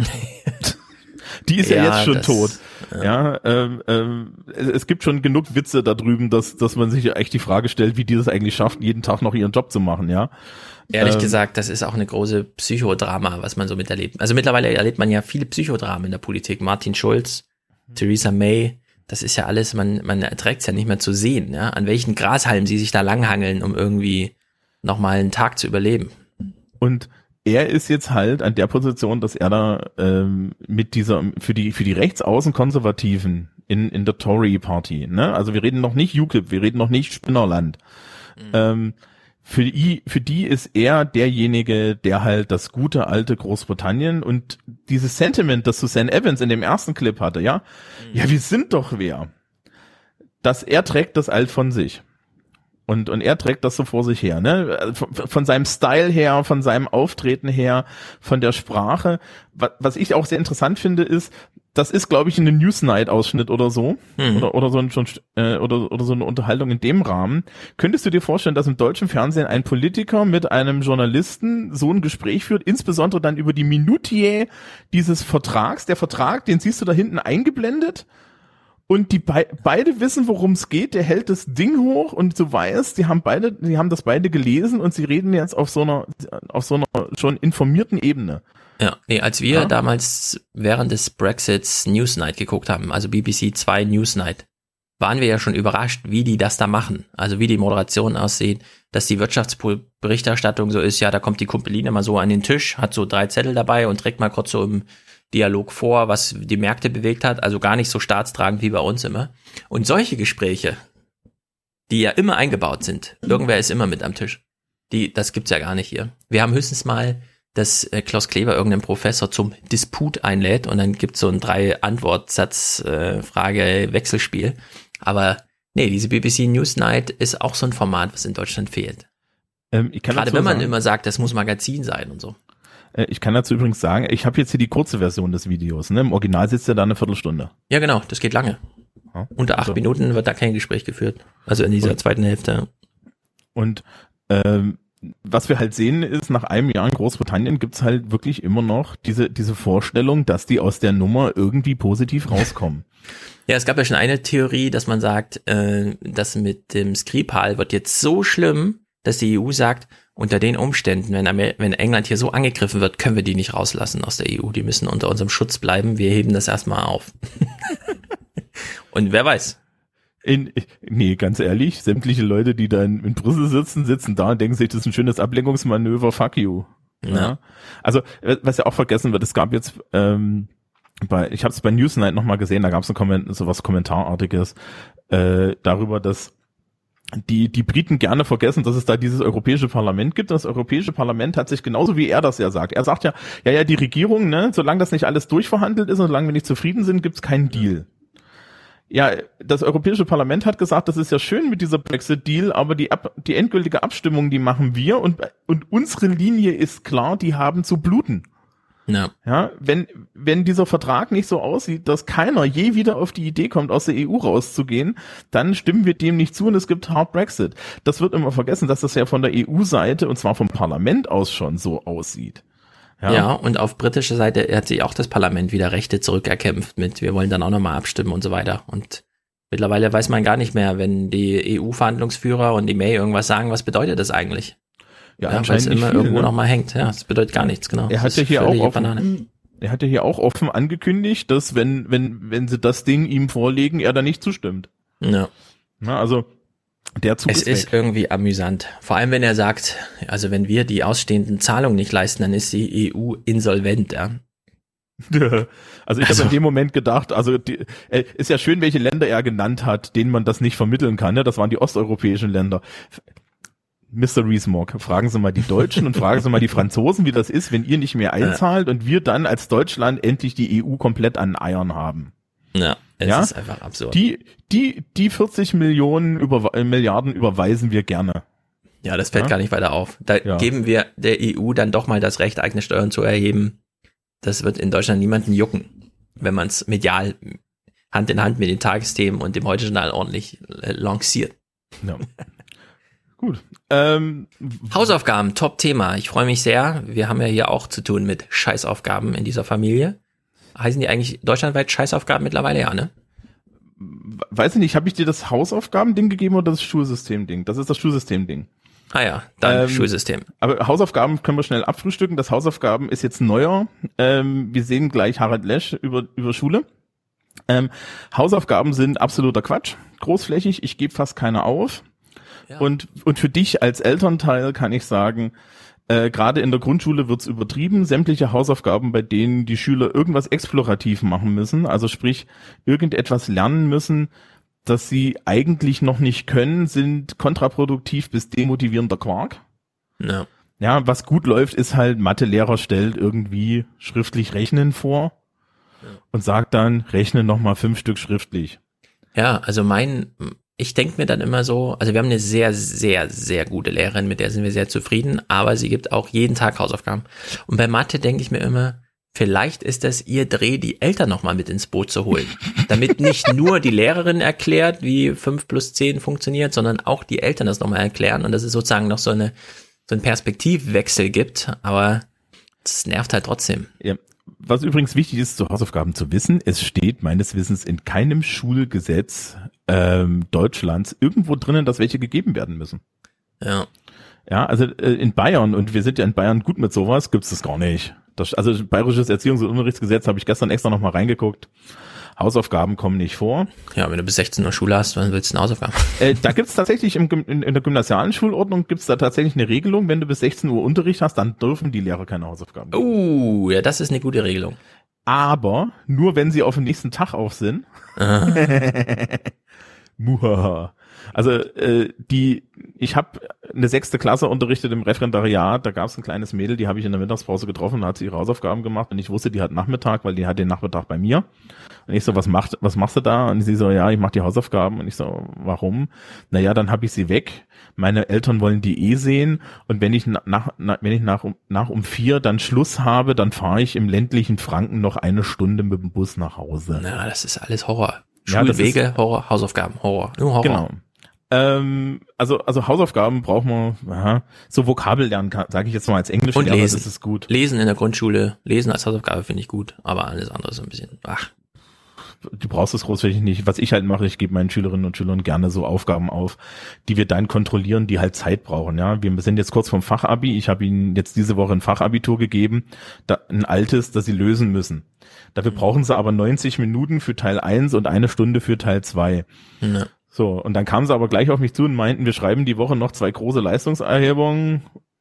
Mittwoch schaffen wir nicht. Mhm. Ja, und ich weiß, was die schreiben. Ja, äh, und dann habe ich gesagt, dann sehen wir uns Freitag. Und ich gehe am Freitag nicht davon aus, dass mehr als die Hälfte das Zeug hat. Ja, das ist mir aber auch egal, weil es sind halt erwachsene, eigenständige Menschen. Wenn sie es nicht machen, ist nicht mein Problem. Ja, ja. aber äh, Eigenständigkeit im Schulsystem, naja, ne, das ist ja nicht das Ziel. Ja, ähm, aber äh, reden wir mal über das Schulsystem. Wir haben, wir haben Harald Lesch und das Schöne wird sein, ich, ich achte Harald Lesch sehr, aber er erzählt Blödsinn. Ich bin gespannt. Schule, Bildung oder Ausbildung? Das ist hier die Frage. Oder Something is rotten in the state of Denmark. Von wem ist das? Herr Lesch, das TH wird mit, ne? Das war kein TH. Aber gut.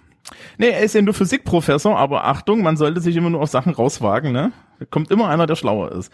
Und das ist jetzt, wenn die nicht schon gnadenlos werden, dann kann er richtig gnadenlos sein. Ähm, Im Übrigen komm, muss man sich überlegen, von wem es ist. Entweder ist es von Hamlet oder von Shakespeare. Die meisten Leute glauben, es ist von Shakespeare, stimmt aber nicht, es ist von Hamlet. Ja, Shakespeare hat den Hamlet nur geschrieben. Ja, ja, das ist genau. Ähm, und, den, und, und diese Dichotomie, die ihr jetzt aufmacht, Ausbildung und Bildung, ist schon irreführend.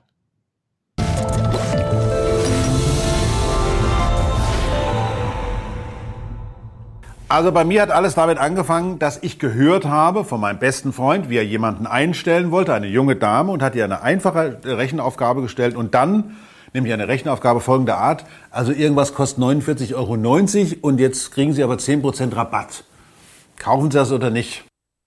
Alexa, wie viel sind 10% Rabatt bei 49,90 Euro? Ich bin mir leider nicht sicher. Alexa, du bist gefeuert. Wie viel sind denn die 10% Ach bitte, von den gib 49? mir doch noch eine Chance. Was war das denn jetzt, Alexa? Ein bisschen klug. 90. Und sie sagte, muss ich nicht wissen. Müssen Sie nicht wissen? Wollen Sie nicht wissen? Vielleicht kriegen Sie woanders ein günstigeres Angebot. Nein, nein. Ja, wie entscheiden Sie denn dann, ob Sie was kaufen oder nicht kaufen? Aus dem Bauch. Bei Zahlen sollte man nicht aus dem Bauch entscheiden, denn man, die Prozentrechnung sollte eigentlich zu dem gehören, was alle, die aus der Schule rauskommen, äh, früher oder später, können. Also sie sollten was können. Sie sollten fähig sein, eine solche einfache Prozentaufgabe zu rechnen. Im Kopf, ohne irgendwas. Einfach nur den Prozent. Weil er sagt, im Kopf. Äh, das hat mich am meisten überrascht. Äh, Kinder haben doch mehr Matheerfolg so insgesamt, wenn sie viel mit ihren Fingern rechnen und so. Wenn sie sich das verbildlichen, Rechenschieber, der ganze Kram. Mhm.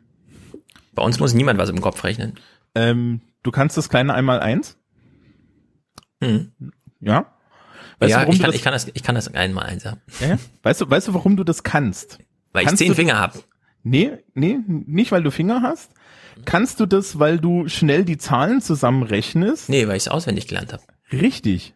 Also, er redet hier von einer mathematischen Kompetenz. Hm. Ja? Nämlich, dass man da irgendwie ausrechnet, dass es 49 Cent sind. So.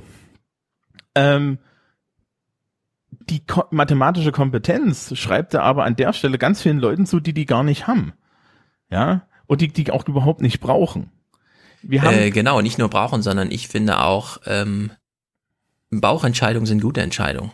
Da muss man gar nicht gegenhalten. Und die Bauchentscheidung ist in, in, in den meisten Fällen auch gar nicht so falsch. Also ich gebe zum Beispiel Schülerinnen und Schülern bei unseren Ausfüll-Reading-Tests in Englisch, ne, sage ich immer, entscheidet aus, aus der Situation, aus dem Bauch raus, was ihr da ankreuzt. Meistens liegt er richtig, wenn das nicht versteht. Ähm, weil unser Gehirn da doch dann ein bisschen mehr macht, als man so glaubt. Das, Genau. Also er, er geht jetzt hier natürlich ran wie der Physikprofessor seines Alters. Ja? Also Ja, er geht vor allem mit dem Kalkül ran, dass wir, wenn wir eine, ähm, eine, also dass wir, wenn wir mit Zahlen zu tun haben, meistens mit Geld zu tun haben und auf jeden Fall sparen wollen, das ist soziologisch natürlich äh, nicht richtig.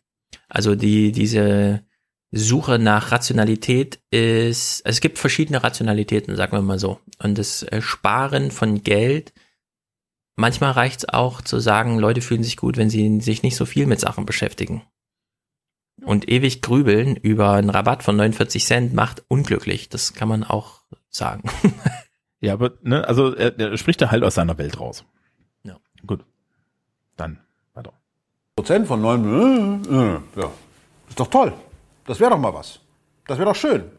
Und da habe ich angefangen, habe gesagt, das kann doch nicht wahr sein. Also, was ist denn da passiert? Was passiert denn in unseren Schulen? Sind die überhaupt noch Bildungseinrichtungen? Also darf sich jemand noch selbst bilden oder wird er einfach nur ausgebildet, damit er dann irgendwann als Einheit im normalen äh, Wirtschaftsprozess funktioniert? Ähm, da muss man ja mal zu sagen, das Schulsystem ist entstanden, um den, Bay äh, um den preußischen Beamten herzustellen. Ja? Also es ging immer schon darum, Leute zu auszubilden, nämlich zu Schreibtischtätern, die lesen, schreiben und rechnen können, damit man sie dann an den Schreibtisch setzen kann, damit sie dann irgendwelche Verwaltungsaufgaben machen. Da kommt das her. Das lernt in der Geschichte der Pädagogik. Ja, diese, Es ist vor allem auch ein, ein Schutz gegen Kinderarbeit gewesen. Ja, und, und dieser Vorwurf, ja, äh, äh, dass wir jetzt Humboldtsche Bildung machen müssen, das war nie das Ziel. Humboldt gab's mal, ja, aber ähm, die Dichotomie macht er jetzt halt auf und dann müssen wir uns mal damit beschäftigen. Ja, Humboldt ist ja auch Forschung und Lehre, das ist ja mehr so Uni dann. Als Ja. Grund, Grundlagen schaffen. Ja, das ist, wenn Professoren über Schule reden. Und wenn die sich natürlich, die beschweren sich ja auch. Die beschweren, sagen ja auch, ja, die Schüler, die da kommen, ja, die, die, die, die können ja gar nichts mehr. Das ist, das ist interessant, dass also in der Schule gibt es so, so eine merkwürdige Gemengelage von Begriffen, wie zum Beispiel, werde ich gleich noch erklären, Kompetenzen. Mit Kompetenzen kann man aber nicht viel anfangen. Mit Kompetenzen kann man eigentlich nur, da weiß man, wo es steht, sozusagen. Das ist eine Kompetenz. Aber wenn man was können muss, dann muss man zu etwas fähig sein. Und offenbar unterrichtet Schule nur mehr Kompetenzen und Fähigkeiten im Sinne von, oh, da kann aber jemand was. Das scheint nicht mehr so wichtig zu sein. Und woran liegt das? Ich fange mal mit meiner Tirade folgender. Die sparen wir uns noch kurz. Ähm, der Kompetenzbegriff ist in der Pädagogik so eine Sache. Ne? Äh, wir haben einen Mhm. Schulsprecher dazu aufgenommen. Da lesen wir die mal die bayerischen Kompetenzbegriffe vor. Das ist höhere Humorgeschichte. Da steht überall drinne, wenn du Kompetenz bist, dann hast du Fähigkeiten und Fertigkeiten. Das weiß Herr Lesch nicht. Herr Lesch gibt hier die Unterstellung raus, dass Kompetenz bedeutet, dass ich gar nichts kann. Ganz im Gegenteil. Kompetenz bedeutet, ich kann etwas und ich kann alle ähnlichen Probleme auch lösen. Der Anspruch, der offizielle Anspruch hinter dem Kompetenzbegriff in der Pädagogik ist viel, viel höher als das, was er da sagt. Ja, Ja. ich find's auch sehr gut, dass wir hier einen kleinen ähm, Schulthementag machen, der ja im Aufwärm-Podcast lange angekündigt wurde und dann nicht zustande kam. Weil ich nämlich finde, das, was er so implizit mitlaufen lassen hat, ja, ja, die Schule, die macht ja nur noch Kompetenzen, da wird irgendwas auf abrechenbare Abrechnungsleistungen getrimmt und dann kann man das ins Zeugnis schreiben und dann die eigentliche Frage, die Schüler haben, die geht ja dann da unten bei verloren und so weiter. Wenn man heute in Grundschulen geht, würde ich gern von jedem Einzelnen wissen, der das mal macht, ob er überrascht ist davon, dass das eben nicht auf so ein abschlussbezogenes irgendwas, äh, ja, äh, Kompetenzzeug äh, zuläuft, sondern eben dann doch die Schüler der Fragen, äh, die Fragen der Schüler in den Mittelpunkt stellt. Also ich bin jedenfalls von unserer Grundschule ganz überrascht, wie sehr sie doch so funktioniert, wie ich mir das wünsche, so insgesamt.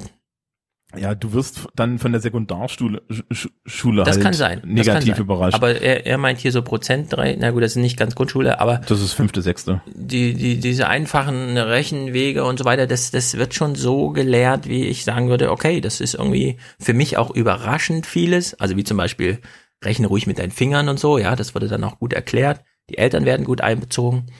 Also ob das im, also kann sein. Sekundar ist natürlich dann anders, die beiden Stufen, aber in der Grundschule finde ich, ist, ist die grundsätzliche Haltung, es läuft nicht gut, erstmal äh, nicht richtig, würde ich sagen.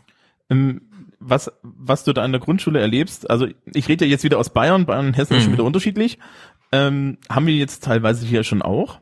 Mhm. Und äh, äh, es, es ist halt im Endeffekt so, äh, äh, du, du musst von den Kindern ausgehen, gerade in der Grundschule, was man, was wir halt in den Sekundarstufen nicht machen, ist, wir gehen dann weiter nicht vom Kind aus. Also das ist halt nicht anschlussfähig. Ja, und die Ergebnisse davon sitzen dann vor mir und da kann man dann mal über, wir können dann mal kurz darüber reden, welche Prämissen eigentlich so heimlich in, in verschiedenen Schularten drin stecken und warum dann da hinten auch bestimmte Arten von Schülerinnen und Schülern und Personen rauskommen, weil das hat was miteinander zu tun. Also da, da geht es am Ende um Habitus. Ne? Ähm, aber wir, hören jetzt mal seiner Tirade zu. an. Es kann doch nicht sein, dass wir auf der einen Seite immer älter werden, also mit anderen Worten immer länger leben, aber ausgerechnet die erste Phase des Lebens unserer Kinder und Jugendlichen dermaßen beschleunigen. Warum? Die müssen doch sowieso ewig leben, ah, nicht ewig, aber sehr lange leben und weil sie so wenige sind, werden sie auch sehr, sehr lange arbeiten müssen. Ich meine, das ist, da braucht man nur, wenn ich den Gag mal sagen darf, eins und eins zusammenzuzählen. Also braucht man noch nicht mal viel Mathematik. Obwohl vielleicht für einige inzwischen es auch schon schwierig Den arroganten Scheiß kann man sich übrigens klemmen. ist, eins und eins zusammenzuzählen. Also warum, bitteschön, können wir uns nicht am Anfang Zeit lassen bei der Bildung der Persönlichkeiten, dieser kleinen und immer größer werdenden Persönlichkeiten, warum können wir denen nicht Zeit geben? Warum können wir in der Schule nicht Zeit haben dafür, unseren Kindern und Jugendlichen so viel ja, Zuwendung zukommen zu lassen, dass sie tatsächlich mehr als nur Kompetenzen entwickeln, sondern vielleicht sogar Fähigkeiten. Warum nicht? Warum müssen wir es beschleunigen? Wie kommt man dazu, aus einem neunjährigen Gymnasium ein achtjähriges zu machen, mit dem Argument, uns konkurrieren. Mit wem denn? Mit den Südkoreanern? Wollen wir, dass unsere Kinder wie in Südkorea unterrichtet werden oder in China? Wollen wir das? So, ich kriege jetzt keine Antwort, aber ich vermute wahrscheinlich doch eher nicht. Die haben aber Erfolg. Ja, aber äh, da würde ich auch sagen, das muss jetzt nicht nachgemacht werden. Äh, also in Bayern macht man das ja, äh, in restlich Deutschland noch nicht ganz so sehr. In Bayern macht man das auch nicht. Ja. Soziologisch ist halt immer interessant, naja, ich meine, wenn die Schule anstrengend ist, wird das kompensiert. Also es werden, es werden nie, Kompetenzen lernt man auch durch Kompensation von. Und dann gibt's gute Schulhofsoziologie, ja, mit äh, Berichten darüber, dass es sowieso immer wichtiger war für die Persönlichkeitsbildung, was abseits des Lehrers auf dem Schulhof passiert, als was in Reihe und Glied im Klassenzimmer passiert. Und die Sachen werden hier halt ausgeblendet, ne? wenn er nur, wobei ich das auch teile, Kompetenzen und Fähigkeiten gegenüberstellt. Aber die Grenzziehung ist halt nicht so eindeutig, wie er sie macht. Ja, ne, und die, die, die zweite Sache ist, mh, das mit der Konkurrenz stimmt schon.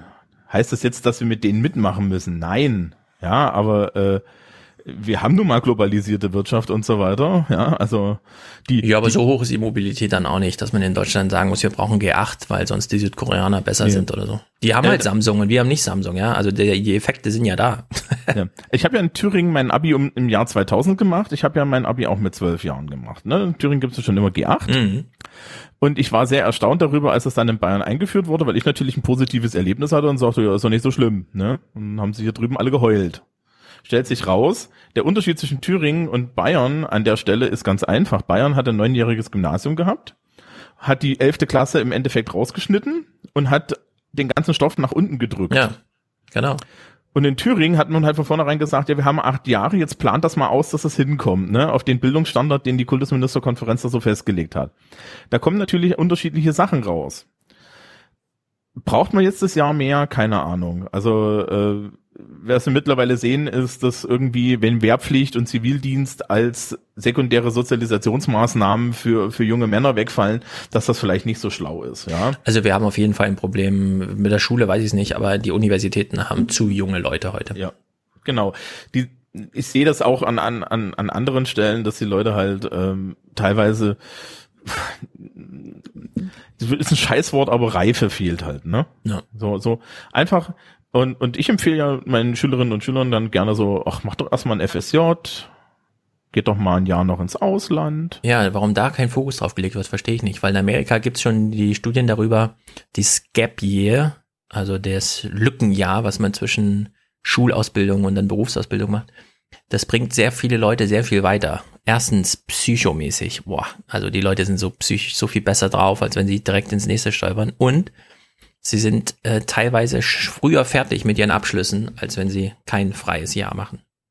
Ja, also Weil sie trotzdem. danach einfach mit einer anderen Einstellung ans Studium gehen. Das merke ich ja schon an meiner Schule. Wir haben ja berufliche Oberschule, Leute mit Berufsausbildung. Die ziehen da alle durch. Ja. Ja. Die haben halt ein klares Ziel, die sind aber auch dann meistens schon 20 plus. Ja. Und das ist ein ganz anderes Ding. Ja, ähm, gucken wir mal weiter. Ja? Also das heißt, wenn wir uns anschauen, wer zum Beispiel unlängst noch zur besten Schule der Republik gewählt worden ist, eine Grundschule in Niedersachsen. Und wie geht's dazu? Langsam. Ja, die haben Zeit. Die haben Platz und die haben Zeit. Ich reg mich jetzt ja wieder ab, wie Sie merken. Also Zeitkompression ist das allerletzte, was man gebrauchen kann. Sondern damit sich Persönlichkeiten bilden, damit sich jemand tatsächlich mit der Welt auseinandersetzen kann und will, vor allen Dingen will, also Lust hat auf was Neues, neugierig ist und da vielleicht sogar, vielleicht sogar noch etwas, was in der Schule offenbar immer seltener stattfindet, fröhlich. So Begriffe wie Spaß und Vergnügen. Wer bringt denn mit Schule Spaß mit 4S, ganz neue deutsche Rechtschreibung, und Vergnügen zusammen? Keiner, niemand. Es ist nur noch ein einziger Krampf, und da bin ich beim Thema. Die Schüler Da lügt er sich aber in die Tasche, ne? Schule, also, also zu der Zeit, wo er in der Schule war, war Schule auch nicht toll und Spaß und so weiter. Das war's noch nie. Ja, also mir hat Schule immer Spaß gemacht. Also nicht immer, aber Ja, aber, aber Schule, Schule macht, macht dir Spaß wegen deiner Disposition. Wir können Leute ansprechen, aber es ist jetzt nicht so, dass, das, weißt du, das kann halt keine Ziel, das kann ja keine Zielrichtung für mich als Schulsystem sein, dass die Leute hier Spaß haben. Ja, es gibt bei, bei Terry Pratchett, äh, in, in dem, gibt's, gibt's ein Buch, Thief of Time, da ist die Enkeltochter vom Tod, ist Lehrerin und die sagt, naja, sie hat festgestellt, dass die Schüler viel mehr Spaß haben, wenn sie die Dinge machen, die sie gut findet, als wenn sie die Dinge machen, die die Schülerinnen und Schüler gut finden. Ja. Ja. Also ich, ich würde das mit dem Spaß auch nicht übertreiben. Aber ich finde, Schule ist zuweilen eine Zumutung, völlig zu Recht. Mathe, Sprachen und so weiter, ganze Naturwissenschaften. Man könnte, das war bei uns so, war mein Eindruck zumindest, Sportunterricht war eine Spaßveranstaltung. Also da haben wir halt Volleyball gespielt. Und dann gab es irgendwann mal eine Note, die hat niemand interessiert. Ja, Aber es war im nicht. Grunde Spaß, ja. Zwei Stunden Spaß. Ja, Musikunterricht könnte, könnte auch so Spaßunterricht Das war bei uns sehr spaßig, ja. Ähm, Mit Bernd Rönnefahrt vom Lila Zirkus, falls den jemand kennt. Das war unser Geschichtslehrer, äh, unser Musiklehrer. Äh, ich, ich bin da ja überhaupt nicht dagegen. Ja, Äh, hier in Bayern zum Beispiel gibt's keine Pausen zwischen äh, der Hälfte der Stunden. Das heißt, du machst immer erste, zweite Stunde ohne Pause, dritte, vierte ohne Pause und fünfte, sechste ohne Pause. Ja, Mhm. das war ich aus Thüringen auch nicht gewohnt und das finde ich auch nicht okay. Ja, die Leute kommen, die die Leute kommen nicht wirklich aus dem Rhythmus. Ähm, und und und das ist solche Sachen kann man ja locker machen, aber dann, dann ist alles so komprimiert, dass sie halt nachmittags keine Zeit mehr haben. Ne? Die ganzen Jugendvereine und so, die sagen schon, wir haben mittlerweile das Problem, dass die Leute Ja, halt die einfach nicht Weiben. mehr. Ja, es fehlen sowohl die Kinder als auch die Nachwuchstrainer und so, genau. ich habe letztens mit jemandem geredet, der meinte irgendwie, ähm, ich bin äh, die, genau, die war, die war, die, die war irgendwie mit dem Zeltlagerbetreuung und meinte sie, ja, die Jungs kommen nicht mehr. Nur noch die Mädels gehen ins Zeltlager. Und ich auch total erstaunt, weil ich meine, ja, die sitzen alle vor ihren Playstations oder so, keine Ahnung. Ja. Ähm, generell ist halt die Frage, wie gestaltet man Schule? Aber Schule hat jetzt nicht das den Ziel, irgendwie unterhaltsam zu sein, ne? sondern wir haben ganz andere Ziele. Ne? Bildungsziele oder Schulziele sind Bildung, Qualifikation, Selektion und sowas. Und wenn es Spaß macht, dann liegt es an der Lehrkraft. Nicht am Lehrplan. Der Lehrplan ist sehr unspaßig. Und mit Schülern. Da braucht man ein bisschen Glück. Ja, da braucht man sehr viel Glück und das wird auch immer schwieriger. Leider, weil, naja, weil jeder halt schon so sein Päckchen mitbringt. Ja. Ja, also die, die da rein müssen, die haben die den Hals dick. Die Eltern, die ihre Kinder da reinschicken, haben den Hals dick. Die Lehrer, die morgens da rein müssen, weil die Schüler schon da sind, die haben auch den. Also im Grunde genommen ist das Thema Schule das dicke Halsthema in Deutschland. Man fragt sich, wie das kommt. Wie kann es sein, dass wir auf der einen Seite nicht in der Lage sind, einen, einen, einen Kanon aufzuschreiben, wo wir sagen, das ist das, was alle Kinder in Deutschland können müssen. Rechnen, schreiben, lesen. Und zwar fehlerfrei. Nicht die Kompetenz des Rechnens zu entwickeln oder die Kompetenz des Lesens nach dem Motto, ich weiß, wo ich nachgucken müsste, wenn ich lesen wollte, oder ich weiß, wo ich hingucken müsste, wenn ich schreiben, schreiben könnte. Es wäre schön, wenn ich schreiben könnte, ich kann es noch nicht, aber ich habe die Kompetenz, es zu erwerben.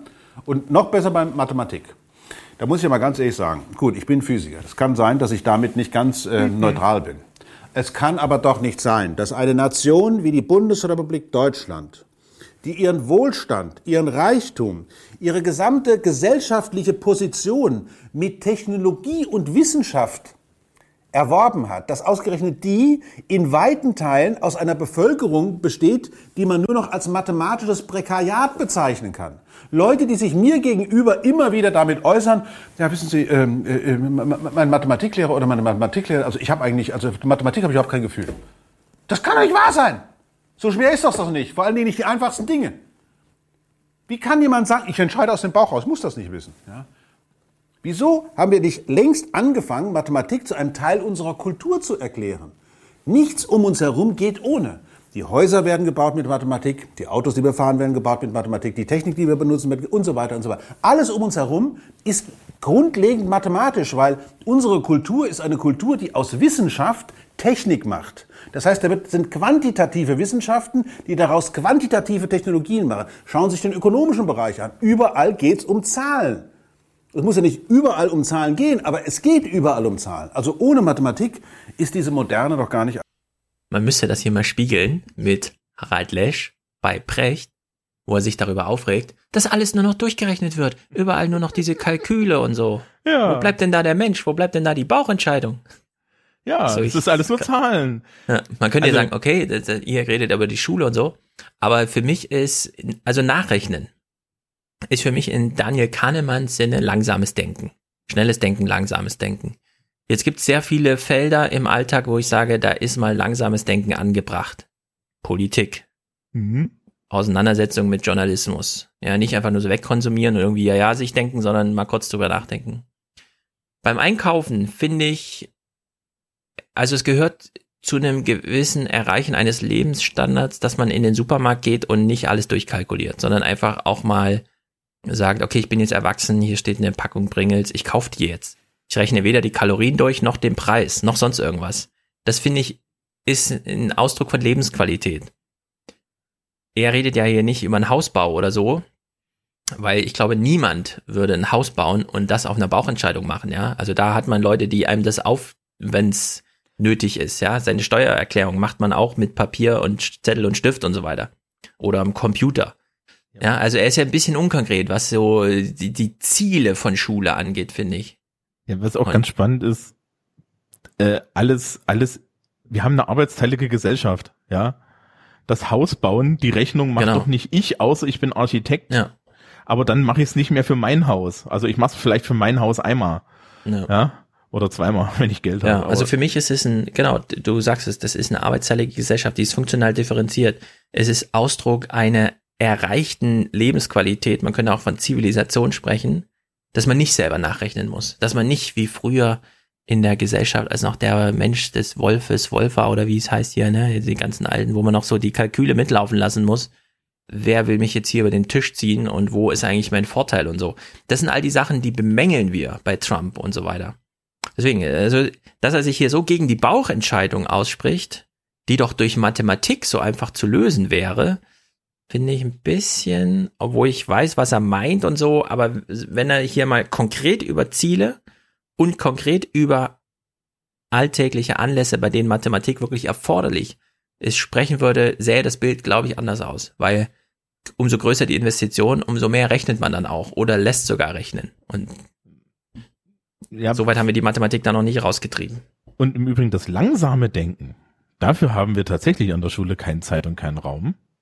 Ja, weil äh, äh, das ja gar nicht in den in den Rahmen passt. Ja, wenn du mein Didaktikprofessor in Politikwissenschaft hat damals gesagt, ja, wenn sie mal ein echtes politisches Urteil aus ihren Schülerinnen und Schülern rausquälen wollen, ja, 90 Minuten. Ja, Mhm. und dann sind die danach, können sie die aber auch wegschmeißen, weil die sind den Rest des Tages zu nichts mehr in der Lage, weil dann mussten sie nachdenken, ja. Und mal Ähm, was lesen. ja, da und- fehlt und- nämlich und- langsames was Denken. lesen. Nicht bei der Mathematik. Ich habe irgendwie gestern in meiner Geschichtsstunde versucht, versucht meine, meine, meine Klasse, und die sind wirklich sehr schlau eigentlich, Hm. da hinzukriegen, herauszufinden, warum denn die Weimarer Republik jetzt auf einmal eine Verfassung braucht, nachdem nach dem Ersten Weltkrieg alles kaputt war. Ja. Hat 20 Minuten schlaue Fragen stellen gedauert, bis, auf, bis wir auf den Trichter gekommen sind, dass man ja eine formale Regelung der Gesellschaft braucht. Ja, dass man ja einen Vertrag braucht, mit dem man irgendwie mal sagt, wer das Sagen hat. Ja, ich habe über drei, Recht. Ja, ich habe ich hab's über drei äh, verschiedene Wege versuchen müssen, die Mhm. da irgendwie über, über Fragen hinzukriegen, weil du willst es ja auch nicht erzählen, ja, das ist, ist, ist macht ja keinen Ja. Spaß. Da lernt ja keiner was. Aber Da lohnt ähm, sich immer ein Blick nach Libyen gerade. Es Ja. geht auch ohne. also es kommt drauf an, wen, mit welcher Regierung du gerade redest, ne? Mit welcher, genau. Sehr gut. Wir gucken mal ein bisschen hier. Vielleicht, vielleicht schlägt er noch einen Bogen zum Alltag. Das würde mich immer interessieren. Alltag. Alltag ist so ein Thema, das fehlt sowohl in der Schule als auch im, in der Universität. Ja, wobei da die Fußangel ist, ne? Der Alltag hält jetzt in den Lehrplänen Einzug und zwar im Zuge der Kompetenzorientierung. Ja, Heimat. Ja, genau. Heimat als Kompetenz aufgeschlüsselt, Alltag, Kochen, Steuererklärung. Ne, kennst du das? In der bayerischen Verfassung stehen die Bildungsziele drin und da gibt's den legendären vierten Absatz. Die Kinder, also, also im Original die Buben und Mädchen, nee, die Mädchen Mhm. und Buben so rum, weil früher stand da nur die Mädchen, sind in der Hauswirtschaft, der Kindererziehung und noch irgendwas besonders zu unterweisen. Ja, das finde ich gut. Ehrlich Ja. gesagt, äh, Hauswirtschaft beginnt bei mir bei, ähm, die Regierung verweigert uns eine Ernährungsampel, also schlüsseln wir uns selbst mal auf, was eine Kalorie ist und was Zucker und Fett so ist und so. Ja. Das fände ich als Lehrstoff gar nicht verkehrt.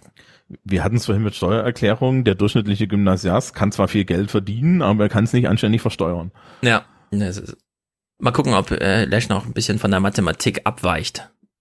auszuhalten. Es ist erschütternd, dass es uns nicht gelingt, und an diesem Beispiel will ich das mal klar machen, Kinder zu motivieren, sich mit diesem Instrument, mit diesem sehr wichtigen, klaren und logischen Denkinstrument Mathematik so auseinanderzusetzen, dass sie Lust darauf haben, sich da sogar noch weiterzubilden, rauszufinden, ja, wie groß ist denn die Erde? Wie groß ist denn das alles? Was, wie, wie haben die denn die Pyramiden gebaut und so weiter? Also ganz elementare Fragen, zum Beispiel von der Menschheitsgeschichte, unserer Geo Geografie und vielen, vielen anderen Dingen, der Technologie, alles das hängt mit Mathematik zusammen und da haben wir weitestgehend versagt. Wie das in anderen Teilen leider auch so ist, denn ganz wichtige Eigenschaften, die wir eigentlich ja von unseren Jugendlichen erwarten, wenn wir jetzt mal ehrlich sind. So, sowas wie Originalität, Fantasie, Neugier, auch mal was riskieren. Wo wird denn das in der Schule noch irgendwie unterstützt? Der Musik, der Kunst, der Sportunterricht wird im Wesentlichen, wird, wenn alle Stricke reisen, wird er weg, wird er abgeschafft. Dann ist er weg. Theater, Theater AG gibt's hier und da, aber selten. Schauen wir uns doch mal die englischen Eliteschulen an. Was machen die denn mit den Kindern? Warum, warum ist bei denen Musik, Sport, Gucken wir doch mal England an. Wozu führt es denn, wenn man so tolle Elitenschulen hat? Kunst und vor allen Dingen auch Theaterspielen so wichtig? Weil es um die Persönlichkeitsbildung geht. Tja. Es gibt einen wichtigen Satz, glaube ich, der Schule ziemlich charakterisiert. Die einen unterrichten Kinder und die anderen unterrichten Fächer. Ich glaube, da liegt echt ein Hund begraben. Dass man wieder mal dran denken sollte, dass wir es mit Menschen zu tun haben, die in der Schule unterrichtet werden. Und ich unterstelle niemandem Danke. irgendwas. Ich unterstelle nur dem System, das vergessen zu haben. Er unterstellt niemandem irgendwas. Ja. Nur dem System. Genau. Naja. Nee, das, das, das ist ja, ein, also das ist die Stelle, wo wir über Habitus reden können, ne? Hm. Ähm, du, du hattest das letztens ja schon mit ausländischen Schülern und so. Also Schülern mit Migrationshintergrund. Der, der Punkt ist doch, die Leute werden über Habitus in der Grundschule rausselektiert. Punkt Ende. Wismar steht bei PISA, ist alles bekannt. Mhm. Ne? Sozialstatus, das Ding ist durch. Darfst du nur in der Öffentlichkeit nicht erzählen, weil dann fällt ja jedem sofort seine Lüge vom Schulsystem zusammen. Ähm, übrigens in, in dem Artikel in der Bayerischen Verfassung, dem Artikel draufsteht drin, die Fähigkeiten und Eigenschaften der Person sind das einzige und nicht der Sozialstatus der Eltern. Das steht da so wirklich drin. Ja, sehr gut. Habe ich letztens erst wieder gestellt, wie, wie weit entspricht denn der, der Anspruch der Verfassung der Ja. Realität, haben sich meine Schüler lustig gemacht auf, auf einer DIN A4-Seite. Das ist bei, äh, das ist tatsächlich so, äh, dass im Endeffekt die Annahmen, die über Schülerinnen und Schüler getroffen werden, nach der Schulart gehen. Vor mir saß im Re äh, in, in der Uni saß vor mir mal eine Hauptschullehrerin, die sagte, na ja, das ist denn, sind ja Schüler von der Hauptschule, die sind halt des abstrakten Denkens nicht immer ganz mächtig. Und wenn wir dann dazu sagen, wenn du des abstrakten Denkens nicht ganz mächtig bist, ist es technisch gesehen eine Intelligenzminderung, dann müssten wir dann schon fast über Förderschule reden, ja. Also das, Mhm. das ist so die Hauptschule als Förderschule der Moderne. Ähm, wenn ich meine Schülerinnen und Schüler von den Realschulen angucke, dann sieht man, dass die Annahme der Lehrer dort ist, ähm, die Leute können nicht eigenständig eine komplexe Aufgabe erfüllen, sondern was man macht ist, man stellt ihnen die komplexe Aufgabe, gibt ihnen dann, lässt sie die erfüllen, gibt ihnen dann fünf verschiedene Lösungsvarianten, die allesamt uniform sind und dann äh, bringt man ihnen bei, die auswendig zu lernen. Und nach dem, nach der Strategie wird dann vorgegangen, ja. Also du stellst, was weiß ich, eine, eine Übertragung ist eine Transferfrage und äh, die Schülerinnen und Schüler machen das nicht, weil sie das nicht gelernt haben, sondern sie schreiben dir halt einfach den Hefteintrag weg, dessen Buzzword sie in der Fragestellung gefunden haben.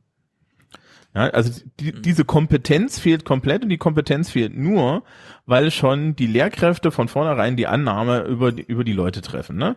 Am Gymnasium ist das dann anders, da wird halt davon ausgegangen, dass das tatsächlich ein intelligenter Mensch ist, der vor mir sitzt, das wird an anderen Schulen nicht. Das hängt direkt an der Schulart. Und das clasht dann in der beruflichen Oberschule mit mir, weil ich bin keinem Rechenschaft schuldig und mein Anspruch ist halt ein anderer. Ja, ich meine, das schlägt sich halt überall nieder, nicht nur bei den Schülern, sondern wenn du sagst, ich bin Lehrer und du sagst dann, ja, eine Hauptschule, hm. im Gymnasium, wow. Ja, also ich meine, äh, Schule allgemein ist halt, äh, nirgendwo spiegelt sich Deutschland so schön wider wie, äh, noch nicht mal beim Autokäufer sieht man das so, ja. Sondern ist es ja- ist die Schule, wo alles reprodu reproduziert wird, was wir eigentlich so gerne ablösen würden. Das ist ja sogar bei der Bezahlung so. Ne? Grundschullehrer sind zwei, sind zwei äh, Besoldungsstufen unter mir. Weil die sind ja so unwichtig. In meinem Studium, als man damals noch äh, Staatsexamen so studiert hat, ohne Bachelor- und Master-System, hieß der Studiengang, in dem ich war, für Gymnasium vertieft und der Studiengang, in dem der Rest war, für nicht vertieft. ja, so, also, also, also das ist, das, das ist schon angelegt. Und ne, es gibt natürlich so bestimmte Sachen, so als Englischlehrer sind wir immer unfroh, wenn, Schü- wenn Schülerinnen und Schüler schon in der Grundschule Englischunterricht haben, weil es gibt nicht viele gute Englisch-Grundschullehrer. Es gibt sie da draußen und es werden noch immer mehr und wir sind alle total glücklich. Aber es gibt auch die anderen, ne? Und die machen dann halt alles kaputt. Und dann hast du irgendwie da so einen, so einen Zehnjährigen vor dir sitzen, der kein Wort Ja. gerade kann. Und das kriegst du auch nicht mehr aus dem raus. Und ähm, mir geht das jetzt im Übrigen an der beruflichen Oberschule genauso. Da sitzen dann Leute vor mir, die Hauptschulenglisch hatten und dann an der Berufsschule Englischverwaltung. Ja, also da, da ist halt jemand da, der das vielleicht macht oder vielleicht auch nicht. Und dann kommt dir das erste Mal jemanden über den Weg, der im Endeffekt eine, eine solide Ausbildung hat und keine Annahmen über sie trifft. Und dann sterben die da alle Tode. Ja. Also das, das, ist Das gleiche Problem. Drama beim Computer im Unterricht. Es gibt zu wenig Lehrer, von denen man ähm, erwarten kann, dass sie den Computer so beherrschen, dass sie ihn nicht nur selbst anwenden können, sondern auch als Lehrstoff, also vermitteln können, ja. Und das ist halt, alle haben ihr WhatsApp und Smartphone und so, aber da fehlt eine Kompetenz.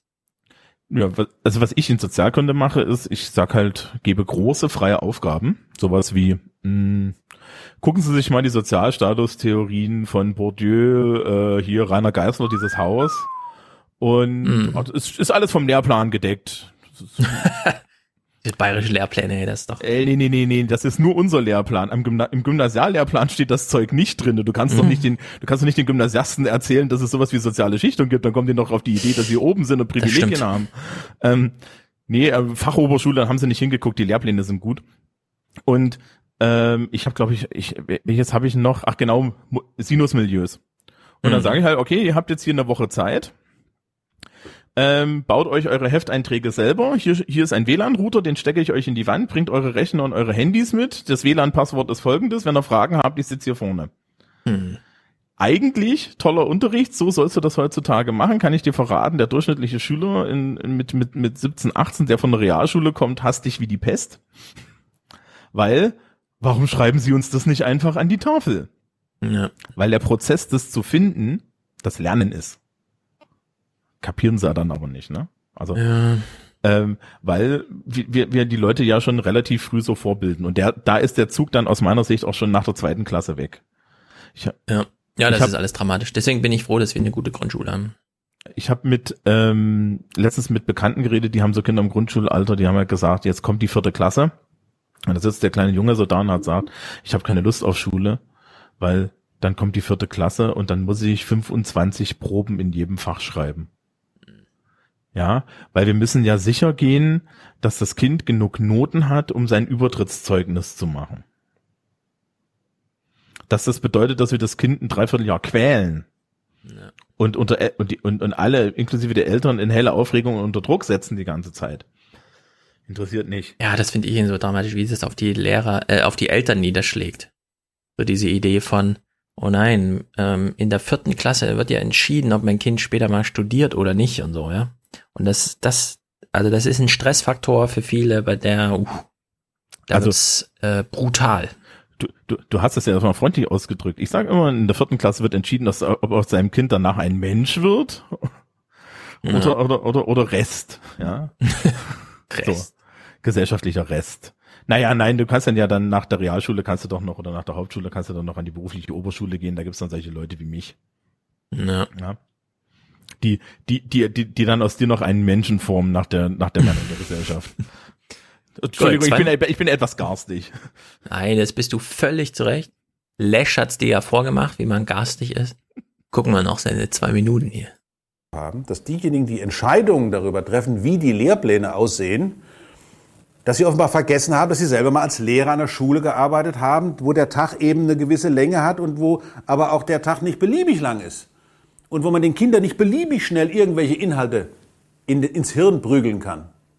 Das ist ja die andere Seite, dass wir auf der einen Seite, was die Fähigkeiten betrifft, so nachgelassen haben und auf der anderen Seite aufgrund der Zeitkompression immer mehr und mehr Informationen in die Hirne unserer Kinder und Jugendlichen pressen und dabei vergessen, dass eben aus Informationen nur dann Wissen wird, wenn jemand die Zeit hat, diese Information in sich Kontext etwas wird, nämlich Erkenntnis.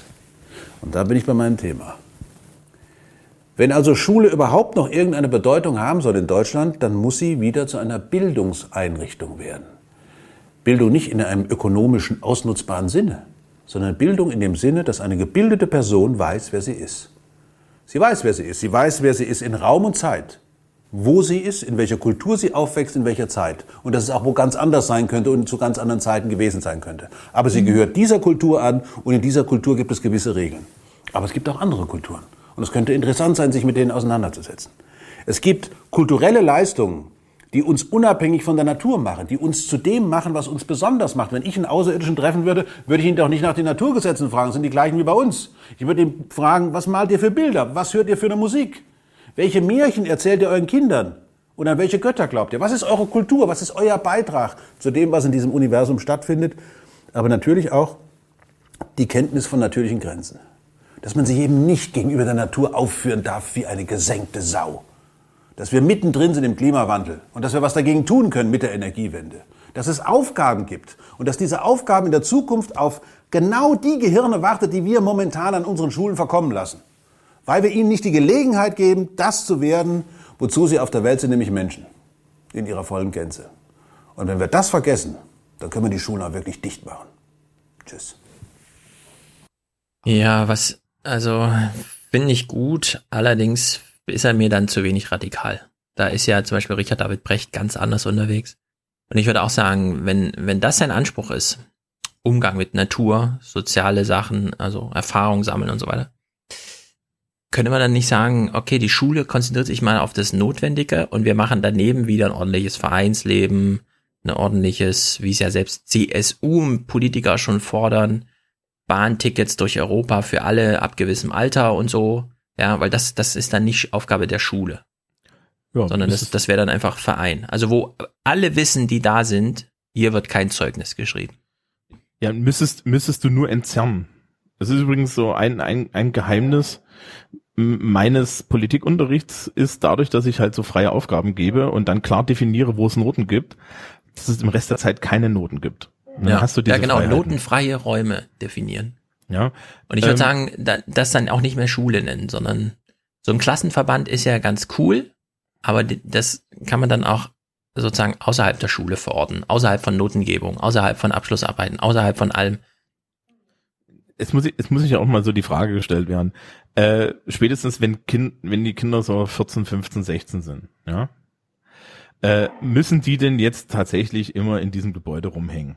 Ja, genau. Oder wie muss das, oder muss das, also müssen die immer in diesem Raum rumhängen? Ja, das brauche ich doch überhaupt nicht. Für einen Großteil der Aufgaben, die wir unseren Schülerinnen und Schülern geben, pff, ja, die, die, da braucht braucht's Freiheit. Ja, ja ich meine, es waren jetzt ein Osterferien. Genau, es waren jetzt Osterferien. Das heißt, für sehr viele Grundschüler, weil die Eltern müssen ja trotzdem arbeiten, äh, Betreuung. Betreuung ab 9 Uhr für mindestens sechs Stunden. Was machen die? Die gehen hier zu Nestle, die gehen in den Wald, die gehen schwimmen, die gehen ins Kino. Ist doch viel mehr wert, ja, als das, was er, also Lesch hier als Schule beschreibt. Und genau das kann man ja institutionalisieren. Mehr Wald, mehr Unternehmensbesuche, mehr gemeinsam irgendwas machen. Es gibt gewisse Alter. Ich war ja von der dritten bis zur sechsten in der Waldorfschule. Und das finde ich, glaube ich, das, also das ist ziemlich perfekt, ehrlich gesagt. In diesem Alter, wo es jetzt nicht drauf ankommt, ob man, was man für Noten in irgendwas hatte und ob man die Knochen der Fledermaus gelernt hat oder so. Aber in dem Alter in der Waldorfschule sein. Danach bin ich mir nicht ganz so sicher. Aber in dem jungen Alter in der Waldorfschule sein, das kann ich empfehlen. Weil da findet sehr viel, Noten gibt's da nicht, da findet sehr viel außerhalb von dem statt, was Lesch gerade als Schule beschrieben hat.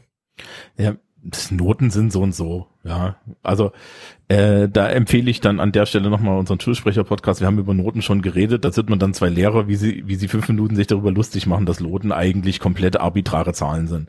Ähm, äh, darf man halt keinem erzählen, aber ist so. Ähm, Noten glaub- haben, sind ja trotzdem wichtig. Ja. Egal wie beliebig sie vergeben werden. Ja, naja, also das, wir müssen irgendwie gesellschaftlich selektieren, ne? Ja, genau. Äh, Das Problem ist, dass sich jetzt gerade erst im Schulsystem so diese, dieses Konzept durchsetzt, dass man doch bitte Kriterien verwendet, die überprüfbar sind. Ne? Und das gibt's. Ja, das ist äh, die Autorität, also äh, sag mal so, äh, Kompetenzen, die vergleichbar sind. Das ist eine eins zu eins äh, Reduzierung äh, von Autorität des Lehrers als Notengeber. Ich finde es super. Also ich sehe ich sehe mich überhaupt nicht in dieser Autorität zum Beispiel. Rein persönlich, ähm, ich habe alle Arten von Noten versucht abzuschaffen, wo ich ohne Kriterien arbeiten muss. Ne? So Ja. kennst du diese, diese mündlichen Abfragen vor der Tafel Ja. oder so.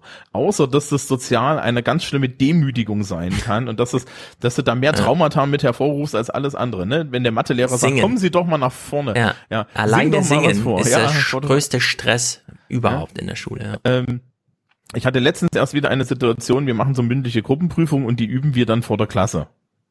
Und da war halt jemand, der kam einfach jetzt mit der Situation nicht klar. Da gab's Außendimensionen, die da halt mit reinspielten und so. Das musste dann pädagogisch auffangen, aber im Endeffekt ist mir da jemand rausgerannt. Den lässt du dann erstmal rausrennen, das ist in Ordnung.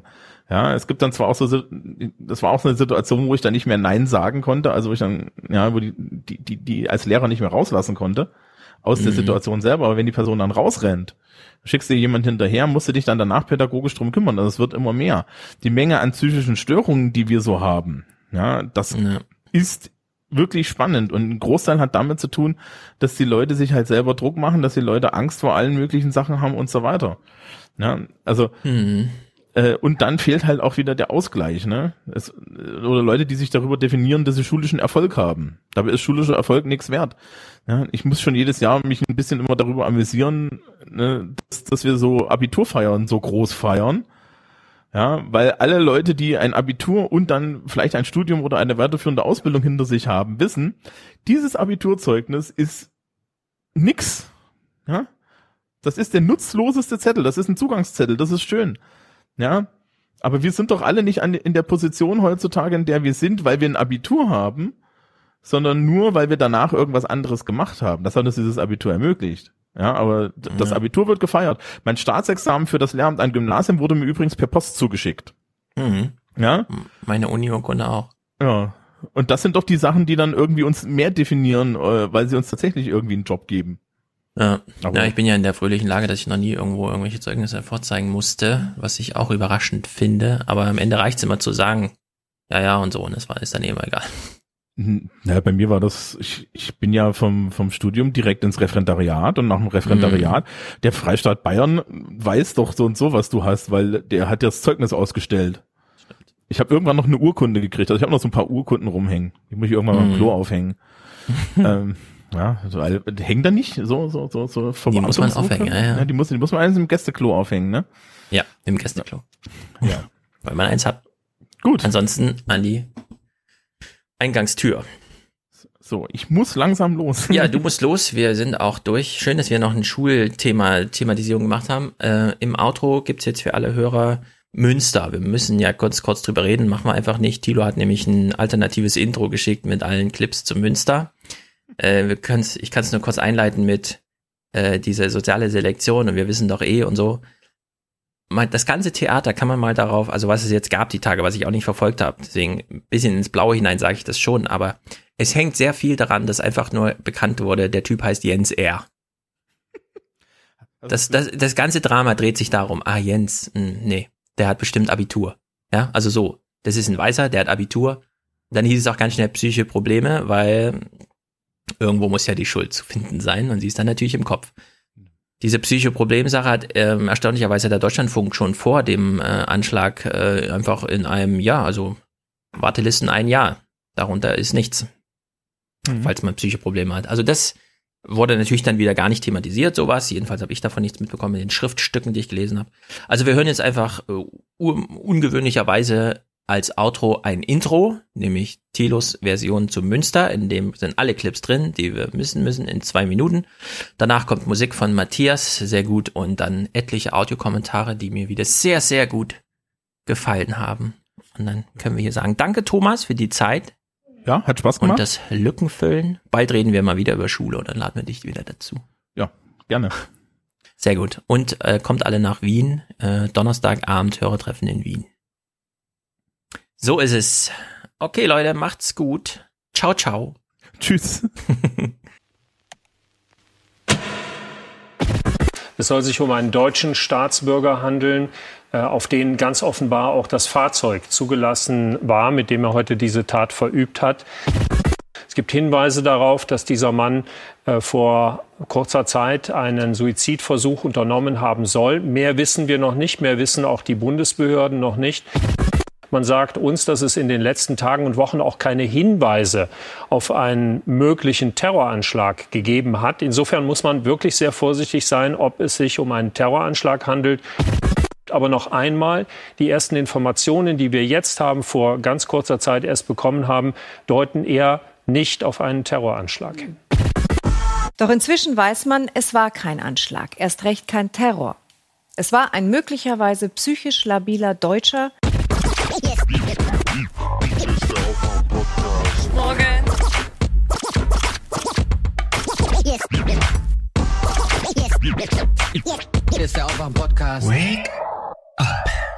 Das sah aus wie ein grausam vertrautes Muster und schnell gingen Verdacht und Gerüchte Richtung islamistischer Terror. Vorschnell, so scheint es jetzt. Wake up and clear your brain. Time to listen to what people are. Government is lying again, and the media is acting insane. To stay in bed and ignore the talking heads, but you can sleep when you are dead. So wake up. Und gerade eben bekomme ich noch eine Nachricht, dass äh, von jemandem, der im Informationsfluss dort ähm, sehr eng drin steht, der sagt, es sei eine ernstzunehmende Möglichkeit, dass es sich bei dem mutmaßlichen Täter nicht äh, um einen Terroristen handle, sondern um einen psychisch gestörten Deutschen. Das ist eine ernstzunehmende Möglichkeit. Den ganzen Abend über schon haben uns auch Vertreter des Bundes ähm, zu verstehen gegeben, man möge sich sehr zurückhalten äh, mit dem Wort Anschlag, äh, schon mit dem Wort Terror besonders.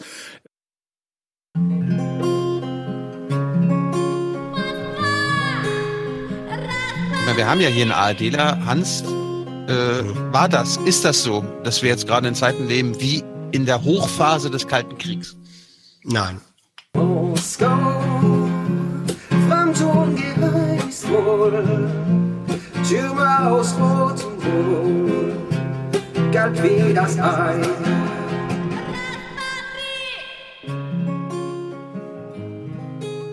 Dabei könnten auch mehr als 130 weitere Menschen der tödlichen Substanz ausgesetzt gewesen sein, sagte heute die britische Premierministerin Theresa May.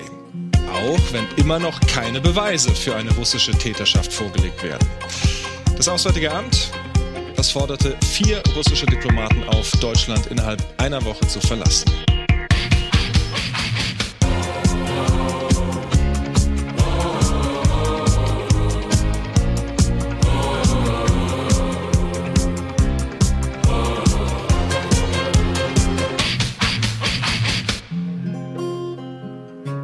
Aber stilistisch ist das wirklich bemerkenswert. Die ganze Zeit dieser Stress im Hintergrund dieser Aliens. Dann sagt er, Beweise liegen noch nicht vor. Und anstatt an diesen Satz anzuschließen, schließt er einfach ab und sagt, und das Auswärtige Amt hat auch schon gehandelt. Er sagt, ja, aufgrund keiner Beweise oder was? Ja, das wird einfach verschluckt.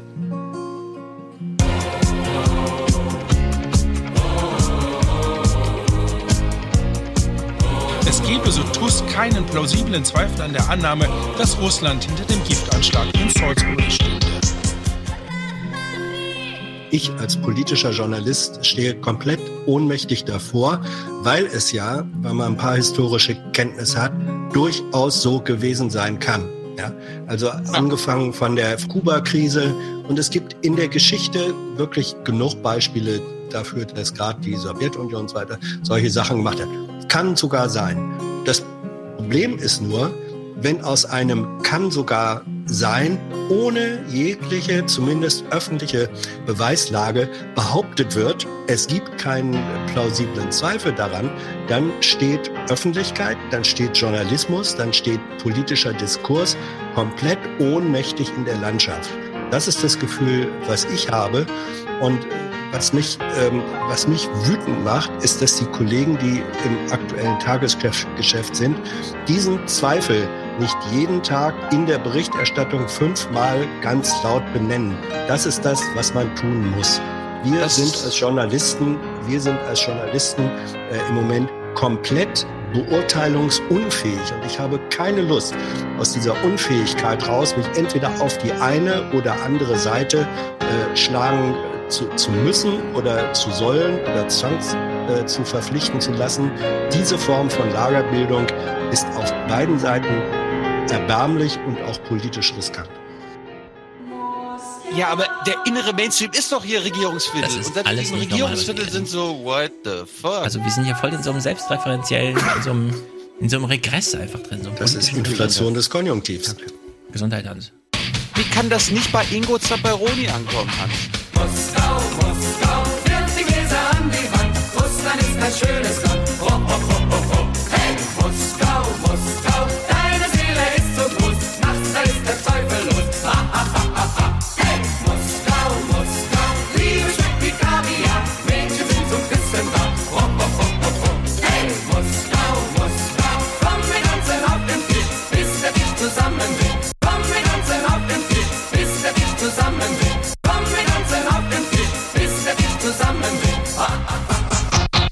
Nein.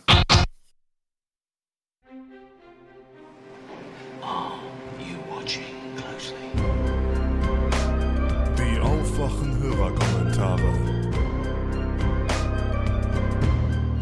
The stage is yours. Hey ho, hier ist Silke aus Kiel. Und zwar wollte ich ganz gerne mal zu einem Podcast am 7. April was sagen. Ich weiß die Nummer gerade nicht, weil ich auf, weil ich euch nur höre. Und zwar, also zum einen ging es ja am Anfang ähm, um Hartz IV und den Jobs in Berlin, wo die dieses ähm, Einkommen für städtische Arbeiten machen. Und da habt ihr einfach nicht beachtet, dass Hartz IV zum Beispiel, wenn die 200 Euro mehr bekommen, dann sind das nicht 6 Euro irgendwas, sondern da wird ja auch die Miete bezahlt und Heizkosten alles. Also es wird ein größeres Gehalt sein. Und zum Beispiel auch Kindergeld wird nicht abgezogen, Wohngeld wird nicht abgezogen. Und über den geringen Mindestlohn, das ist natürlich schon besser. Es gibt ja viele, die schon Hartz IV bekommen, obwohl sie ar arbeiten. Ne? Also wird das schon ein Gehalt sein, was man eventuell auch will. Und ich habe noch überlegt, also die Jobs, die sie da anbieten, ist ja Hilfe in irgendwelchen Küchen oder in der Schule oder so. Oder auch irgendwelche Omis begleiten beim Einkaufen. Das sind ja keine Jobs, die sie wegnehmen, sondern das sind ja Jobs, die neu sind. Weil es gibt ja im Moment keine Jobs von der Stadt, die irgendwelchen Omas helfen beim Einkaufen oder so. Das heißt, da würden Leute vom Sofa kommen oder aus der Ruhe rauskommen und Bewerbungen schreiben und würden mehr verdienen als irgendein Aufstocker und würden gleichzeitig ähm, auch sozial was tun. Ich finde das gar nicht so übel. Vielleicht blicke ich da auch nicht alles, aber so übel finde ich es nicht. Nun mal so. Für euch jungen Burschen mal eben so ein Gedankenanstoß. Und zum anderen, warte mal, ich hatte noch was. Ach so, mit dem Rentner. Mit dem Rentner, wo ihr sagtet, irgendwie, boah, gibt's mal ein anderes Thema, irgendwie alte Leute und die Alten beherrschen hier alles und da hat der 6000 Euro weniger, meine Güte. Das muss man echt mal anders sehen. Ich meine, ich bin auch noch kein Rentner und ich acker mir mit zwei Jobs einen ab hier. Aber der hat 30 Jahre lang als Maschinenschlosser gearbeitet und hat sich von seinem versteuerten und Krankenversicherungssozialabgabenmäßigen Gehalt ähm, eine Versicherung gehabt und hat dann nochmal irgendwie, was weiß ich, 50 bis 200 Euro je nachdem eingezahlt, jeden Monat sich das abgezwackt, damit er in der Rente das gut hat. Und dann kriegt er seine Kohle von, ich glaube 30.000 war das, und dann ziehen die erstmal 6.000 Euro ab an Steuern.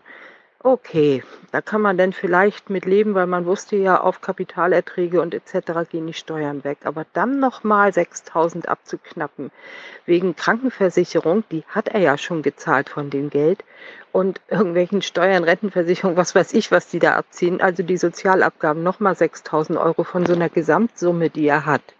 Und von dieser Gesamtsumme wird ja dann praktisch entweder, das kann man sich immer aussuchen, ich weiß nicht, ob ihr eine Rentenzusatzversicherung habt, entweder nimmt man die ganze Summe, diese waren ja mal 30.000, sind letzten Endes nur noch irgendwie 16.000 oder 18.000 bei ihm. Entweder nimmt man die Summe oder man lässt sich monatlich was auszahlen, praktisch als Zusatz zur Rente. Das macht schon einen ganz schönen Unterschied, ob er 30.000 hat oder ob er irgendwie 18.000 hat, finde ich. Und da ist gar nicht so, das ist gar nicht so, dass das jetzt ein Rentnerthema ist und wer weiß, was wir mal irgendwann haben. Das wird gerade auch die 40-Jährigen oder so auch beschäftigen irgendwann, weil ich kenne viele, die in dem Alter sind und die haben alle Zusatzversicherungen. Also es geht eher an die Regierung, dass sie diesen Passus wegnehmen, dass das, was man an Zusatzversicherung hat, bitte nicht noch extra mit Sozialversicherungsausgaben bestückt wird. Also Kritik bitte nicht an die Rentner, sondern eine Etage höher. Das war's auch erstmal. Ciao. Hallo Leute, ich habe gerade die 285 gehört und wollte auch nochmal auf das solidarische Grundeinkommen äh, eingehen.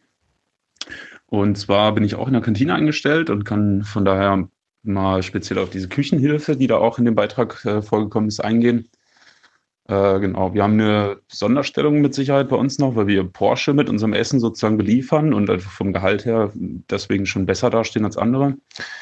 Äh, bei uns wäre es jetzt im Moment so, ich bin da ziemlich nah dran, selber keine Küchenhilfe, aber die Leute haben etwa 15 Euro brutto die Stunde, was äh, ziemlich genau 10 Euro netto die Stunde sozusagen sind. Also die Leute haben 1600 Euro bei 160 Stunden im Monat. Genau, was äh, schon ziemlich gut ist.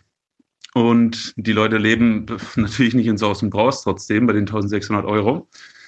Genau, so wird es bei 15 Euro Bruttolohn aussehen. Dann hat es mich ziemlich gewundert und naja, dieser Beitrag von Nahles eben, da wird einem schlecht, was die Würde angeht, äh, dass die Küchenhilfe überhaupt auftaucht, weil ich mir natürlich vorstellen kann, wie die Leute sich bei so einem Beitrag fühlen, die selber Küchenhilfe sind und natürlich oft Koch gelernt haben und gerne als Koch arbeiten würden, das aber nicht können, weil es einfach immer nur eine begrenzte Anzahl gibt. Das ist einfach in Küchen so.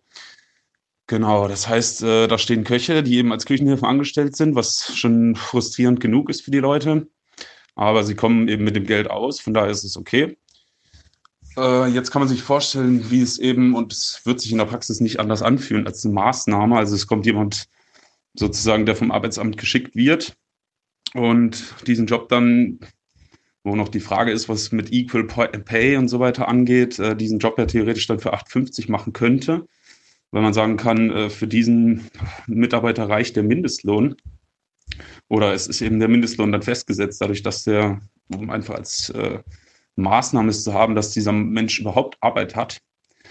Naja, das würde mit Sicherheit bei Porsche oder bei anderen großen Firmen überhaupt nicht funktionieren, dass die Leute mit weniger Gehalt äh, dieselbe Arbeit machen würden und einfach nebeneinander stehen. Und wenn, dann wäre das ein Riesenkonflikt und es kann überhaupt nicht funktionieren. Genau, darauf wollte ich eingehen. Und äh, natürlich, was das Thema Würde angeht, wenn die Leute eben 1600 haben bei äh, 15 Euro Bruttolohn, dann kann man sehen, was die, was bei rumkommt, wenn man diesen Job für 8,50 macht, was es natürlich auch bei uns gibt, irgendwie mit Fremdfirmen die am Putzen sind und so weiter. Und da ist es genau die Aussage, diese Rechnung, die eben auch vom DEW gemacht wurde, die Leute gehen Vollzeit arbeiten und im Endeffekt bleibt ihnen aber halt nicht viel, viel mehr als Hartz IV. Das ist eigentlich auch eine gängige äh, Beschwerde, die man hört sozusagen. Man könnte auch zu Hause sitzen, würde überhaupt keine einzige Stunde arbeiten, äh, die Miete bezahlt bekommen und so weiter. Man weiß ja, wie es läuft und äh, hätte trotzdem 400 Euro zum Leben. Und genau, vielmehr ist es bei den Leuten halt äh, trotz Vollzeit nicht. Das ist jetzt schon so. Und von daher verstehe ich auch nicht, was da jetzt die große Veränderung sein soll oder die große Hilfe für die Gesellschaft. Ja, das war so das. Ich habe mich ziemlich aufgeregt. Wie gesagt, also dieses, diese kleine Rede von über die, diese Leute von Nahles, das ist, das ist so weit weg von der Realität und regt einen einfach nur auf. Danke für die Aufmerksamkeit. Bis denn. Hi Thilo, hi Stefan, äh, Jenny hier. Und wieder ein Kommentar von mir. Und zwar zu eurer Folge 285 und der Fall des Rentners, der sich direkt an den Bundestagsabgeordneten gewandt hat wegen der ähm, privaten Rentenversicherung. Und zwar zeigt für mich das eigentlich, wie weit unten mittlerweile die Parteienlandschaft auch ist. Früher haben die Mitgliederparteien viel mehr Leute gehabt, die auch ihr alltägliches Leben eingebracht haben in die Parteiarbeit und ähm, auch ihre alltäglichen Probleme, weswegen die Parteien schneller auf gesellschaftliche Probleme reagiert haben. Mittlerweile ist das so, dass die Parteien ja generell durch Spektrum durch weniger Mitglieder haben und auch weniger wissen, was das, Alltä äh, was das alltägliche Leben der Leute angeht. Es ist einfach so faktisch. Weniger Mitglieder heißt weniger Informationen. Und dass sich die Rentner jetzt vermehrt direkt an ihre Abgeordneten wenden, ist ein Problem. Also, oder ist das Ergebnis dieses Problems. Die Leute gehen nicht mehr in die Parteien, sie wollen, die, sie wollen aber ihre alltäglichen Probleme gelöst haben.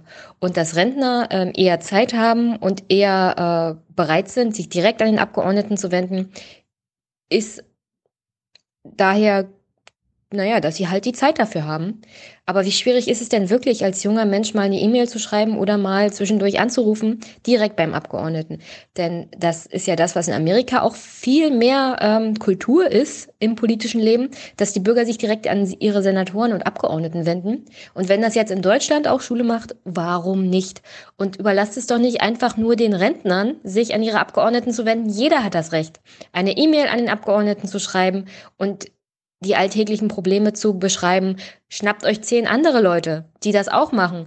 Und dann kommt ganz schnell mal eine Reaktion, weil Politiker, wenn sie mitkriegen, dass die Leute sich über so, äh, bestimmte Themen aufregen, dann bewegen sie sich auch. Ähm, es reicht nicht, in die Bürgerbüros vor Ort zu gehen, dann kommt die Information in der Regel nicht direkt beim Abgeordneten an. Wendet euch direkt an die Bundestagsbüros. Da gibt es die Homepage des Bundestages, da ist jeder Abgeordnete zu, zu finden. Und da gibt's E-Mail und Telefonnummer und einfach mal da melden. Die reagieren in der Regel auch schnell, weil die haben ja kein Interesse daran, dass die Leute den Eindruck haben, dass sich die Politiker nicht kümmern. Also bewegt euch, schreibt eine E-Mail oder ruft an. Und ähm, dann die zweite Sache zu der Problematik ins Wasser gehen. Ähm, also in der DDR war es tatsächlich so, die Russen sind ja gekommen, ähm, haben auch massenhaft Frauen vergewaltigt und die sind dann in der Regel wenige Monate später ins Wasser gegangen. In der Regel, weil sie halt schwanger waren. Und darüber wurde in der DDR nicht geredet. Es kann natürlich auch sein, dass es immer noch gesellschaftliches äh, tabu war, als unverheiratete Frau auch in der DDR schwanger zu sein. Dann war es die, das Thema Vergewaltigung. Man durfte ja seinen Vergewaltiger nicht anzeigen. Das waren ja die Befreier, ähm, die Russen. Und dann, also das ist halt die historische äh, Gegebenheit gewesen, dass die Frauen dann halt sich umgebracht haben. Das ist jetzt aber ein bisschen was anderes als das, was ich bei euch im Podcast gehört habe. Da ist es ja, dass sich die Frauen und mit ihren Kindern zusammen umgebracht haben, noch bevor die Russen gekommen sind. Das kann natürlich auch passiert sein, aus Angst vor dem, was die Russen mit ihnen machen. Ähm, aber im Großen und Ganzen durfte halt in der DDR nicht darüber geredet werden, was an Kriegsverbrechen durch die russische Armee auch passiert ist in Deutschland. Und das gab zwar keine direkte Anweisung, aber unter der Hand war es klar. Es gab halt dann auch gesellschaftliche Probleme, wenn du gegen die Russen gesprochen hast. Also ist halt ein schwieriges Thema, denke ich mal, immer noch. Ähm, aber ist ganz gut, wenn es mal aufgearbeitet wird. Aber auch zur Information, auch in Westdeutschland gab es wohl ähm, durch die Alliierten Übergriffe auf Frauen. Also es ist jetzt kein rein russisches Problem. Ich denke mal, das ist generell so im Krieg, dass es zu Verbrechen kommt durch die Soldaten an der Zivilbevölkerung. Es wäre eigentlich ein Wunder, wenn das nicht passiert. Okay, schönen Tag noch. Tschüss. Hallo Dilo, hallo Stefan. Kurz ein bisschen sprechendes Denken. Was wäre mit einer Rente, die, ich sag jetzt mal, Hartz IV plus Wohngeld auf jeden Fall und pro geleistete oder pro geleisteten im Leben kriegt man gewisse Boni, also ich sag mal, weiß nicht, 50 Euro im Monat für jedes Jahr, was du in einer Partei warst oder dich sonst wo engagiert hast. Ähm, fürs Studium nochmal 100 Euro jeden Monat Rente mit drauf und so weiter. Also für alles, was man im Leben so erreicht und getan hat, dafür kriegt man mehr Rente. Keine Ahnung, ist mir gerade eingefallen. Wollt mal hören, was irgendwer aus der Community dazu sagt.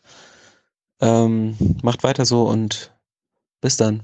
Hallo Stefan, hallo Tilo, hallo Hans. Ich habe mit sehr viel Freude euren, äh, eure Diskussion über den Gaza-Beitrag äh, mit angesehen. Habe auch zum ersten Mal die Bilder der Erschossenen gesehen. Äh, man hat ja mitbekommen, dass es da Tote gab, aber dass überhaupt davon Bilder existieren, das war mir nicht mal bewusst. Äh, wenn ich nur das öffentlich-rechtliche gesehen hätte, hätte ich die Bilder wahrscheinlich nicht mal gesehen, weil man muss ja auch aktiv danach suchen. Das machen ja dann auch die wenigsten.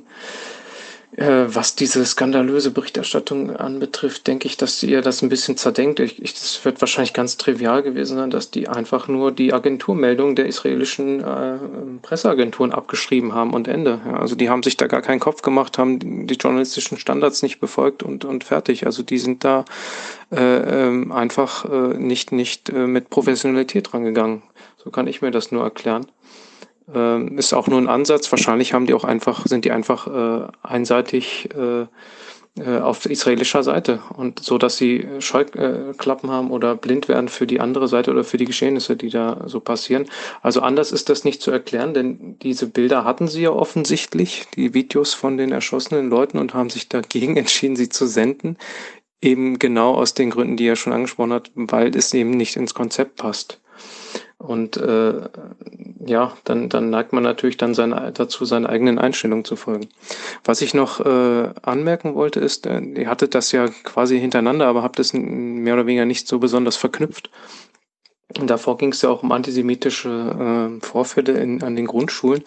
Äh, kann es womöglich sein, dass das miteinander zusammenhängt? Ja, also dass man vielleicht zu Hause bei der Familie sitzt, Al Jazeera guckt und, und äh, diese Dinge sieht und dann als äh, sieben, achtjähriger, neunjähriger dann einfach nur so die, die Headlines kriegt, okay, das sind Israelis, die sind Juden, äh, äh, die haben uns hier das Land geklaut, deswegen sind wir vielleicht sogar in Deutschland, nach Deutschland geflüchtet Äh, und äh, ja, in der Schule kommt dann irgendwann raus, hier das Mädel oder der Typ, das sind Juden und, und dann geht's schon los. Ja, also äh, so, solche Zusammenhänge sollte man auch mal sehen. Es ist ja nicht immer gleich Religionsfeindschaft oder sowas in der Art, sondern es kann ja auch politische Gründe haben. Hallo Thilo, hallo Stefan, hier ist Slava. Ähm, ich wollte nur ganz kurz zu der Folge 284 was sagen. Ähm, äh, zu dem Israel-Teil. Ähm, und zwar ähm, habe ich Verwandte in Israel. Ich will jetzt aber auch keine Partei greifen, sondern nur korrigieren. Ähm, die Aussage von Stefan, dass es ähm, so gezielte Medientaktik war, da so eine äh, israelisch, äh, israelische Dame ähm, vor die Kamera zu stellen, die irgendwie äh, für die Armee spricht, äh, dass die irgendwie mit 25 da gerade bei der Armee angekommen ist. Ähm, ich wollte nur sagen, dass es eigentlich ähm, ganz normal in Israel ist, dass Frauen ähm, da auch mitmachen, so wie Männer, die fangen da grundsätzlich unabhängig vom Geschlecht äh, sehr früh an mit dem Bund. Ich glaube schon noch vor 18. Ähm, und die Frauen haben, also alle sind verpflichtet und sind auch viel länger äh, beim Bund als, äh, sage ich mal, in Deutschland als der Fall war, als das noch Pflicht war. Äh, ich glaube, die Frauen müssen auch mindestens zwei oder gar drei Jahre beim Bund sein. Und wenn man länger da bleibt, da hat man auch enorme Vorteile beim Staat. Also kann ich mir gut vorstellen, dass, äh, also beziehungsweise es ist so, dass da viele auch länger beim Bund bleiben, weil das einfach äh, gut bezahlt wird und man sonstige Vorteile und äh, Förderungen und was nicht alles bekommt, Studium und, und, und so weiter. Und äh, wie gesagt, es ist ja auch äh, geschlechtsunabhängig, äh, diese Tätigkeit. Deswegen war das jetzt, vielleicht war das schon Absicht, da Frau dahin zu stellen, aber das ist jetzt nicht unwahrscheinlich, dass das einfach äh, ja Zufall war. Wie gesagt, die Frauen sind da, glaube ich, haben auch ähm, vielleicht genauso großen Anteil wie Männer beim Bund. Ähm, nur das wollte ich mal ein bisschen so vielleicht erläutern. Erstmal ein Hallo an die Aufwachengemeinschaft. Ähm, ich wollte einen Kommentar äh, abgeben für oder gegen das Mobbing in Schulen, auch aus religiösen Gründen. Ich finde, dass man wieder aufs ganz falsche Pferd sitzt, was Thema Religion angeht. Da bin ich auch voll auf derselben Seite wie ihr. Ähm, ich wollte nur einen Lunge-Ansatz, beziehungsweise auch Erfahrungen, die ich gemacht habe in der Schule, auch jetzt mit meinem kleinen Bruder, dass ich das manchmal das Gefühl habe, dass das der perfekte Weg, um so ein Mobbing-Problem zu lösen oder dass zum Beispiel eine Klasse einfach generell wild ist, ist komischerweise Sport. Also wenn man den Kindern mehr, also Sportunterricht unterweist oder dass, dass die Kinder mehr Sport machen, was auch Gemeinschaftsgefühl stärkt, dann fände ich auch, dass dann das Problem mit Mobbing oder mit, äh, mit diese Problemklassen, die es halt überall gibt, dass das verringern würde. Weil ich denke, wenn dann so Kinder mit viel Energie auch in der Mittelstufe sind, die gerade ähm, in der Pubertät sind, dass ich denke, dass Sport das perfekte Mittel dagegen ist und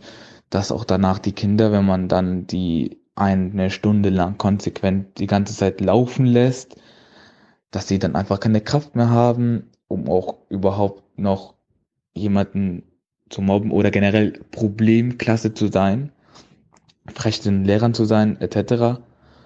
Und ähm, das sehe ich auch oft, auch selbst bei Kleinkindern.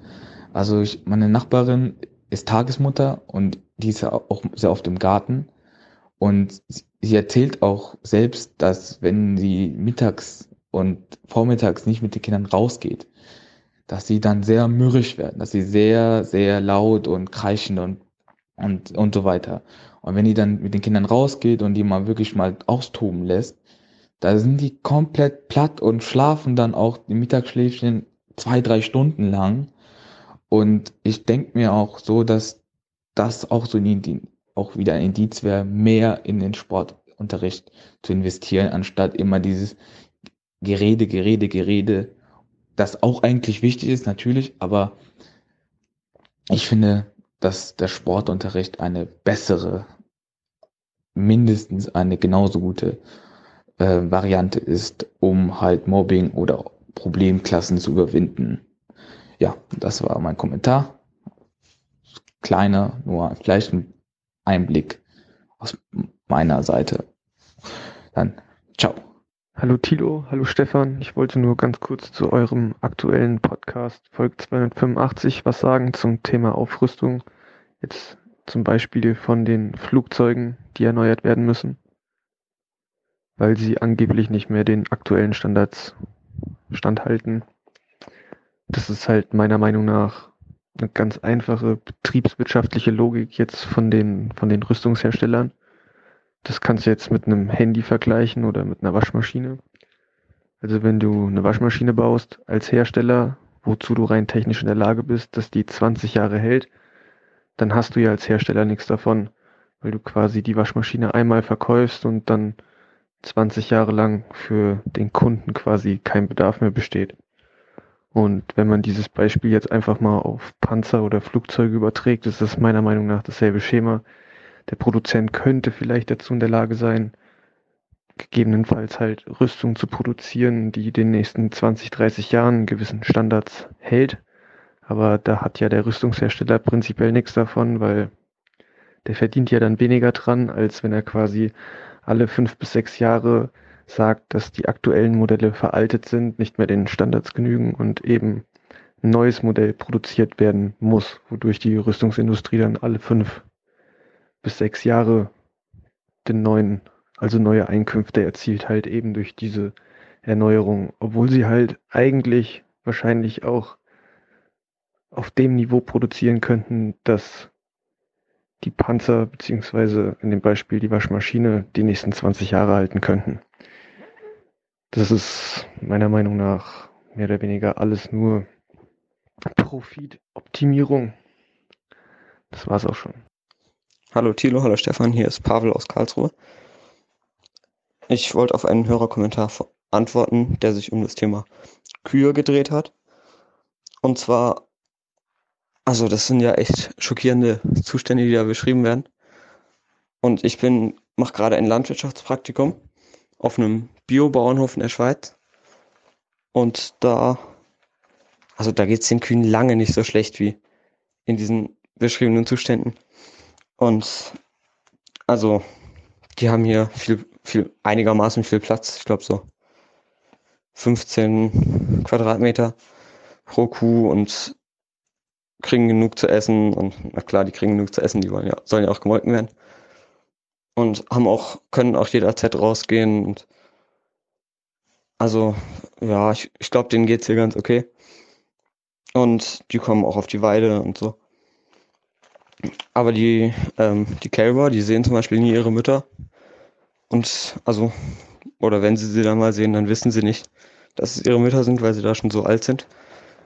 Und mh, mm, die, Men die, die Rinder, die werden hier auch aussortiert und die kriegen auch nur irgendwelche Milch, die man nicht mehr verkaufen kann oder den weiblichen Kühen nicht mehr füttern könnte, weil die, also den weiblichen ähm, Kälbern nicht mehr füttern könnte, weil die irgendwie nicht so gut ist.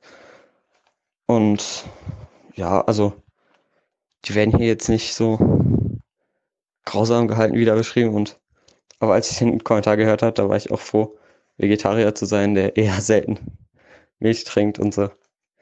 Naja. Macht euren Podcast weiter, der ist gut für unser Land. Ciao.